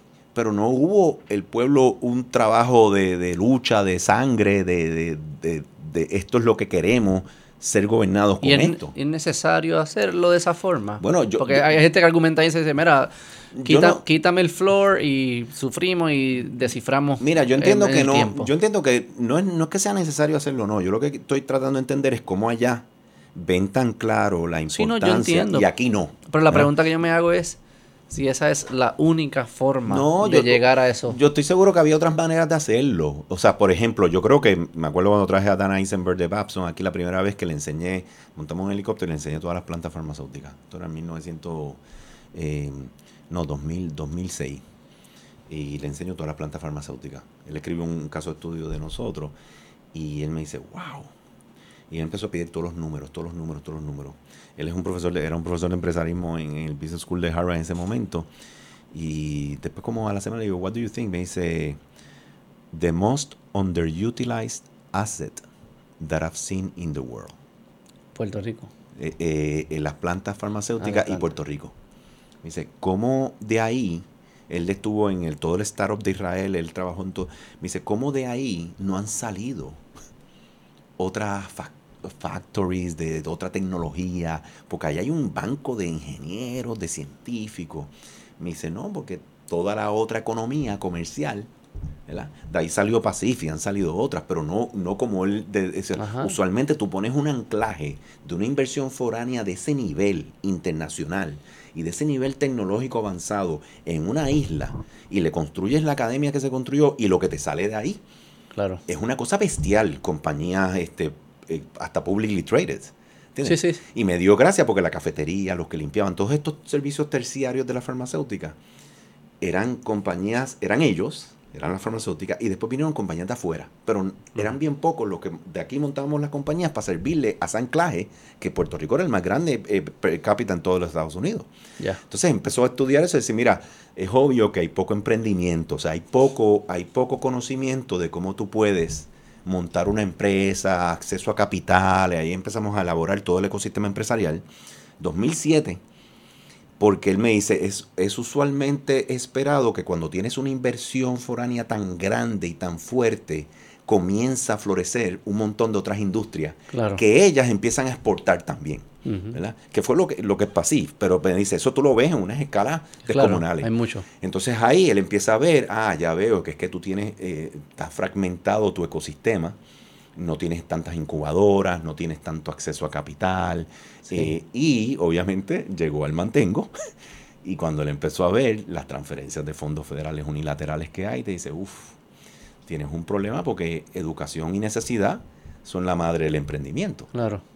Pero si no tienes una necesidad, ¿Qué va a haber mucho menos. ¿Qué te iba a decir, Brian? Yo lo que pienso es que el nuance es importante en estas cosas. Y aunque, o sea, algunos statements hay que ser cuidadosos en el sentido de que, aunque muy cierto es, todo es que, que lo que estamos pasando es mucho unintended consecuencias de, de los fondos que están viniendo de Estados Unidos, nuestra situación política y nuestra relación con los Estados Unidos. También en gran medida es responsabilidad nuestra. Siempre, en el, oh, en el sí. sentido de como decir, ah, el que le presta chavo al que es un alcohólico o un drogadicto, pues sí, tiene, tiene cierta responsabilidad, pero el drogadicto es el que está decidiendo seguir metiéndose droga, ¿verdad? Que desde ese punto, los fondos on itself no, no, no es el problema, no es el- el- lo inmoral, es también, o sea, eh, nosotros tenemos una, una responsabilidad enorme, Yo ya estoy- que sabemos eso. Yo estoy 250% de acuerdo. O sea, te, te diría más, by the way, de ahí es que nace ILE. El que tú tengas ese acceso a capital y que tú tengas ese acceso al mercado y ese acceso a esa transferencia de conocimiento, es imperdonable, imperdonable que Puerto Rico esté donde esté. Pero es imperdonable. O sea, a, mí- me llena de ira, ¿entiendes?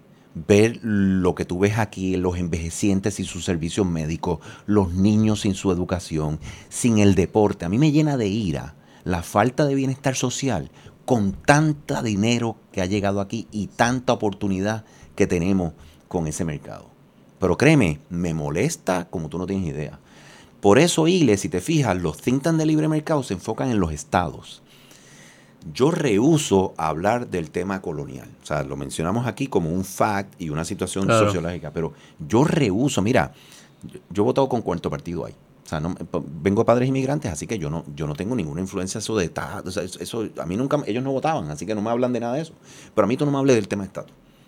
O sea, a mí, a mí no me pueden hablar del tema estatus porque para mí la enfermedad más grande a no poder explotar esa oportunidad ha sido una gobernanza basada en estatus y no una gobernanza basada en normas sociales y normas económicas. ¿Entiendes? Eh, en la familia puertorriqueña no se hablaba de los derechos civiles, de las libertades que tienen que tener las personas. No, lo que estaban hablando era de la el gobernante lo que te habla es de la relación este el jiu-jitsu este con Estados Unidos. Es un problema brutal, mm. pero es un tema diferente a tu gobernanza de cada cuatro años que está manejando esos fondos. O sea, es como un project manager. Mira, yo quiero un project manager para esto y tengo otro project manager para esto. Entonces el instituto, inclusive eh, la ley de Jones, es una que nosotros hemos comunicado y hablando, pero sabe que es una ley, la ley de cabotaje, es una ley que le toca a todo Estados Unidos, a las costas, y a Puerto Rico le impacta más. Pero un tema en, ILE es, mira, estamos de acuerdo, estamos en contra de eso, eso no es libre mercado, pero nosotros tenemos tantos problemas internos que controlamos 100% que yo no puedo estar dedicando los recursos limitados que tengo para una pelea en Washington con, con ese monstruo, cuando yo tengo aquí 30 peleas que son ganas, se pueden ganar, y son locales. Así que para mí, tú argumentas esos elementos fundamentales una vez tú estás bragado y tienes una sociedad sólida, con una actividad económica y de, y, de bienestar eh, social excelente. Pero estamos, estamos colgados. la, pregunta, la pregunta en ese tema es si hay una relación directa, inescapable, de el hecho de que tengamos la relación con los Estados Unidos que eso produce que nos envíen fondos, que producen que dimos un brinco de progreso material sin nosotros habernos ganado, que provoca que nunca se tuvieron que crear las instituciones, que la psicología agregada eh, nunca tuvo que evolucionar para poder manejar las responsabilidades de lo que de, de correr un país. Como que yo, yo, yo, sé que por un tema práctico uno debe decir, influencia, pero no importa, hay que hacer las cosas bien. Yo te, hay que dar, pero no sé si es inescapable. Esa es la pregunta que yo me hago, si es inescapable o no. Yo te diría que no es directa porque es inescapable. No es directa porque no es, es una opción. ¿Ok? No es eh, obligado. No es inmediato. No es naturalmente una es la otra. No. Es una opción que es del que lo recibe decidir. Obviamente es una opción bien fácil, bien tentadora, tiene todo lo que tienes ahí, pero ¿dónde está tu voluntad como humana y como pueblo? ¿Entiendes? Pero eso Ahora, es un debate espiritual, no es un debate de Excel. No, pero yo he escogido, yo he escogido, yo traje las leyes, no me hablo de las leyes, pero tú miras, hablar de las leyes, tú miras esas leyes, mira, tú miras esas leyes, pero lo que esas leyes son todas locales, son todas locales, no, no, yo sé, no tienen nada que ver con los dineros que nos envían. No, no, yo no estoy diciendo Entonces, para mí, yo lo que tengo que saber, como lo sabe Ile, yo sé que yo tengo un departamento del tesoro que envía dinero.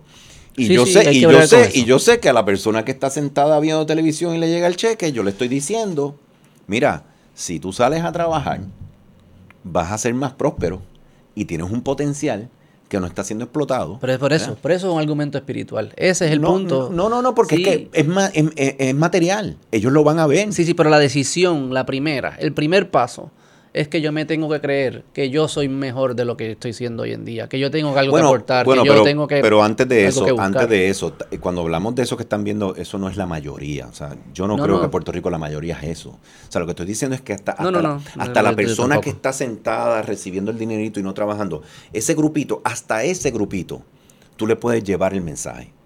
Pero, pero créeme, lo más fácil es todos los que quieren echar. Lo más fácil es todos los que se han tenido que montar un avión y largarse de este país porque no tienen las oportunidades aquí. Con eso ya, con eso ya empezamos a cuadrar la caja.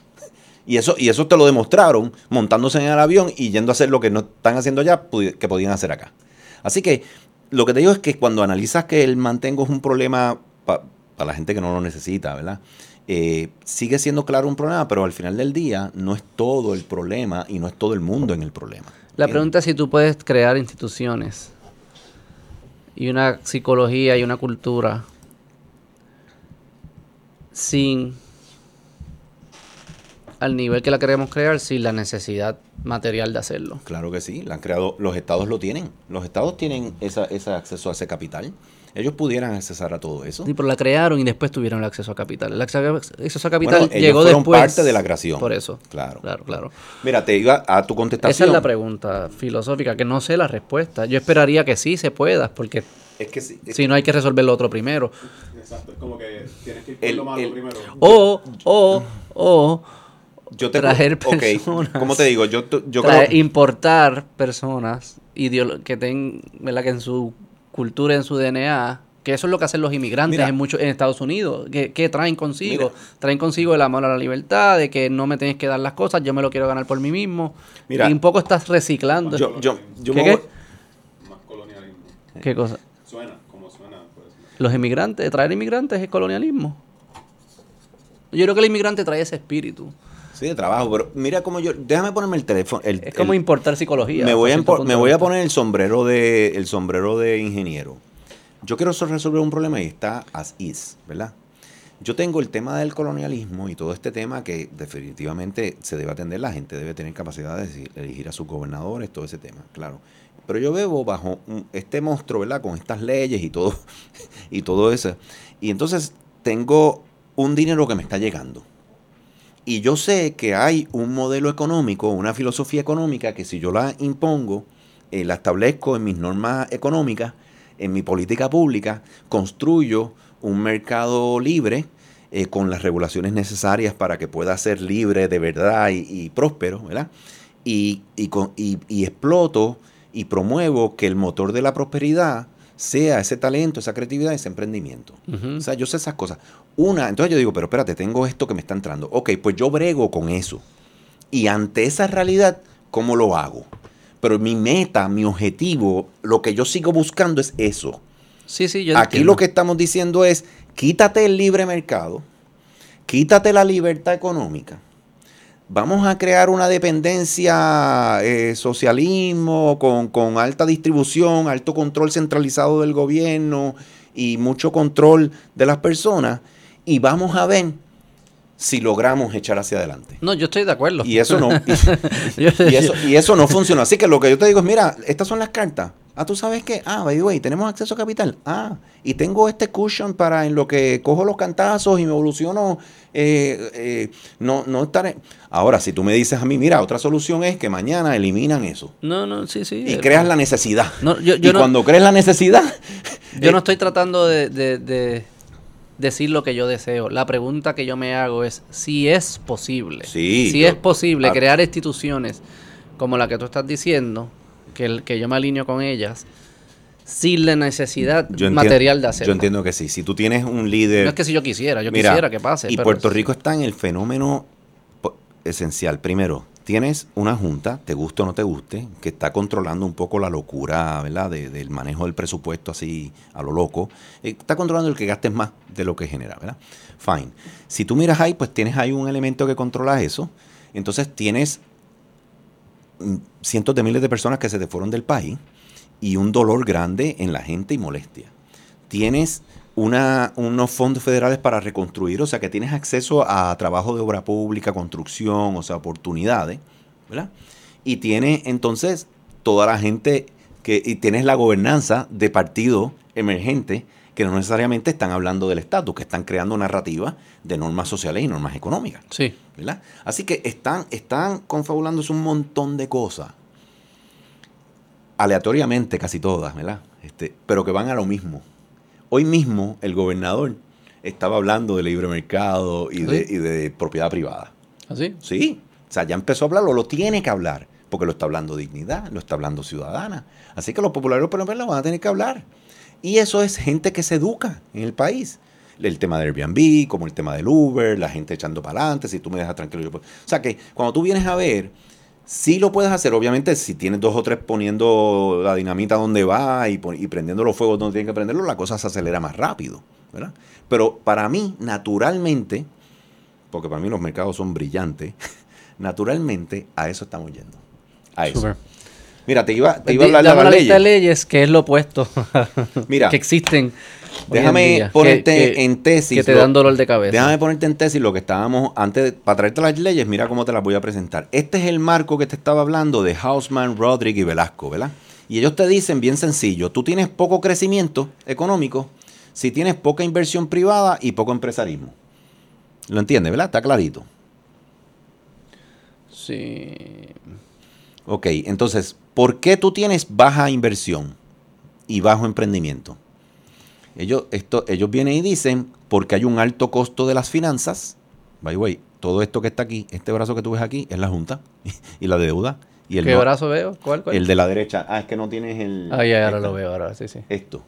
Esto que tú ves ahí a la derecha, todo eso es el lado de la quiebra y que no tenemos acceso a mercados capitales, ¿verdad?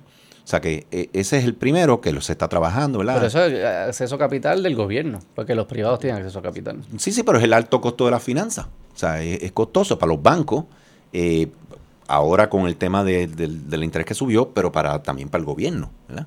Así que tienes un tema de finanza que se está manejando por el- la política pública de Estados Unidos, ¿verdad? De- del Departamento del Tesoro, de toda la política monetaria, no la bregamos nosotros. Eh, y tienes entonces el tema de Puerto Rico como tal en su, en su banca. Tienes después de, tienes antes de, de- en el otro lado, un bajo retorno en la actividad económica. Ese es el que nosotros nos enfocamos. Así que tienes alto costo de finanzas y bajo retorno en tu actividad económica, ¿verdad? El el bajo retorno en la actividad económica es por un bajo retorno social, lo que hablamos de los recursos humanos, que no tienen la capacidad de, de- de- de conocimiento, de poder crear este, eh, esos retornos. Y el otro es porque la apropiabilidad baja, porque un dólar en Puerto Rico me da mucho menos de lo que me da un dólar en Florida. ¿verdad? Así que si yo lo voy a invertir en dos sitios, ¿a cuál yo lo pongo? ¿A Florida o acá? Ahí están los cientos de miles de puertorriqueños que se fueron. ¿verdad? Eh, ¿Qué ocurre? Esa apropiabilidad baja tiene dos cosas que la provocan, dos motores. Fallas institucionales y fallas de mercado. ¿Ok? Las fallas institucionales, y entonces ILE, para que sepa, ILE está metido en fallas de mercado. O sea, quiero, lo quería poner en perspectiva antes de entrar a las leyes, porque en fallas institucionales nosotros no nos metemos, pero son un gran tostón. Porque si tú no tienes unas instituciones responsivas, ágiles, buenas, eh, imagínate educación, salud, infraestructura, pues tú vas a tener también muy poca apropiabilidad. Inclusive, se dice que las fallas de mercado muchas veces sur- surgen, recuerda que las fallas de mercado surgen a manera natural. Puerto Rico siendo isla, ya tiene unas fallas de mercado naturales. eh, la energía, o sea, que no podemos tener muchos proveedores porque es muy, muy alta la inversión si no hay mucho mercado, ¿verdad? ¿Qué ocurre? Las fallas de mercado te salen naturales o man-made. Pero muchas de las man-made vienen por las fallas institucionales. Que ahí es que yo creo que ustedes están entrando. Entonces nosotros estamos entrando Entre esas dos cosas. en, la- en las fallas, bueno, las fallas de mercado, por ejemplo, yo no me meto en educación, yo no me meto en, Sí, pero en eh, fallas de mercados que son provocadas por... eh, fallas institucionales. Claro, claro. Tú te claro, estás diciendo, claro. espérate, quita esa ley o Cla- quita ese claro, requisito. Exacto. Pero, hay fa- pero lo que quiero decirte es que hay fallas institucionales que hemos hablado algunas acá, que, que ¿sabes? esos son otros fenómenos. Sí, sí. Y, si tú, y esas fallas institucionales son serias en salud, en educación. Eh, eh, tú, tienes una, tú tienes unas instituciones que le están fallando a miles y miles de puertorriqueños. Sí, sí, lo de educación O aquí sea, es, un, es un problema un serio. crimen. Y ahí tiene que haber, y ahí tiene que haber una atención. Ahora, cuando te, te llevo, cuando te vas a fallas de mercado, te hablo de los males, lo que hemos hablado. Ajá, vamos a eso. Las fallas de mercado te lleva a todo eso. Corrupción, falta de transparencia, amiguismo, nepotismo, clientelismo, inversionismo político, subsidios corporativos, casa, de rentas. Sí, el rent seeking. Casa de rentas. Hace como un negocio. Pero es eso. Casa de renta. Eso. Y es comiquísimo, es comiquísimo, by the way. Donde más se ve esto, los estudios que han hecho, es en Rusia, China, eh, eh, ¿cuál es el otro? Este, India. En India también. En India se ven, son bien altos porque son países que se están moviendo a los mercados, a, a economías de mercado. No las tenían antes, Claro. pero vienen de unas autoridades bien totalitarias eh, y autocráticas. O sea, entonces cuando se hacen esa transferencia, el problema se pone serio. Los recursos naturales, los- las instituciones las, se apoderan, unos particulares. Los Esos son los famosos oligarcas de Rusia. Exacto. Así que es, es muy interesante. en Latinoamérica también, ¿no? Bueno, Latinoamérica tiene otro fenómeno. Latinoamérica tiene el fenómeno de que el motor de desarrollo económico, El gobierno. ah, mira, hay cuatro motores que se usan. Gobierno se usa, se usa eh, negocios de familia, se usa publicly traded companies y se usa emprendimiento empresario. Esas son las cuatro que se estudian como cuatro motores de, des- de creación de riqueza, ¿verdad? Eh, el The Economics hizo un estudio bien interesante a nivel con los continentes. ¿Qué continente predomina- predominaba cuáles? En todos los países desarrollados y los continentes más avanzados, publicly traded y emprendimiento son número uno y número dos. Y gobierno de familia y gobierno, eh, perdón, empresas de familia y gobierno son 3 y 4. Bien Y lo- interesante. y lo otro es la inversión. Latinoamérica era el único continente que gobierno y negocios de familia eran 1 y 2. En África no. Eh, no, no, en África no. Y publicly traded y, y empresarismo eran las últimas. Entonces, eso te crea unos problemas serios porque entonces las familias, ¿verdad? Y pasan Que somos bien grupales. Ajá. Es como el tribalismo, es como Eh, eh, tribalismo, el tribalismo. expresado en Entonces, economía, eh, ¿verdad? empiezas a crear, empiezas Familia, y creas, by creas- creas el mismo sí. fenómeno que la dependencia de, Estados Unidos y nosotros, y, o sea, la dependencia de los fondos federales es lo mismo, el gobierno y empresa familia. Entonces, eso incide con la creación de riqueza. Eh, de, de emprendimiento, de gente que echa para adelante. estudios muy... Pero lo que te iba a Política de identidad económica. lo que te iba a decir es que todo, todo esto sale de fallas de mercado. Todo esto te sale. Hay fallas de mercado, hay fallas institucionales y todo el mundo empieza a pedir su finquita, su, todo el mundo empieza a montar eh, arreglos. Así que lo que tú... Y escriben en el periódico. Lo, lo- lo- lo que la teoría te dice, y estas son la- las leyes, Ajá. ¿Verdad? que empiezas a mirar todas esas leyes y, y tienes leyes de negocios municipales, leyes de impuestos, leyes laborales, leyes de licencia ocupacional, leyes de distribución, leyes de necesidad de conveniencia, leyes de fijación de precios. Hasta los estacionamientos tienen aquí precios. ¿Cómo es? ¿Los parking los tienen? parking tienen Hay una ley que hay una ley y la tengo ahí y si le, y si le tienes leyes de permisos, leyes de cannabis medicinal, leyes de subsidio corporativo. Y, y, y, by the way, y de aquí tienes Vamos, otras leyes. Vamos, vamos específicas. ¿Tienes alguna específica? Bueno, las específicas, mírate, aquí está la, la, Quiero leer. la lista. Yo me puse a leer para el programa este, me puse a leer lo, ¿Qué programa es este? Yo- yo- Pero la yo- mierda esa con yo, me puse a leer lo, eh, al principio de las leyes tienen lo, el motivo. el motivo que se llama Exposición de motivos. exposición de motivo. Mira, tú lees eso y por eso tú te das cuenta porque estamos en quiebra. Es más, tú lees eso y cierras Giles, montas el avión y te vas. Porque Hayek, Hayek y Friedman y toda esa gente estaría ya saliendo de la tumba yéndose a correr. Esta, mira, esta es la ley Facultades Generales de los Municipios. Se autoriza a los municipios, previa aprobación de sus respectivas legislaturas municipales, crear, adquirir, vender y realizar toda actividad comercial relacionada a la operación y venta de empresas y franquicias. Ellos pueden montar un Wendy, pueden montar Ah, los eh, municipios. los municipios. Ah, es el de Aguadilla que tiene boleras y eso. Y no solo eso, promueve el desarrollo económico para aumentar los fondos de las arcas municipales, crear nuevas fuentes de empleo y mejorar la calidad de vida. O sea, el gobierno, y para colmo, no tiene que pagar.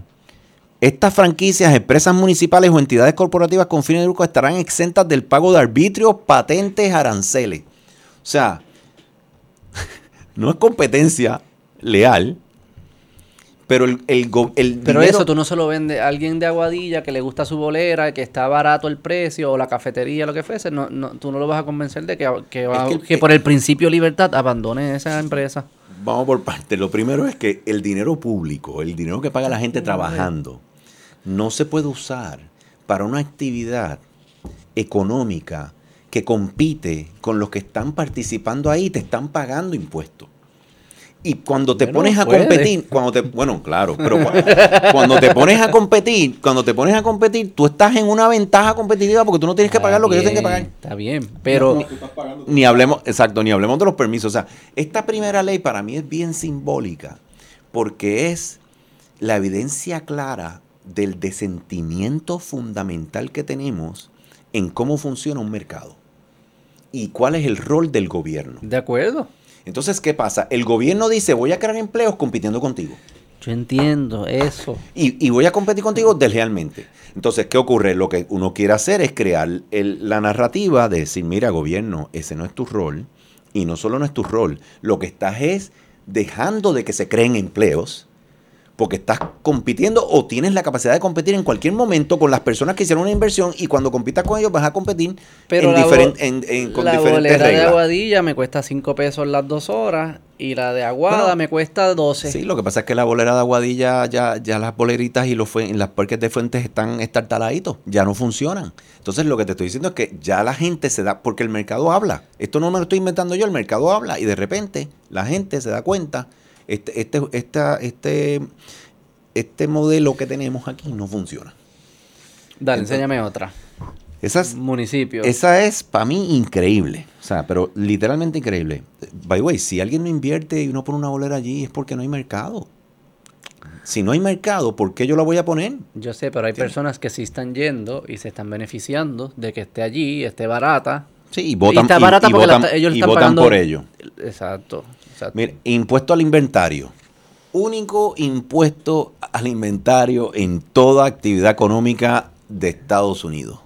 ¿De dónde sale esta idea? Mira, yo le he preguntado a profesores, le he preguntado, nadie me ha podido contestar exactamente dónde sale, porque obviamente me encanta mucho saber de dónde, la de, la de, la de, la de distribución la sé, de dónde sale. Sí, sí. Hay- porque es importantísimo ver de dónde sale, pero ¿Esto es del na- 2020? yo, yo cuando empecé, no, Ah. ese- esa es la enmienda. Ah, esa- esa enmienda. 20. Yo cuando, cuando empecé a mirar esta ley, empecé a preguntarle a profesores que me explicaran de otros estados y hablar con otros think tanks, a ver si había otras leyes de inventario, porque, porque ah, uno piensa, ah, es una ley que hay allá y la trajeron para acá. Nadie la tiene. No hay ni un solo estado con esta ley. La gente me explica, pero explícame cómo es eso, cómo funciona eso. No, que si tienen inventario. Entonces, Puerto Rico es una isla, que es hasta, es hasta peor. Sí, sí. o sea que no es risible, créeme. Yo las yo las empiezo a ver y yo digo, diablo, pero espérate, que esto.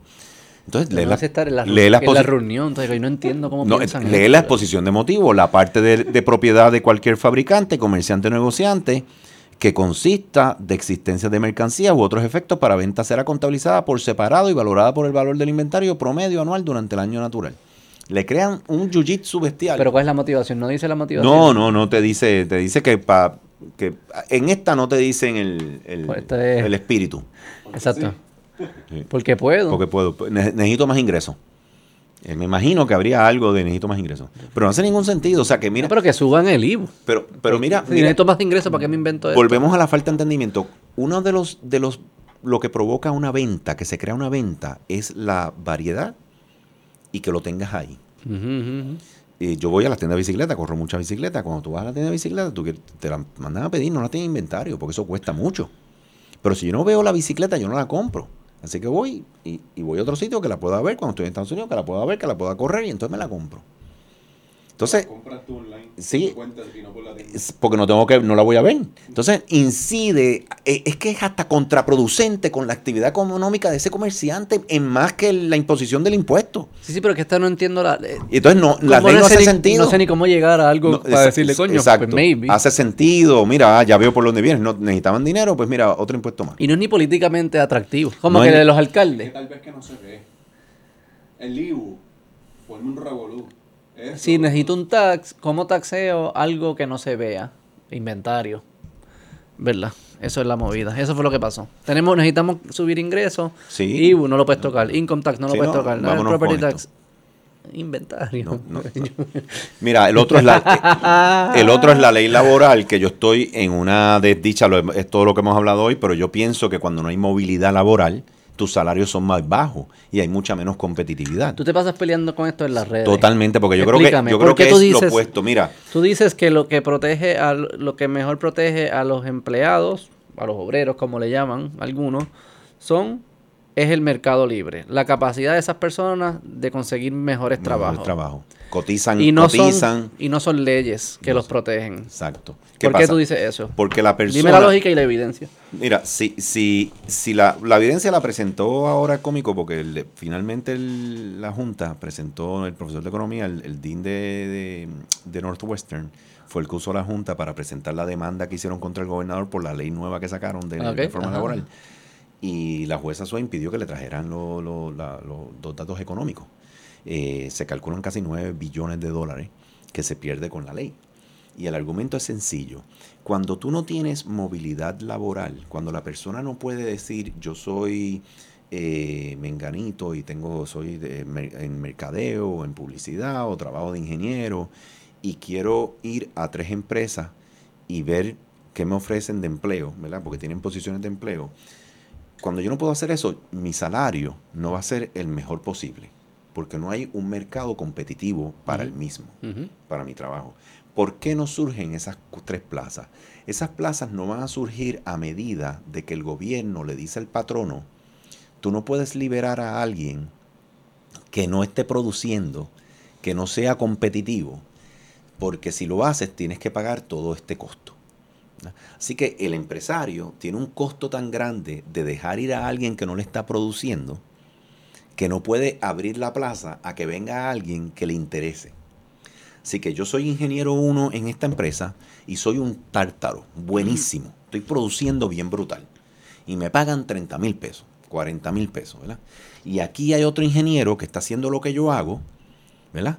Pero es flojito, no va al trabajo, falta, no produce, ¿verdad? Mm. Y le pagan 40 mil, ¿verdad? Eh, y, pero él no está produciendo. Ahora, si él lo despiden, le tienen que dar tremendos costos. Yo, no me tienen que dar aumento, no me tienen que dar más, porque la plaza de esta otra no está disponible. Básicamente te estoy explicando la movilidad laboral. Sí, entiendo. No ocurre la movilidad. Entonces, el ambiente competitivo a nivel laboral no existe ahí porque el gobierno lo que dice al patrono es patrono, aunque falte, aunque no te produzca, aunque no estés contento con su desempeño, tú no lo puedes despedir a menos que no entres en esto. Lo cómico es, lo cómico es O sea que los que ningún, caballos. ningún patrono, Mm. ¿quién patrono? Incluyéndome a mí, que lo veo completamente absurdo, va a despedir a alguien que está haciendo buen trabajo. ¿Qué patrono no va a, a- a darle un mejor aumento, mejores incentivos a la gente que esté produciendo eh, más? O sea que los caballos, bien? los caballos están pagando las consecuencias de que los otros, de que los bacalaos no se puedan sacar. Lo- exacto. Eh, eso es los lo- caballos se montan en el avión y se van. Esto viene, ¿de dónde viene esta ley? Esta ley viene obviamente de, los- de, de toda la actividad económica agricu- agri- a- a- de agricultura que existía, de la, de la manufactura esta maquinadora que, tú sabes, si yo no necesito tecnología, si no necesito ningún talento tuyo individual y es simplemente una mano de obra, yo después de cinco años te puedo despachar y traigo uno más joven que tenga más ingeniería. El mundo cambió. Ahora, ahora es una actividad económica de mucha más, se necesita mucho más talento, mucha más inteligencia, mucha más capacidad, mucha más experiencia. Así que esas leyes que existían para que eliminar ese abuso patronal que había, que eran muy meritorias, ya no es necesario. Eran industrias físicas. Sí, era, era otro, e- era otro componente. Entonces, estos estudios, no lo estoy diciendo yo. Digo, en te- deporte no lo hacemos. eh, no, en deporte. Deporte lo Entonces, sacan eh, por el eh, carajo. lo, lo- lo cómico es que esto es a nivel mundial, estos estudios están, existen, pero Puerto Rico so- todavía sigue con esta, esta narrativa de que el gobierno te está protegiendo. Entonces lo que te está protegiendo es la, la poca productividad, la poca Y competitividad. la movilidad. Entonces Porque no hay ha- suficientes plazas y si tú eres un caballo y no tienes... te va. Beneficia al que tiene plazas. Claro, Eso- al que tiene plaza y que no está produciendo, porque si tú tienes una plaza y tú produces, a ti No te beneficia, exacto. Te van a seguir pagando bien para que no te vayas, pero el patrón no tiene ni que estar dándote mucho para que no te vayas porque sabe que no te puedes ir porque no hay otras oportunidades. Sí, sí. Beneficia al que tiene plazas y no está produciendo mucho. Mm. Y esto, by the way, el estudio Y debe- no abusarían, es lo, el argumento es... El estudio de el es que si no hay de- leyes van a abusar, los patronos son unos abusadores. pero pero es que cuando tú tienes un mercado competitivo, el patrono que abuse lo liquidan. O sea, porque cuando, cuando tú tienes oligarquías y cuando tú tienes pocos participando en el mercado, entonces sí es que, pero si tú O sea, tienes muchas decía- oportunidades, Mi mejor defensa no es que angelitos sean mis patrones. Mi mejor defensa es que yo tenga alternativas. Para Claro. que ese, aunque sea un cabrón, me tenga que tratar como si fuese un angelito. exacto.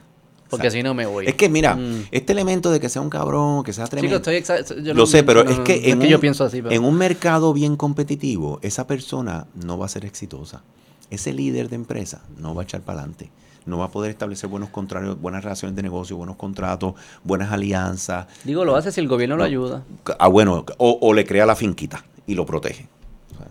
Así que esa, esa, esa para mí, en verdad, es cómico porque estamos haciendo lo opuesto a lo que creemos que estamos haciendo. Y los lugares, los lugares que tú mencionaste al principio de los países nórdicos, el mismo Estados Unidos, No tienen no esas tienen leyes, estas no leyes. tienen esas leyes. Y son posiblemente los tienen los mejores beneficios como empleados del mundo, Total- los mejores salarios, de seguro el tienen mejor trato que le dan. Mira, trato. Eh, no, no hay eh, mejor Los maternity son un año y cosas de esas. no hay mejor antídoto para todos esos males que ellos quieren proteger con esa ley que hacer el mercado libre. Hazlo bien competitivo. Permite que todo el mundo pueda entrar y competir. Pero también entiendes que Nadie, nadie le gusta que lo traten mal. yo creo que o sea, no es que el mercado solamente produce cosas buenas, es que se corrige. Va a haber selva y va a haber cabrones. Total, pero se, va a corregir. corrige. Oye, le hacen un review malo en, en la red, en lo que sea, y, y pierde, se corrige. O sea, va a haber malas experiencias. Sí, sí. Igual que hoy hay malas experiencias. Ya. la pregunta es si son si se perpetúan las malas Corre- experiencias. Recuerda que el atributo más, más eficiente del libre mercado es la autorregulación. Él tiene unos componentes de autorregularse porque los que están participando ahí aleatoriamente empiezan a decir, espérate, esto no, esto está muy caro, me voy para acá. Sí. O sea, empiezan a Yo creo que autorregular. cuando se dice libre mercado es que la gente como que piensa que es un fantasma. Al final son las otras personas. Sí, son las es- otras es- personas. es las personas actuando libremente, Sí, eh, velando por sus intereses. Ah, La otra compañía dice, ya lo están tratando mal a Jorge. Ah, pues déjame hacerle una oferta, se venga para acá porque él es bueno. Eso, es lo, eso es lo que es libre mercado, no, es, no es- no es un fantasma Exacto. ahí. Pero básicamente el, el- el gobierno eso no te lo permite. Las licencias ocupacionales es otra ley. Esa fue la que acabamos el estudio. Tenemos 129 licencias. Esta es la licencia...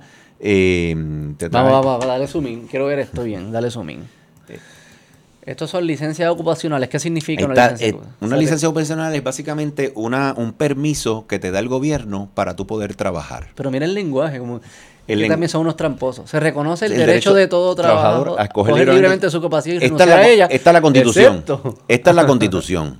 Esta es la constitución. Esto es lo que dice la constitución. Pero, entonces la ley va en contra de eso. Requisito, esto- el requisito de, de miembros de la Junta, estos deberán estar debidamente licenciados para ejercer la profesión de barbero o estilista en barbería de Puerto Rico y ser miembro activo Pero eso no colegio. contradice lo que dice arriba. Totalmente, ese es mi punto. O sea, entonces, mira los requisitos de barbero. ¿Y por qué no es Ah, porque eso es lo que se está peleando ahora. sí, 18 años de edad, certificado de buena conducta, curso de barbería 1200 horas, aprobar dos exámenes, certificado México, certificado negativo de deuda, pensión. De, o sea, para ser barbero, tú tienes que hacer todo esto. O sea, ¿Qué es lo que era?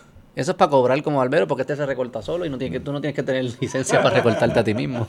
pero tú sabes, de Pero repente, es verdad, si, es como si tú eres un niño que naciste frente a una barbería o ibas a la barbería y, y el- y te enseñaron a ser barbero eh, con tu talento, como Salvatore Ferramos, si ven ese documental brutal. Él, Él era barbero. Él, él era, no, Salvatore es el que hizo zapatos. Sí, sí, lo sé. Y- pero él Pero aprendió, él aprendió Ah, no yendo al frente, que había un, fac- una- un shoemaker factory. Ajá, ajá. Y él aprendió con los viejitos que le enseñaron Así allí. se aprendía antes, todo el mundo era aprendiz. Exacto. Entonces, él, él aprende, si tú aprendes a ser barbero porque ibas al bar- eh, tu tío era barbero, un un amigo, y tienes ese talento y recortas un pelo brutal, tú necesitas 1200 horas de contacto o dos años de experiencia de aprendiz de una escuela estatal certificada. Ajá, esos son layers de, O sea, de una red mira, de certificados. Abre ahí, pon el letrerito barbero con la rosca esa que da vuelta rojo y blanca, abre la puerta y que la gente empiece a ir allí. Si alguien está dispuesto a pagarme, ya está. Exacto. Obviamente tu certificado de salud de, de que tú no vas a infectar a nadie. Aquí lo que tienen, aquí el único tema que yo puedo ver es una infección. y Eso es cuestión de que tú este, ¿Cuántas tengas veces va el- un, un tú- certificado de una semana de cómo se hace la desinfección de, la- de los utensilios y ya. Y eso es, y eso es un, un documento que tú envías y, y- y ya lo hice. Y, sea- y yo quisiera ir a esa clase, seguro ni prestan atención. Pero cuando vienes a ver, el- ¿Verdad? Como que uno dice, ah, no, esto este que está certificado. Pues mira- ve, ve un día la clase a ver qué es lo que están pasando allí. Mira el, pater- mira el paternalismo, más paternalismo, porque todas las que has visto son paternalismo. 129 licencias ocupacionales, 12 licencias ocupacionales que nadie tiene. ¿Cómo es? Ni- Ciento- 12 licencias que ninguna jurisdicción tiene.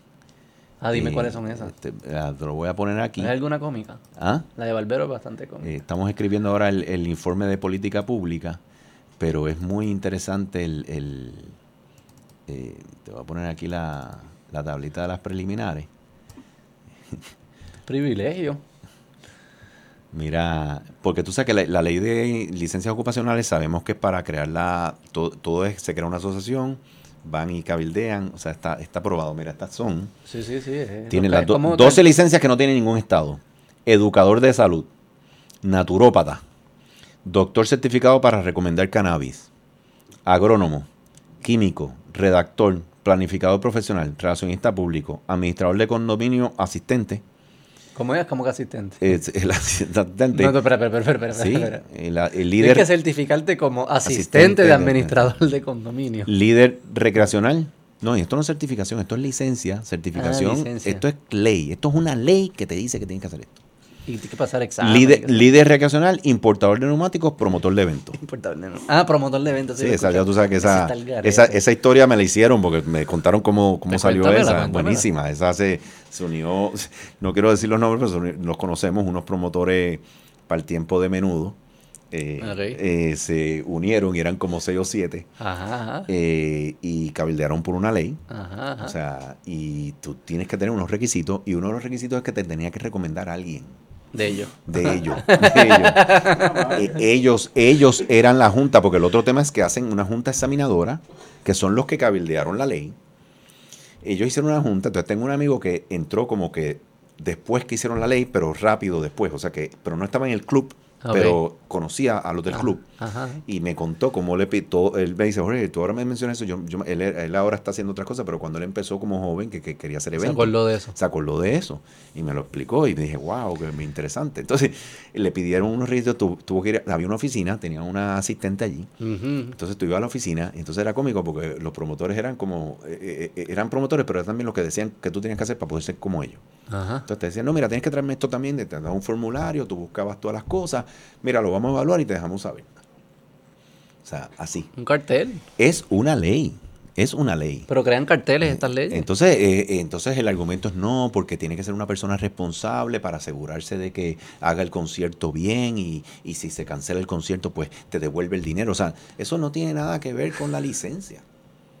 Eso es una responsabilidad de la empresa que está haciendo el evento. Hay un contrato O sea, con, los, con se los visitantes y si que se viola el contrato, pues eh, viola ese, la ley. ese individuo se va a incorporar o se va a registrar como una, una persona que hace negocios y va a tener unas responsabilidades judiciales ante eso y un Estado de Derecho que se va a velar con eso. No necesita una licencia para, para atender Digo esos porque temas. si es cierto para eso, es cierto para todo. Para todo, para todo. todo debería tener una licencia. Exacto. O sea, como que eso es lo que exacto. se Pero escucha tan random que obviamente sabemos qué fue lo que pasó. Definitivamente no tiene nada que ver con, con, eh, seguridad y salud.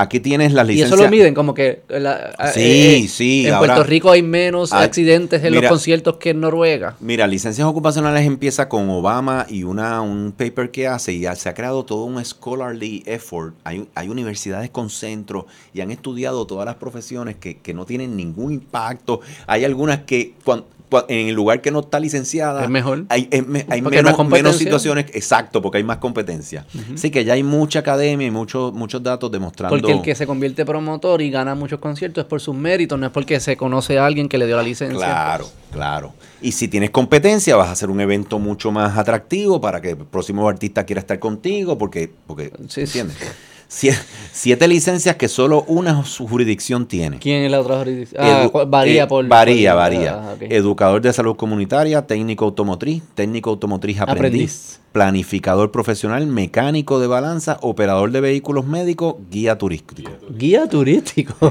ah, pues yo violado la ley porque yo le di un tour ahí en pana mío. y me pagué el almuerzo. Tres licencias que, que solamente tienen dos jurisdicciones y nosotros. Administrador de servicio de salud, técnico de electricidad, operador de ambulancia. Eso no es electricista, técnico de electricidad. ¿ok? Seis licencias que están presentes únicamente en tres jurisdicciones de Estados Unidos. Sonógrafo, sonógrafo general, establecimiento de cannabis, mecánico automotriz, técnico de aires y refrigeración, aprendí y agente de seguro. Y aquí tienes cuatro licencias en cuatro jurisdicciones, establecimiento de cannabis, diseño de interiores, abogado notario, agencia de viajes. Sabes que abogado notario seguimos la ley de España y, y es súper complejo. Agencia de viajes, cuatro jurisdicciones y nosotros. Y 23 licencias que tienen de 5 a, 15 a 25. En otras palabras, tú tienes 12 y 20, tienes 32 licencias que tienen cuatro jurisdicciones o menos. 12 que no tiene más nadie. O sea, evidencia clara de quid pro quo Sí, sí. eh, y de todo lo mal que tiene y obviamente apelando al paternalismo, a calidad de servicio, o sea, eh, Y es como si el cliente y nosotros somos tan anormales que a mí me cogen de pendejo eh, y yo sigo yendo y me sigo cayendo de te- y- pendejo. y ellos te tienen que que eh, yo no y- puedo cambiar. y ellos se van a encargar de eso y te van a proteger, ¿entiendes? Y entonces tú te sientes bien. De nuevo, tú miras todas estas O sea, si leyes. el barbero me corta la oreja, no vuelvo a ser barbero. Yo no voy a seguir yendo, no me tienes que proteger. La ley de necesidad de, de necesidad y conveniencia, no sé si saben cuál es esa. Esa es la de los, de los centros de, radiología y de eso, centro ¿no? de salud, esa, tú no puedes Eso abrir uno. sabe. No, y, pero explica esa, explica Mira, esa. ¿Tú sabías esa, Brian? No, esa- eh, a mí me. Esta no es de las más importantes. yo no sabía ninguna de estas. A mí me llegan porque la gente me las empieza a enviar como se crea la narrativa. Sí, O sí, sea, oye, hagan eso, sigan yo llevo enviando, 35 pap. años bregando con automatización, controles, y me metí tres años en esto y me empezó a caer. Y si eres uno que se beneficia porque es de tu misma industria, le envía, usted es una persona de principio. Mira de verdad. esto, la ley de certificado de necesidad de conveniencia que aplicaba a muchos otros eh, industrias, Walgreens la eliminó con CVS cuando empezaron a venir aquí, porque también la aplicaba a ellos, para autorizar al secretario de salud a expandir, expedir certificados de necesidad y conveniencia a toda persona que proyecte adquirir o construir una facilidad de salud u ofrecer o desarrollar un nuevo servicio de salud, hacer inversiones de capital de 500 mil dólares o más a favor de una facilidad de salud existente o adquirir equipo médico altamente especializado en valor de 250 mil dólares o más dentro del Estado Libre Asociado de Puerto Rico, excepto que cuando la inversión del capital por, o a favor de una facilidad de salud existente vaya a ser realizado por o a favor de una farmacia, banco de sangre o laboratorio clínico, siempre será necesario obtener previamente un certificado de necesidad. ¿Qué es lo que ellos están diciendo? Para tú poder invertir en algo, me tienes que pedir a mí permiso primero, porque si alguien ya invirtió en eso, estás poniendo en peligro su inversión. Y ellos lo miden así, definen un radio. Y definen un radio. Y dicen, no, ya que hay un centro de radiología, para acá no venga. Así. Eso lo tenían con farmacia. Y obviamente lo llevaron al federal porque por la Interstate Commerce y dijeron, no, no, eso, eso no funciona así. Pero es para que tú veas el paternalismo de decir, yo voy a proteger tu inversión, no el mercado, no tu oferta, no tu competitividad, no, no la manera que tú tratas a los clientes, no tu calidad de servicio. no. Ajá. Que, no, ah, exacto. Si ya tiene el área, ya tiene el área. Exacto. Entonces, Exacto, si, tú sí, montas un, finca. si tú montas un hospital, no hay hospital en ese radio, se acabó. Yo puedo entender eso cuando venías de la pobreza que había y tenías que concentrar un poco la riqueza para que la persona pudiera financiar esos equipos y yo al principio, ¿verdad? Cuando Puerto Rico no tenía mucha mucha escala, mucho, para que se diera la primera inversión tuya. para que se dieran las inversiones del, de- pero ya estás en el 2023. Y esto lo que está es disparándote en el pie. Esto lo que está es dando un me- menos servicio, menos innovación, menos competitividad, me- peores salarios, todo. ¿Esto aplica a los dispensarios? Eh, Prende, no. prende, prende el micrófono si vas a hablar. No, el- a los dispensarios de cannabis. Ah. No, no, bueno, Bueno, pero espérate, va- porque ellos... eso, eso- esos querían, esos querían cabildear. Pero eso salió los otros días. Sí. Y a mí me molesta un poco, eh, Jorge, y lo voy a decir, y voy a decir nombre y apellido porque fue la persona. Gustavo Vélez, que es un economista. No, yo, le ca- yo le caí arriba a mi amigo. O sea, hay que caerle arriba. yo le escribí, yo le y escribí. no es nada duro. personal. No, no. A mí me importa, cada cual que crea lo que sea. Pero si vamos a, a empujar este movimiento, no puede ser solamente cuando nos conviene. Bien de acuerdo. Eh, obviamente, por eso es que los think tanks. Ah, pero para explicarte, querían hacer lo mismo para los dispensarios, porque se estaban propagando muy rápido según los dueños de los que ya existen. Mira. está subiendo muy rápido, que me está bajando el profit margin, qué sé yo qué, y que el cliente se joda. No, hay que ponerle reglas, que tiene que haber un límite, unas cuotas, porque si hay de más, eh, nos sale muy barato la marihuana, no sé qué es lo que no sé lo que termina pasando. Mira, eh, mira, no te olvides de estas dos frases. El, equilibrio, se- ellos piensan que el equilibrio se legisla, que el equilibrio no se encuentra solo. Exacto, exacto. El, eh, dos principios bien básicos. El sector privado es el primero que hay que privatizar en Puerto Rico. 100%. Eso siempre lo he dicho. ¿ok? Y el segundo es, aquí son bien capitalistas hasta que le pones competencia. Digo, Cuando pone competencia, hazme una ley. no. ¿Tú te imaginas que en mi industria, en mi industria, grandes, yo estuviera pidiendo, protégeme? No, no. Pero eso es el equivalente que Bad Bunny diga que no se puede escuchar Drake en Puerto Rico. Exacto, exacto, eso mismo, eso mismo. No, no, protégeme. Y no, lo, y no lo puedes bajar ni por Spotify, o sea, controla, No, no se puede, por todos lados. es que los puertorriqueños no podemos competir con el Exacto. mundo. Entonces, ¿qué ocurre? El, eh, te trastoca todos los principios de- bienestar, de lo que produce esto bienestar. Y entonces ahí llegas al, al Airbnb reclamando también, protégeme. O sea, todo es lo mismo. Entonces viene alguien y dice, déjame el Airbnb tranquilo, pero hazme esto. Porque lo que quieren es el Frankenstein. O sea, para unas cosas sí y para otras no. Tú tienes que quedarte en el principio y honrar el Sí, principio. sí, sí, de acuerdo. y ILE tiene eso claro, por eso es un instituto de ese pensamiento y nosotros por lo que nos valemos es por el pensamiento. O sea, tú me hablas a mí de un tema que yo no sepa mucho y los investigadores y todo van a empezar a buscar a Dan Smith, a Hayek, que- que- cuál es la filosofía de esto. O sea, que es desde la raíz, de lo fundamental. Claro, claro, no puede. Obviamente siempre tiene que haber las regulaciones en unas cosas que se necesita. Esto no es a lo loco. Van a existir, Otro no, no, cuando- pero tiene que estar pensado. Cuando ganemos esta pelea, pues, pues, pues, pelea, tú y yo nos hacemos enemigos de las regulaciones. Pero vamos a ganar esta No, pelea primero. recuérdate que las regulaciones son, son, son No, no, olvídate, ah, olvídate, no entremos ahí. Eh, ok, fijación de precios. La fijación de precio de estacionamiento. Otra que me enviaron, miro. Tú sabes que los estacionamientos le fijan el precio. Yo, ¿cómo? ¿Cómo es eso? No, Espérate. no. Debido al volumen de Mira, automóviles. mira, mira eh, la, esta- las exposiciones de Ah, motivos. esto es bien chulo, espérate. Debido al volumen de automóviles que diariamente entran y salen de las áreas de estacionamiento público, el alto valor que representa cada automóvil para su dueño, los valores y otros objetos personales de que sus dueños dejan estos automóviles y a las distintas situaciones que surgen en dichas áreas de estacionamiento que ponen a diario. Ah, esto está cabrón. Está, está brutal. Cuyo valor es incalculable, hace que el servicio que prestan las áreas de estacionamiento público en Puerto Rico se considere de interés público. ¡Ah! ¡Tuki! Como porque afecta a la, mira qué fácil. Porque afecta a las personas, pues es de interés público. qué loco.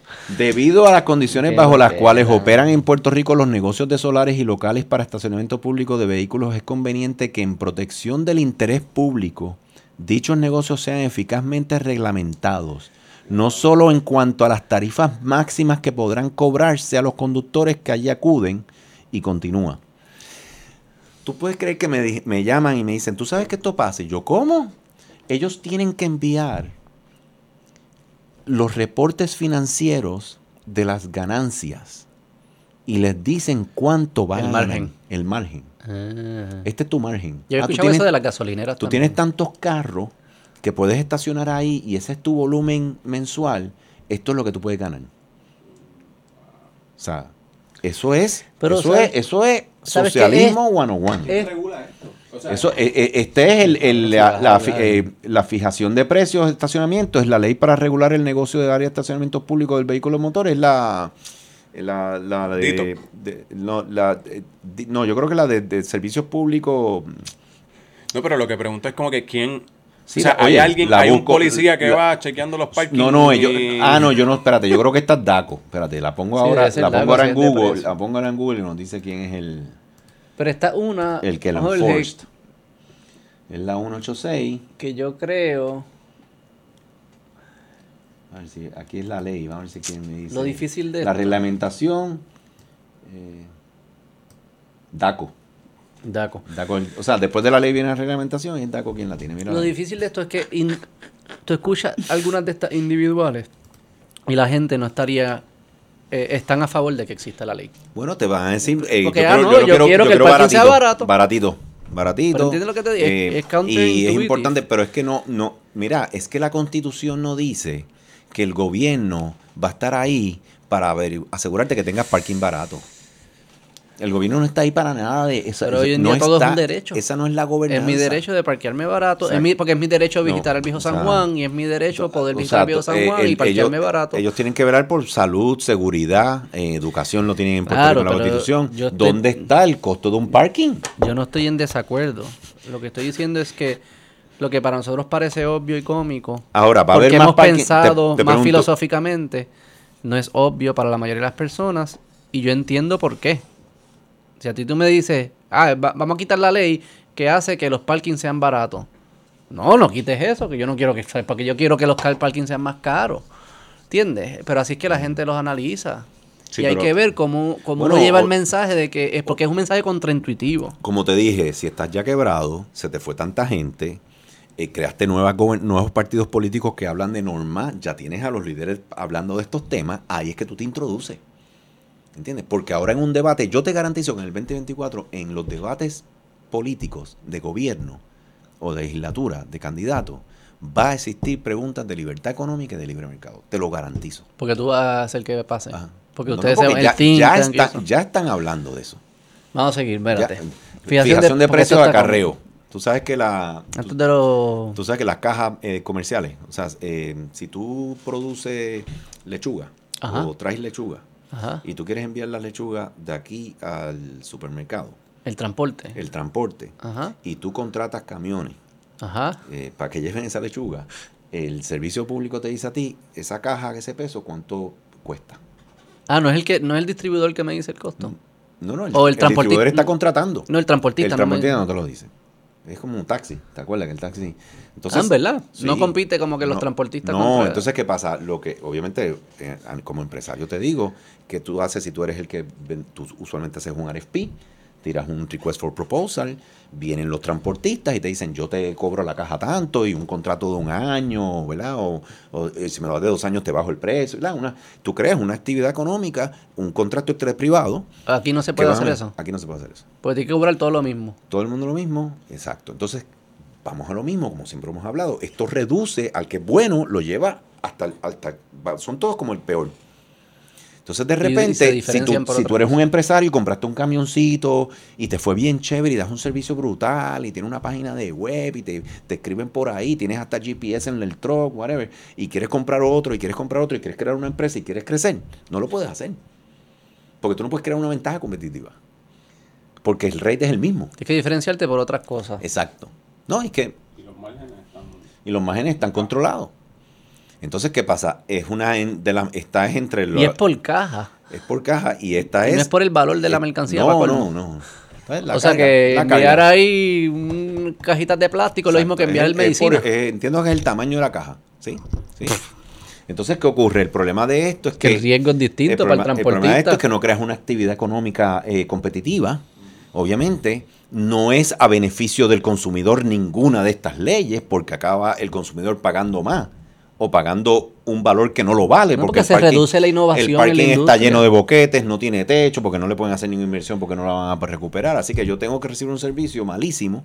Lo mismo pasa en esta y no creas una actividad competitiva. ¿Quién lo controla? Pues todos los que corren sus camioncitos y quieren sus rutitas ya como las tienen, van al- a la Comisión de Servicio Público y dicen, "Eso es- esto, esto es lo que tú vas a fijar, esta es la que hay. Ah, cuando dicen que está muy cara la gasolina y que costó, ellos se unen y dicen, súbele el precio el rate.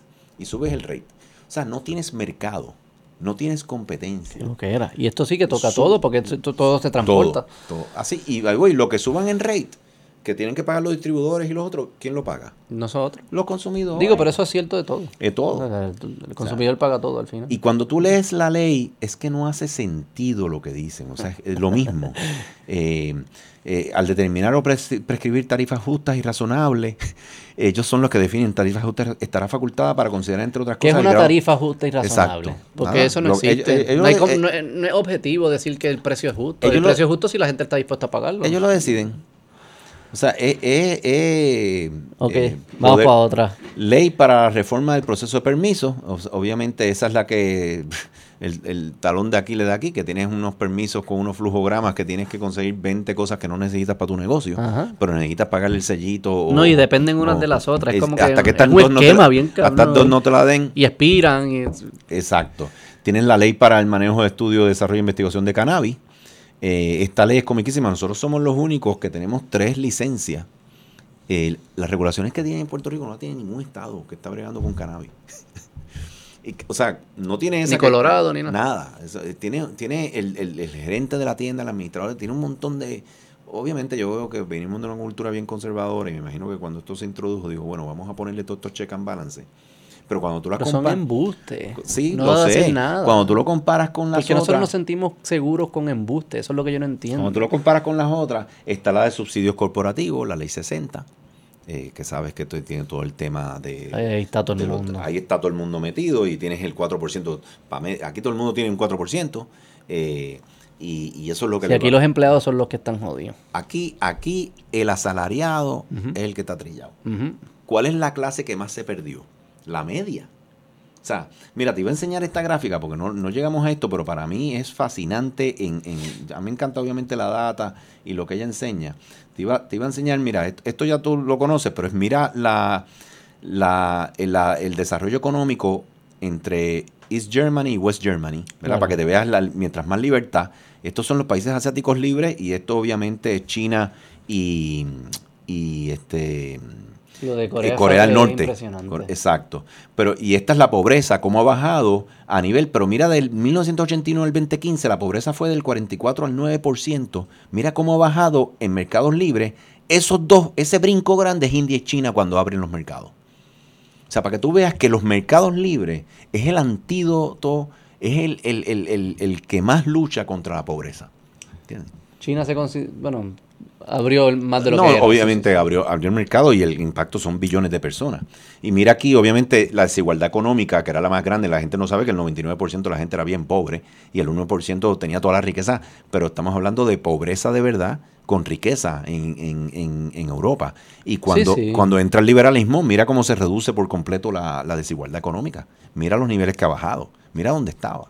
¿Y por qué la narrativa es que ha aumentado? Es, bueno, porque si estás aquí, ¿En dónde? aquí abajo, mira, que al final acá, No, no se ve. Ah, no se ve a, a la derecha, mm, Si estás a la derecha, tú ves cómo sube un poquito. Ajá. Pues eso es lo que ah, del hablando. 80. Exacto. Pero yo te estoy hablando de la perspectiva de que te... Sí, histórica de la vida exacto, humana. Exacto, La experiencia humana. Exacto. Aquí, aquí está el modelo de... Te iba a hablar de la... Estas son las leyes, lo que queremos hacer en ILE, de meterlas todas en una caja. Yo creo... Y quemarla. Bueno, no, mi- mira, mira mi teoría, mira mi teoría y, y- y quiero que escuchen esto. Ustedes obviamente son brillantes y yo pienso, mi análisis ha sido, contestando tu pregunta cómo, de que aquí todo el mundo, el sector más poderoso contra un gobierno es el sector privado. ¿ok?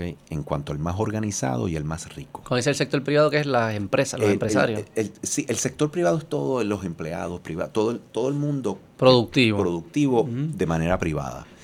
Esa- ese, ese grupo se demuestra que tiene un contrapeso bien grande contra el gobierno, sano, constructivo, ¿verdad? Eh, Ahí entran los donativos que hacen a think tanks, a todo eso, porque eso, esa es la gente que le dona a estos institutos y a organizaciones ONG para que hagan esos pushback y, eso, y, y crean Ajá. esa- esos retos.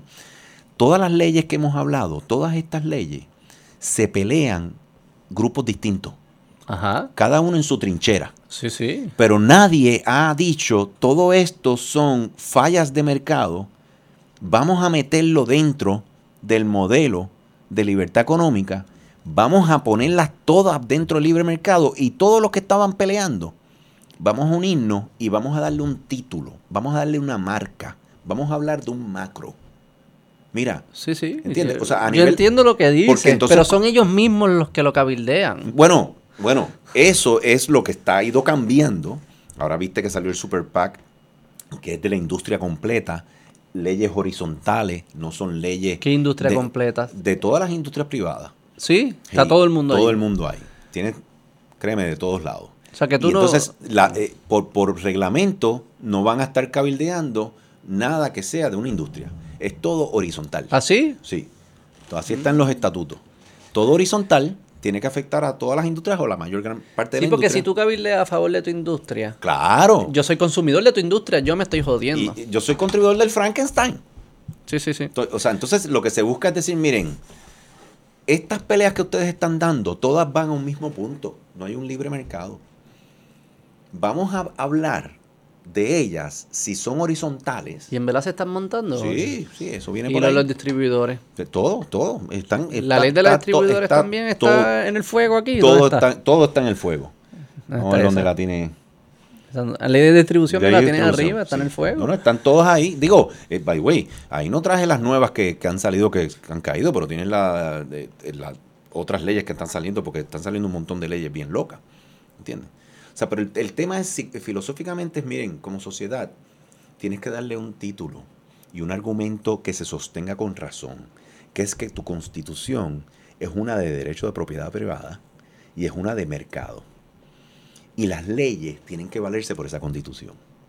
Y ese entrometimiento del gobierno innecesario hay que empujarlo. Mira lo de las licencias ocupacionales. ¿Quién te va a decir a ti que esas 12 licencias ocupacionales Puerto Rico las necesita, aunque ningún estado las tiene? By the way, no hicimos el estudio, pero sí, quizás no las tiene ni en Latinoamérica ni en Europa.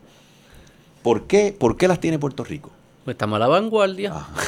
Entonces, ese es el argumento que tú tienes que hacer. Obviamente la Ese. gente, la gente, que te empiezas a ganar a la gente que están en cada una de esas trincheras, que están siendo impactadas, empiezan a decir, espérate, ahora lo entiendo, esto es genuino, esto es honesto, esto es por un pensamiento y una idea que es la ¿Y fundamental. crees que la gente puede abandonar su finca Yo creo que sí. Yo, por la idea? yo creo que sí. con la esperanza de que esta idea va a hacer que, que mi sí. finca sea mejor en el futuro. Yo creo que sí.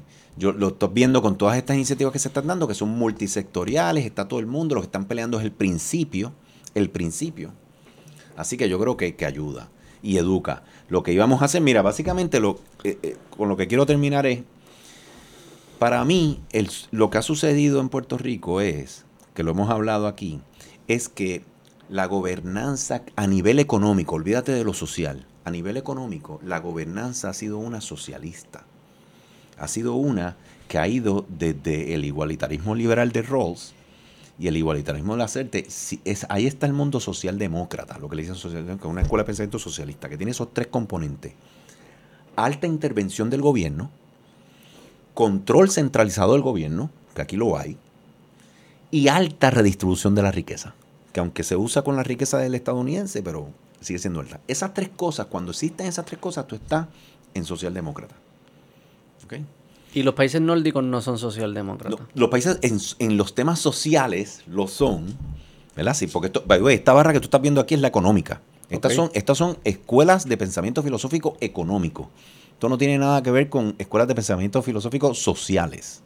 Que es difícil hacer, tirar la línea porque Pero hay, pero salud hay es económico porque tú también, puedes- tú salud puedes- es social y económico, tú puedes- educación es social y Tú económico. puedes estar ayudando a los envejecientes, pero tú tienes 75% de tu fuerza, de tu gente trabajando, ¿verdad? Y tú tienes tremendos hospitales y son del Estado, pero tú tienes a todo el mundo trabajando, todo el mundo pagando impuestos y nadie necesita un plan médico privado. Eso es lo social, ¿entiendes? Sí, ok. Pero en lo económico tienes todas las medidas económicas de libre mercado. ok. Entonces, lo que, lo que, lo que ocurre para mí es que cuando tú, aquí, aquí va la esencia de lo que hemos hablado, cuando tu gobernanza de país, de sociedad, ha sido basada en una narrativa de estatus, ¿verdad? Independencia, Estado libre y estadidad, nunca ha habido un debate de ideas de las normas sociales y, y- económicas por las que vas a gobernar. Tú Sí, nunca sí. has visto a un gobernador, un líder diciéndote eh, derecho de propiedad privada, de libre mercado, libertad económica. Nadie, nadie ha hablado de estos principios de, de que tenemos que el gobierno tiene que ser limitado, las libertades individuales, los cuatro pilares del libre mercado, libertades individuales, Estado de Derecho, derecho a la propiedad privada, gobierno limitado. Esos son los cuatro pilares que hacen una libertad económica saludable. Esas cuatro eh, fundaciones, ¿dónde tú ves a un gobierno, un gobernante hablando de ellas en un debate? Sí, no, aquí no se habla de eso. Aquí lo que hablas es de estatus. Entonces mi opinión es, Sí, hablan otras cosas que no se hacen. Claro. Pero bastante, Bastante llanito. superficial, sí. aquí mi, mi análisis es que hemos carecido de crear una narrativa, un debate, un, una, un, una- una- un debate de ideas y, y de, de- de construirnos como sociedad basado en esas normas sociales y económicas por las que ese gobierno se va a regir para que nosotros vivamos en sociedad. Sí, sí. Así que lo que terminas es con un Frankenstein, porque nadie ha hablado, con cosas hasta que son op- se oponen una a la otra, no hacen sentido, Claro. porque nadie las ha hablado, así que no las has desarrollado como ideas. Sí, sí. Es un menjonje. Así que la meta de nosotros es cómo nosotros nos movemos a ese liberalismo clásico hayekiano, Que es un, un liberalismo clásico, es el capitalismo, que no es malo, ha sacado un montón de gente de la pobreza, ha sido muy bueno, y que tiene todos estos males que no son de él como tal, son producto de hacer las cosas mal en él. Mm. ¿Entiendes? ¿Cuál es el Pero el- obviamente Hayek no te Hayek no permite subsidios corporativos. Sí, no. no te- o, sea, o sea, cuando tú vienes a ver, Ellos son bastante libertarios. cuando te vienes a ver, obviamente aquí estás tú con los libertarios eh, de Nozick hasta, hasta que llegas al anarquismo, ¿ves? Pero el, Filosófico. eh, el punto mío es que ¿qué queremos hacer Sí, nosotros? sí. Y by the way, yo estoy bien contento con lo que yo estoy viendo a nivel de discurso político. O sea, Sí. para mí, mira, para mí, ¿Qué tú estás viendo? mira, para mí, proyecto ¿Tú de ¿Qué cara Mira, tú ves? primero que nada, le, le doy, le, doy todo el crecio, le doy todo el crédito a Rogelio, mi gran amigo Rogelio, con, con, con el partido cuando lo, cuando lo montó Rogelio Figueroa. Ajá, ajá. Por- es el coquí. Por el coquí, porque para mí el que tú tengas ahora Victoria Ciudadana y a Proyecto Dignidad ha sido lo mejor que nos ha podido pasar. Porque se está teniendo esas conversaciones. Empiezas a provocar un debate que sea de normas sociales y normas económicas por la cual queremos ser gobernados y vivir en comunidad. Los partidos de estatus no hablaban pío de eso. Pío. Te voy a decir más. El partido independentista, que es el que dice no quiero, eh, mantengo, ni quiero, ¿verdad? No quiero, quiero ser independiente. Debería haber sido el, el- el mayor proponente, pero fanático, de la libertad económica y el libre mercado. Debió, pero Debió. no fue. O sea, si hay alguien que tiene que decir el liberalismo clásico, lo que nos da toda esta data desde Europa, lo que liberó a todo el mundo de la pobreza, lo que eliminó esa desigualdad, lo que destruyó estas instituciones opresoras y masificó las oportunidades. Ese liberalismo clásico es lo que nosotros vamos a poner en Puerto Rico para que tengamos un 80% de fuerza de participación laboral, para que todo el mundo esté creando, innovando y fue para el adelante. Y no necesitemos explotar nuestros recursos naturales o las minas que tenemos en la Junta. Y con esa creatividad y ese potencial de cada individuo, nosotros vamos a poder valernos por nosotros mismos. La redistribución de riqueza a los que no producen va a ser ínfima, ¿verdad? y vamos a poder ser competitivos en un mercado mundial. Sí, pero eso nunca fue. ¿Ustedes han escuchado eso de, de ellos? No, lo Ahora- opuesto. Ahora, tú me vas a decir a mí que tú vas a poder tener alta redistribución de riqueza. Tú vas a poder tener alto control central del gobierno. Y tú vas a poder tener este, alta intromisión en los individuos siendo independientes. ¿De dónde vas a sacar los chavos para dárselo a la gente? Yo nos vamos a matar. ¿De dónde vas a sacar los chavos? para- a menos que exploten los recursos naturales, ¿verdad? Que encontremos unas minas ahí de níquel y, y petróleo y lo empieces a explotar y empieces a repartirle a todo el mundo los chavos. En verdad estas ideas no son... No, no son... Nunca se habían vocalizado. No, no- nunca han sido parte del léxico de las conversaciones públicas en Puerto Rico. Y no creo que mucha gente... Hasta tiempos recientes se empiezan a identificar con ellas. Yo no... Mira, o sea, como que sí, las empresas y la empresa privada a ese nivel, pero no a este nivel filosófico de la Mira. libertad. Aquí se burlan como que de la libertad. Mira- Ah, libertad. Mira. Beto, coincidentemente llegamos, sé que estamos terminando, pero llegamos al final, al principio de, mi- de todas mis presentaciones. Este slide que tú ves aquí es la inspiración mía como empresario y es lo que causa el que se forme ILE. Ese es lo que se conoce como el ecosistema empresarial, por Babson definido. Ese ecosistema empresarial tiene seis pilares. Hay un solo pilar que se enfoca en el mercado. Los otros cinco pilares se enfocan en el empresario. Y está demostrado que hay más derechos civiles, hay más libertades humanas, hay más bienestar humano, hay más dignidad humana cuando florece ese emprendimiento en la sociedad. ¿verdad?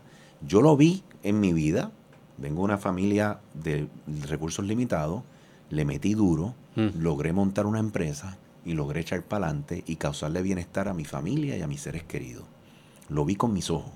Y si yo lo hice, un chamaquito Floral Park que estaba tirando piedras, tumbando quenepa, brillando zapatos, o sea, titereando por ahí, lo puede hacer mucha gente. Es que, es que estoy segurísimo que hay un montón de gente por ahí que lo pudiera hacer. ¿Entiendes? Entonces, ellos lo que te dicen es, cinco pilares se enfocan en el emprendedor, incubadora, los programas académicos, el acceso a capital, los medios. Y hay un pilar que se enfoca en el mercado, en la cancha que el empresario va a jugar. Y ese pilar es el pilar de política pública, policy.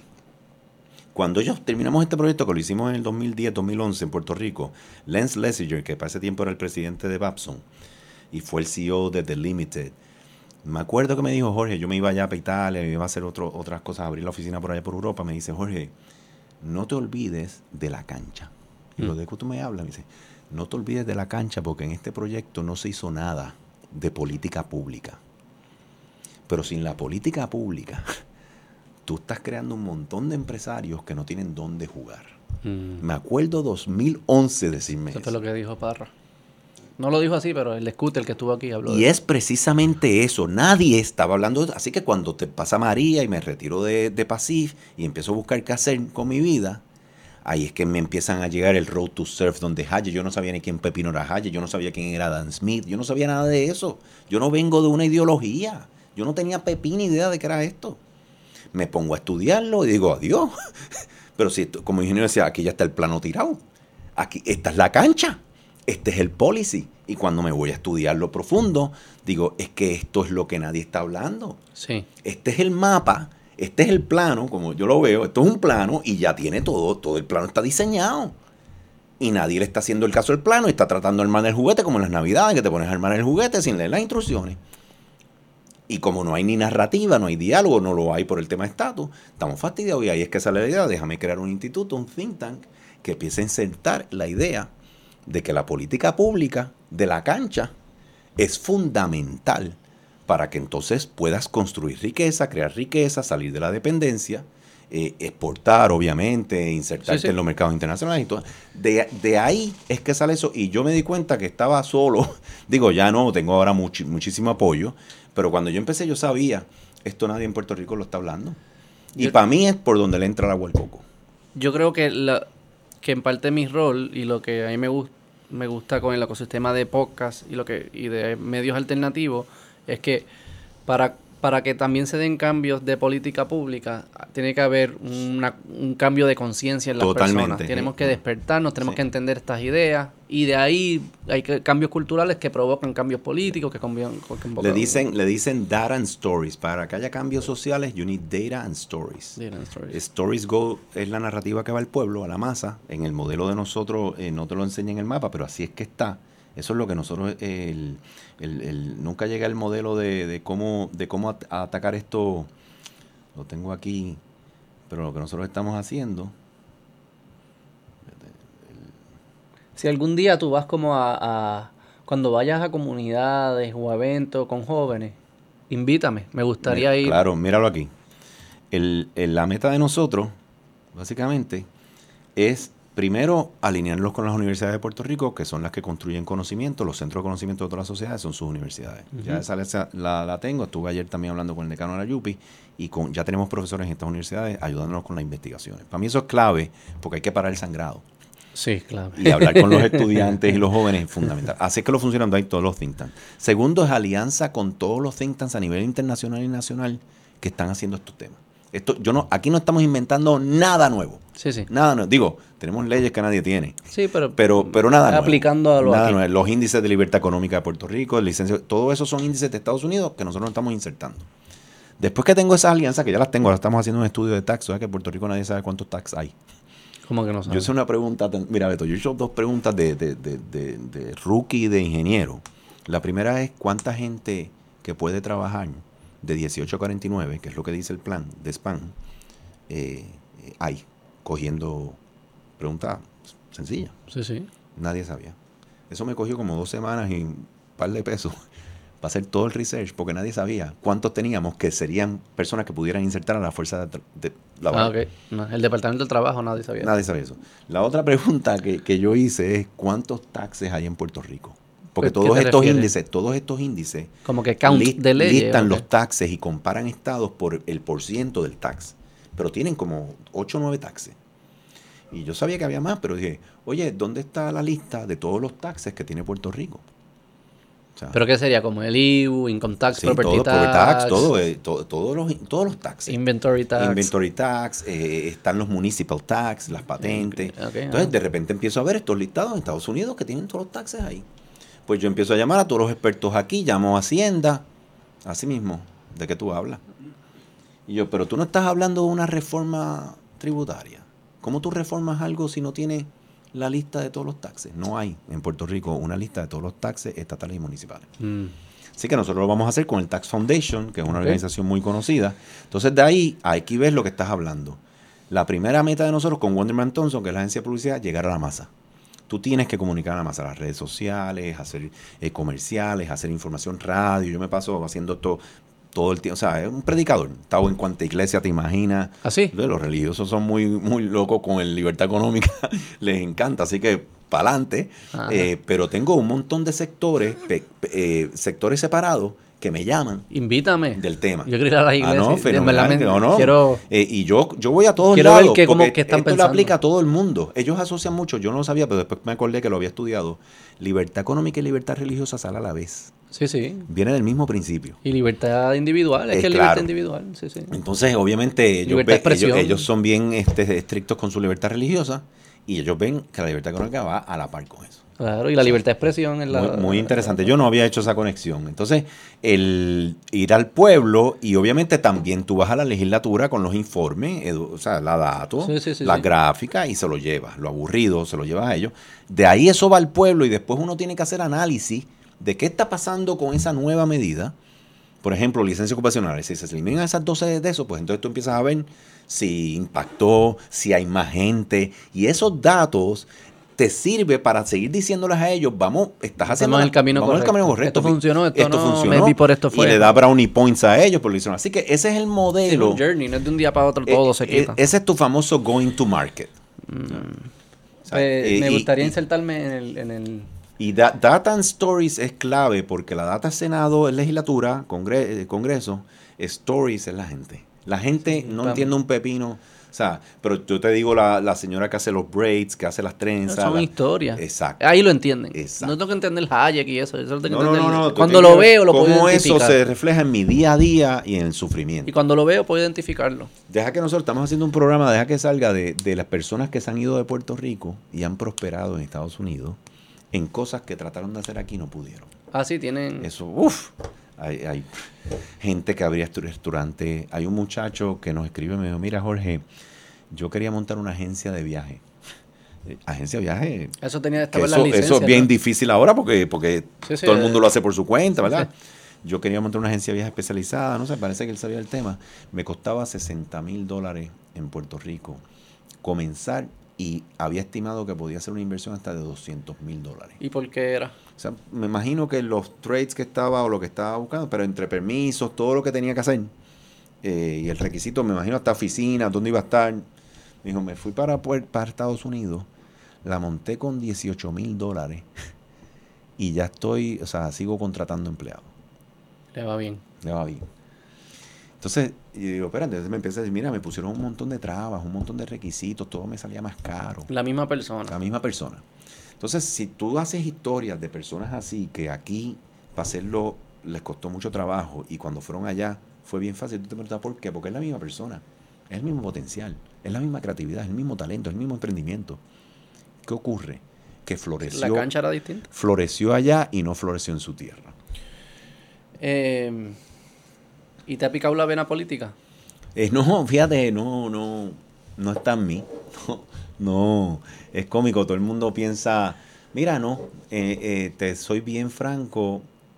Tuve mi éxito en la vida privada, siendo privado, enfocándome en mi trabajo.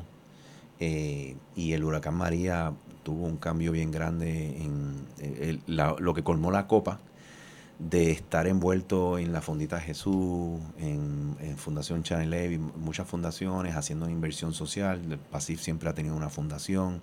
El 10% de la ganancia PASIF anualmente era una inversión social. Me di cuenta que estaba como que cambiando la temperatura del termostato, pero la ventana seguía abierta. sí, sí. Así que ahí fue que dije, mira, that's- hay que ir a la ventana y hay que arreglar la ventana Mm. tengo unos conocimientos, eh, unas experiencias, unos accesos eh, y unos recursos que me dan unas herramientas buenas para meterle mano a la ventana y arreglar el, el trocito que me toque en la, o la ventana que me toque, porque creo que son más de una ventana que están abiertas.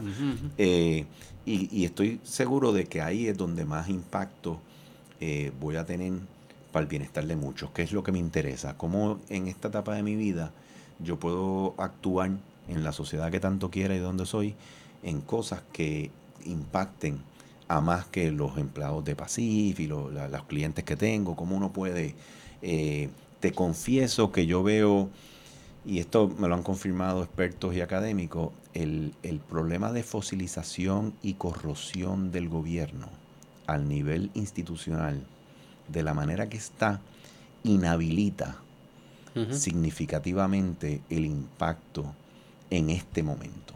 Mm. O sea, la hace mucho más difícil. O sea, que cuando tú quieres provocar cambio social, lo vimos con todo el tema de Rosselló y después el huracán María, todos esos movimientos sociales que han habido de, de masificadores y de unión de pueblos, han venido obviamente de afuera. No ha sido de adentro que, lo- que los activan. Ujú. ¿Entiendes? Inclusive han sido in lieu of, o sea, sin que esté eso, ellos han podido. Así que en cierta medida creo que ahora mismo las organizaciones civiles, yo me acuerdo cuando Natalia Lesco se fue de aquí, me reuní con ella y le hice una pregunta bien sencillita. Después de su experiencia aquí, ¿verdad? una persona que, que estuvo, bregó con Ucrania, con, con todos los temas que ha bregado y no es de aquí, Mm. después de su experiencia aquí, ¿qué usted cree que es el problema grande que tenemos eh, fuera de todo lo que tiene el gobierno, ¿verdad? como sociedad? Mm. Me dijo, organizaciones civiles, La falta. la falta. Me dice, si no tienes organizaciones civiles fuertes, con ya instituciones de gobierno corroídas y fosilizadas, tienes un problema bien serio. O sea, es la falta de institucionalidad en ningún lado. Exacto. Entonces tienen los sectores privados, que son los poderosos en recursos y en organización, con su finquita. Entonces no contribuyen o lo contribuyen eh, de afuera, como digo Y la yo. academia es bien débil también aquí. Eh, eh, bueno, la, la academia es un ejemplo de la institución. O sea, si la vienes a ver por, por, por, por constitución, la educación es una institución de gobierno. sí. Y se supone que sea sólida. Y los medios. Y, sí, sí, está- pues, y- y, o sea, Está bien. tienes- entonces, a- de ahí es que viene el tema de que, mira, una persona con competencia, con capacidad, con recursos, con habilidad, se mete allá adentro ahora mismo y se lo come el sistema. El impacto es menor. El impacto es menor. Ahora, con eso dicho, tú puedes imaginar cómo si tú comienzas a mover el barco en la dirección correcta y ya hay unos elementos que están funcionando con la inercia del pueblo, como tú dices, que lo entiende el pueblo. Sí, ya se la abrieron ciertas. Exacto. Viene, avenidas. viene el Airbnb o haces algo y la gente le da la bienvenida y mira, puedo ser próspero. By the way, hay mucha gente usando Airbnb y viendo la prosperidad que les da el, el- el boricua, Claro, sí, como sí. lo son los Ubers. Cuando tú tengas más gente que vean que con su talento pueden echar para adelante y prosperar y los empiezas a remover de esa dependencia y de esa narrativa eh, tóxica, es posible que entonces ya tú te puedes enfocar en las instituciones y empezar a repararlas. Pero créeme, ahora mismo yo estoy bregando con este tema de fallas de mercado y, y- y lo que tú ves mucho en la sociedad, en, la, en las organizaciones privadas es arréglate el mercado, que es donde yo opero, ¿verdad? Porque mucha gente, si tú eres un CEO de una empresa, tú no, tú no eres una persona de gobierno ni, Sí, sí. ni un servidor público. Pero las instituciones de gobierno de salud, de educación, de infraestructura, es sumamente preocupante. Sí. Y, la, y las organizaciones civiles que están tratando de hacer algo ahí es... es- es- Flojo. es- es- no, es que es muy, muy Cuesta cuesta, arriba. arriba.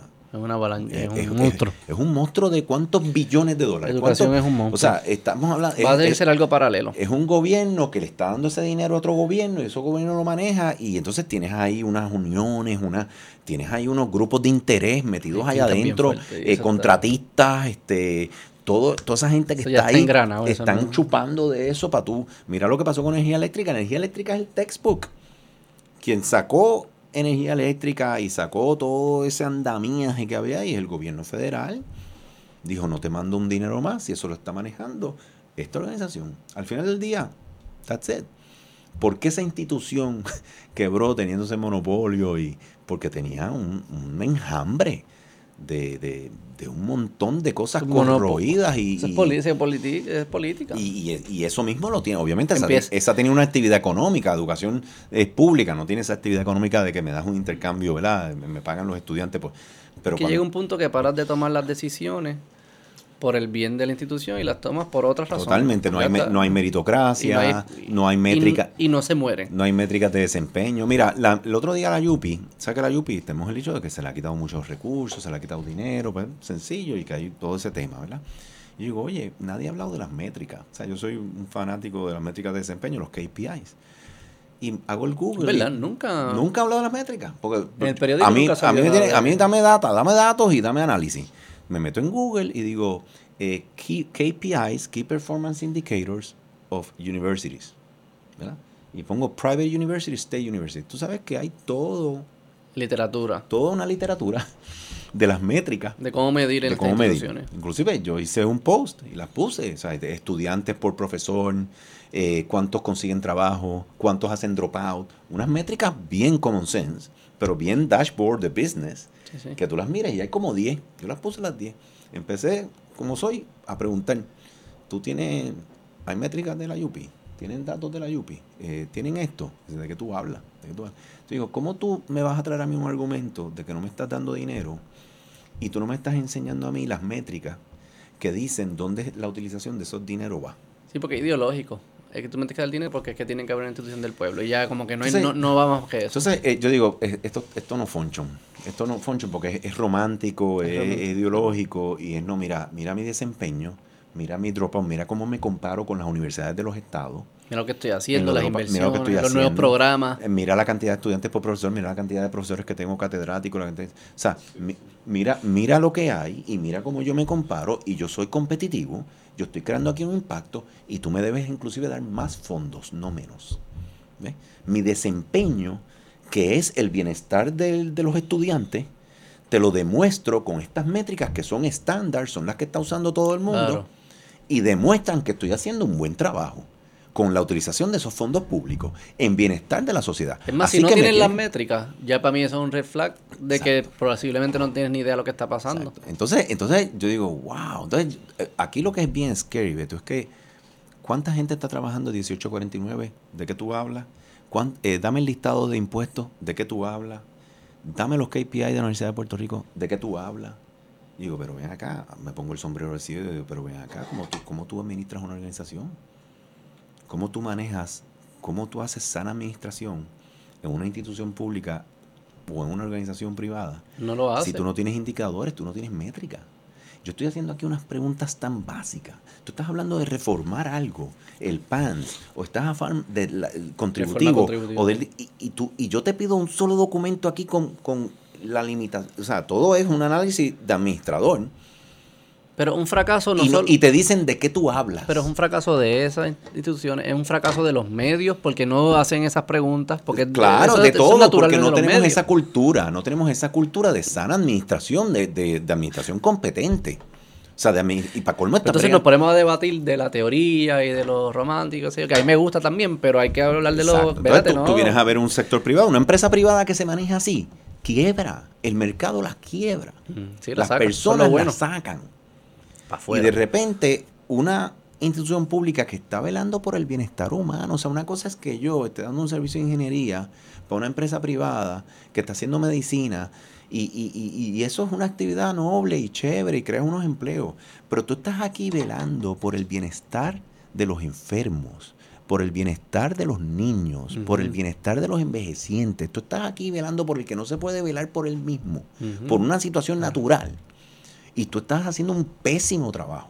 Olvidémonos de las personas que se pueden valer por sí mismos y, Claro. y están echando para adelante y que tú le estás metiendo 20 barreras. Sí, las carreteras y eso, Lo, eso. lo que están mal naturalmente Sí, los niños, es tú estás sacando F, tú estás sacando F. Mira, la gente, a mí me da gracia porque escriben, Jay estaba escribiendo Fonseca de- de- del hospital y de que había en la sala de emergencia, los hospitales están malos, mucha gente, mira, nos sorprende. De verdad aquí alguien estaba esperando que un servicio médico, o sea, eh, sea eficiente, bueno.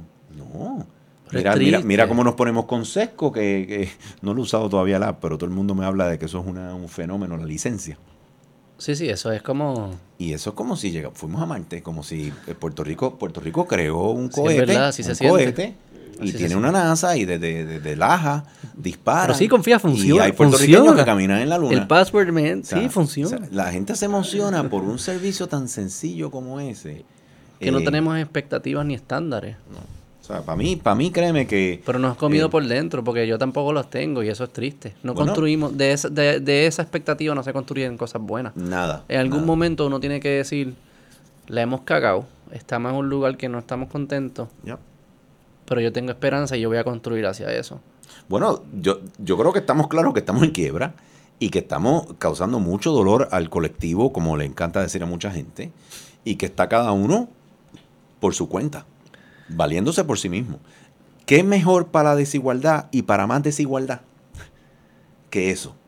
Que no tener unas instituciones que crean las oportunidades para los que vienen de abajo, los que empezaron con problemas. O sea, si para eso tú no le estás dando oportunidad, que yo que estoy creando valor, estoy aportando un fondo para que tú atiendas a los que se han quedado atrás, ¿verdad?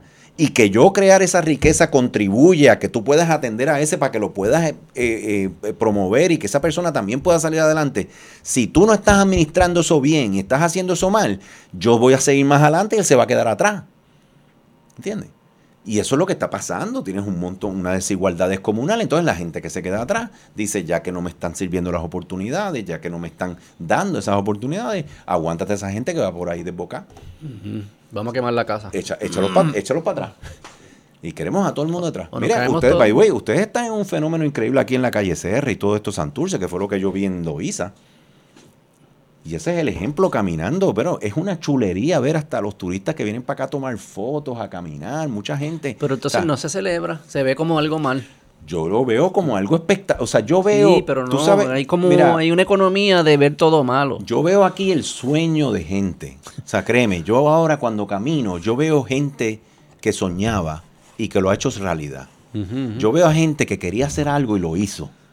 gente que, que tenía un hambre por algo, que querían demostrar, enseñarle a otros, y lo hicieron. Y tú caminas por ahí, más allá de los murales, que también es una chulería, pero tú ver esa creatividad, para mí eso es el ejemplo claro del poder del individuo, de su creatividad, su talento y su emprendimiento. Y lo que me queda pensando es, diablo, ¿cómo pudieron hacer esto? Diablo, y ese para conseguir los permisos. Adiós, mira, ese finalmente abrió. O sea, ¿cu- ¿cuántos meses pagó renta antes de poder abrir? Ujú. ¿Entiendes?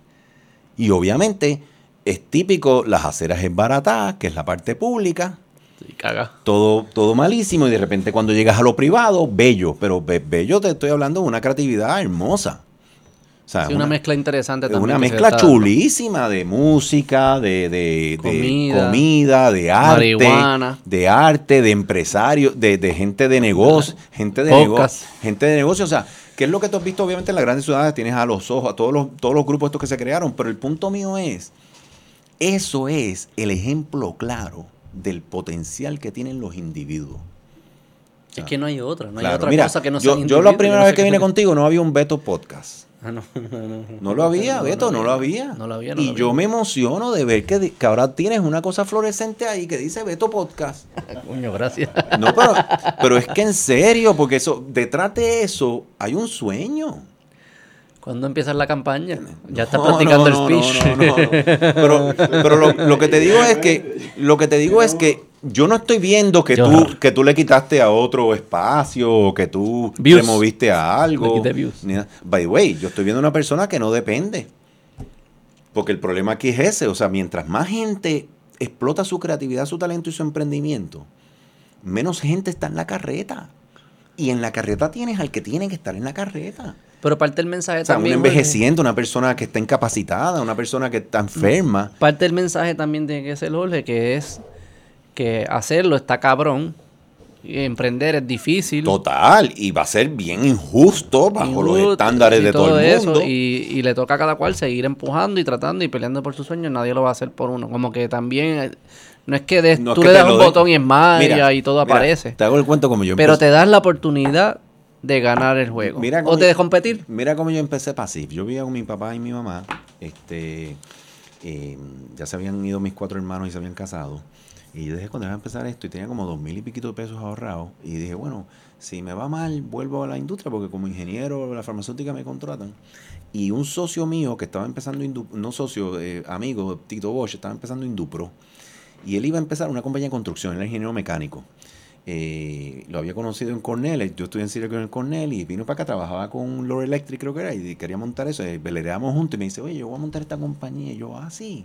Y yo estaba haciendo el MBA en la UPI y dije, contra, yo creo que yo puedo montar una compañía y dar el servicio desde afuera. Él vivía y vive en los, bueno, ya no, pero vivía en los dos edificios, era dueño de los dos edificios que miran a la laguna. Hay dos edificios, uno, uno está así perpendicular y otro así. Y él vivía con su mamá y era el dueño del edificio y tenía un, apartamento. Me dice, vente para el apartamento este y empezamos aquí. Y yo te ayudo. Entonces él me prestó su sistema de contabilidad. Hubo una contable allí tres días y me explicaba a mí cómo hacer las planillas y eso. Así que yo empecé allí en el master bedroom con una, cama. Entonces empecé, ahí empezó Pasif. Fui a Popular de ahí de Miramar, abrí dos mil pesos. Dije, déjame tirarme esta maroma a ver qué pasa. ¿verdad? Yo me acuerdo que a los tres años ya había 26, 27 ingenieros en Pasif y vendíamos como 6 millones. Como- Y el tres años. Y el contable me dice, Jorge, tú no tienes patente. Y yo, ¿qué? No, ¿y ¿dónde está la patente? Y yo, ¿qué? Eso es patente. Porque yo empecé, obviamente no le damos servicio a la farmacéutica, así que en la oficina no es que vaya nadie allí ni nada, es un apartamento, o sea, residencial. Y yo, ¿qué es eso patente? Me dice, no, tú necesitas una patente, una cosa. Y yo, bueno, y, ¿sabes? yo hacía ya dinero, y iba, pues, ok. Yo era el que hacía toda la administración de Pacífico, o sea, yo no tenía contable ni asistente, yo hacía toda la contabilidad, todo, los weekends. Digo, bueno, pues, ¿cuánto es eso? Mira, pues vamos a buscar un gestor, una cosa, y te sacamos la patente. Y había que sacar, y, y me hizo todo el trámite, pagué todo lo que, la- las penalidades, guaré. La cosa, el punto es que me llega la patente. Yo no sabía que era el tema ese. Y me llega este papelito. Y nunca me olvido ir a Walgreens y comprar un marco porque me dijeron que yo tenía que eh, colgar eso en la oficina. Ajá. Yo tenía tres años, 25 ingenieros en un apartamento y me piden una patente. La saco, la pongo en un marco y la guindo. Siempre que yo veo la... Ahora están en la oficina. Siempre que yo las miro, yo pregunto, ¿y cuál es el valor de que esto esté guindado en esa pared? O sea, No, no, no sé para qué existe. no sé. No, ahora tengo como cinco guindas allí. O sea, yo, yo me imagino que eso es como un impuesto o algo. La patente. Eso es lo del Pero- municipio, ¿no? Sí, la municipio, pero, pero lo que te digo, obviamente hay un proceso de impuestos que tú pagas, pero ¿por qué yo tengo que guindar esto? Obviamente, yo soy una firma de ingeniería que no va nadie allí, o sea, nosotros allí, pero eh, mi- Esto es como el cuadro del gobernador en la agencia. Para mí fue- Para mira- que te acuerdes que quién manda. Pero mira qué irónico que ya yo había creado una actividad económica, yo había creado un valor y yo no había tenido eso. ¿Cuán necesario es eso? Y después lo tenía que tener guindando de la pared. Entonces, si, si hay alguien que no arrancó, mira, lo mío fue pura ignorancia, pura ignorancia. Sí, sí. Pero yo pienso que hoy en día, si yo quiero abrir Pasif, yo no puedo abrir Pasif. Si Pasif jamás sería ni hoy ni mañana de aquí a 20 años lo que es ahora y lo que fue hace 10 años si yo empiezo hoy. ¿Por qué? Porque es otro mundo, verán. Es, es una burocracia. O sea, yo fui al Departamento de Estado allí, llené unos papeles, los entregué. Todo era. No, había, no Ah. había internet. Sí, sí. Lo entregué, eh, abrí, fui a un contable, eh, incorporé, eh, tenía un logo, hice con un artista gráfico por aquí, me hizo un logo y empecé. Hice unos brochures, unos papelitos, eran en Word y empecé.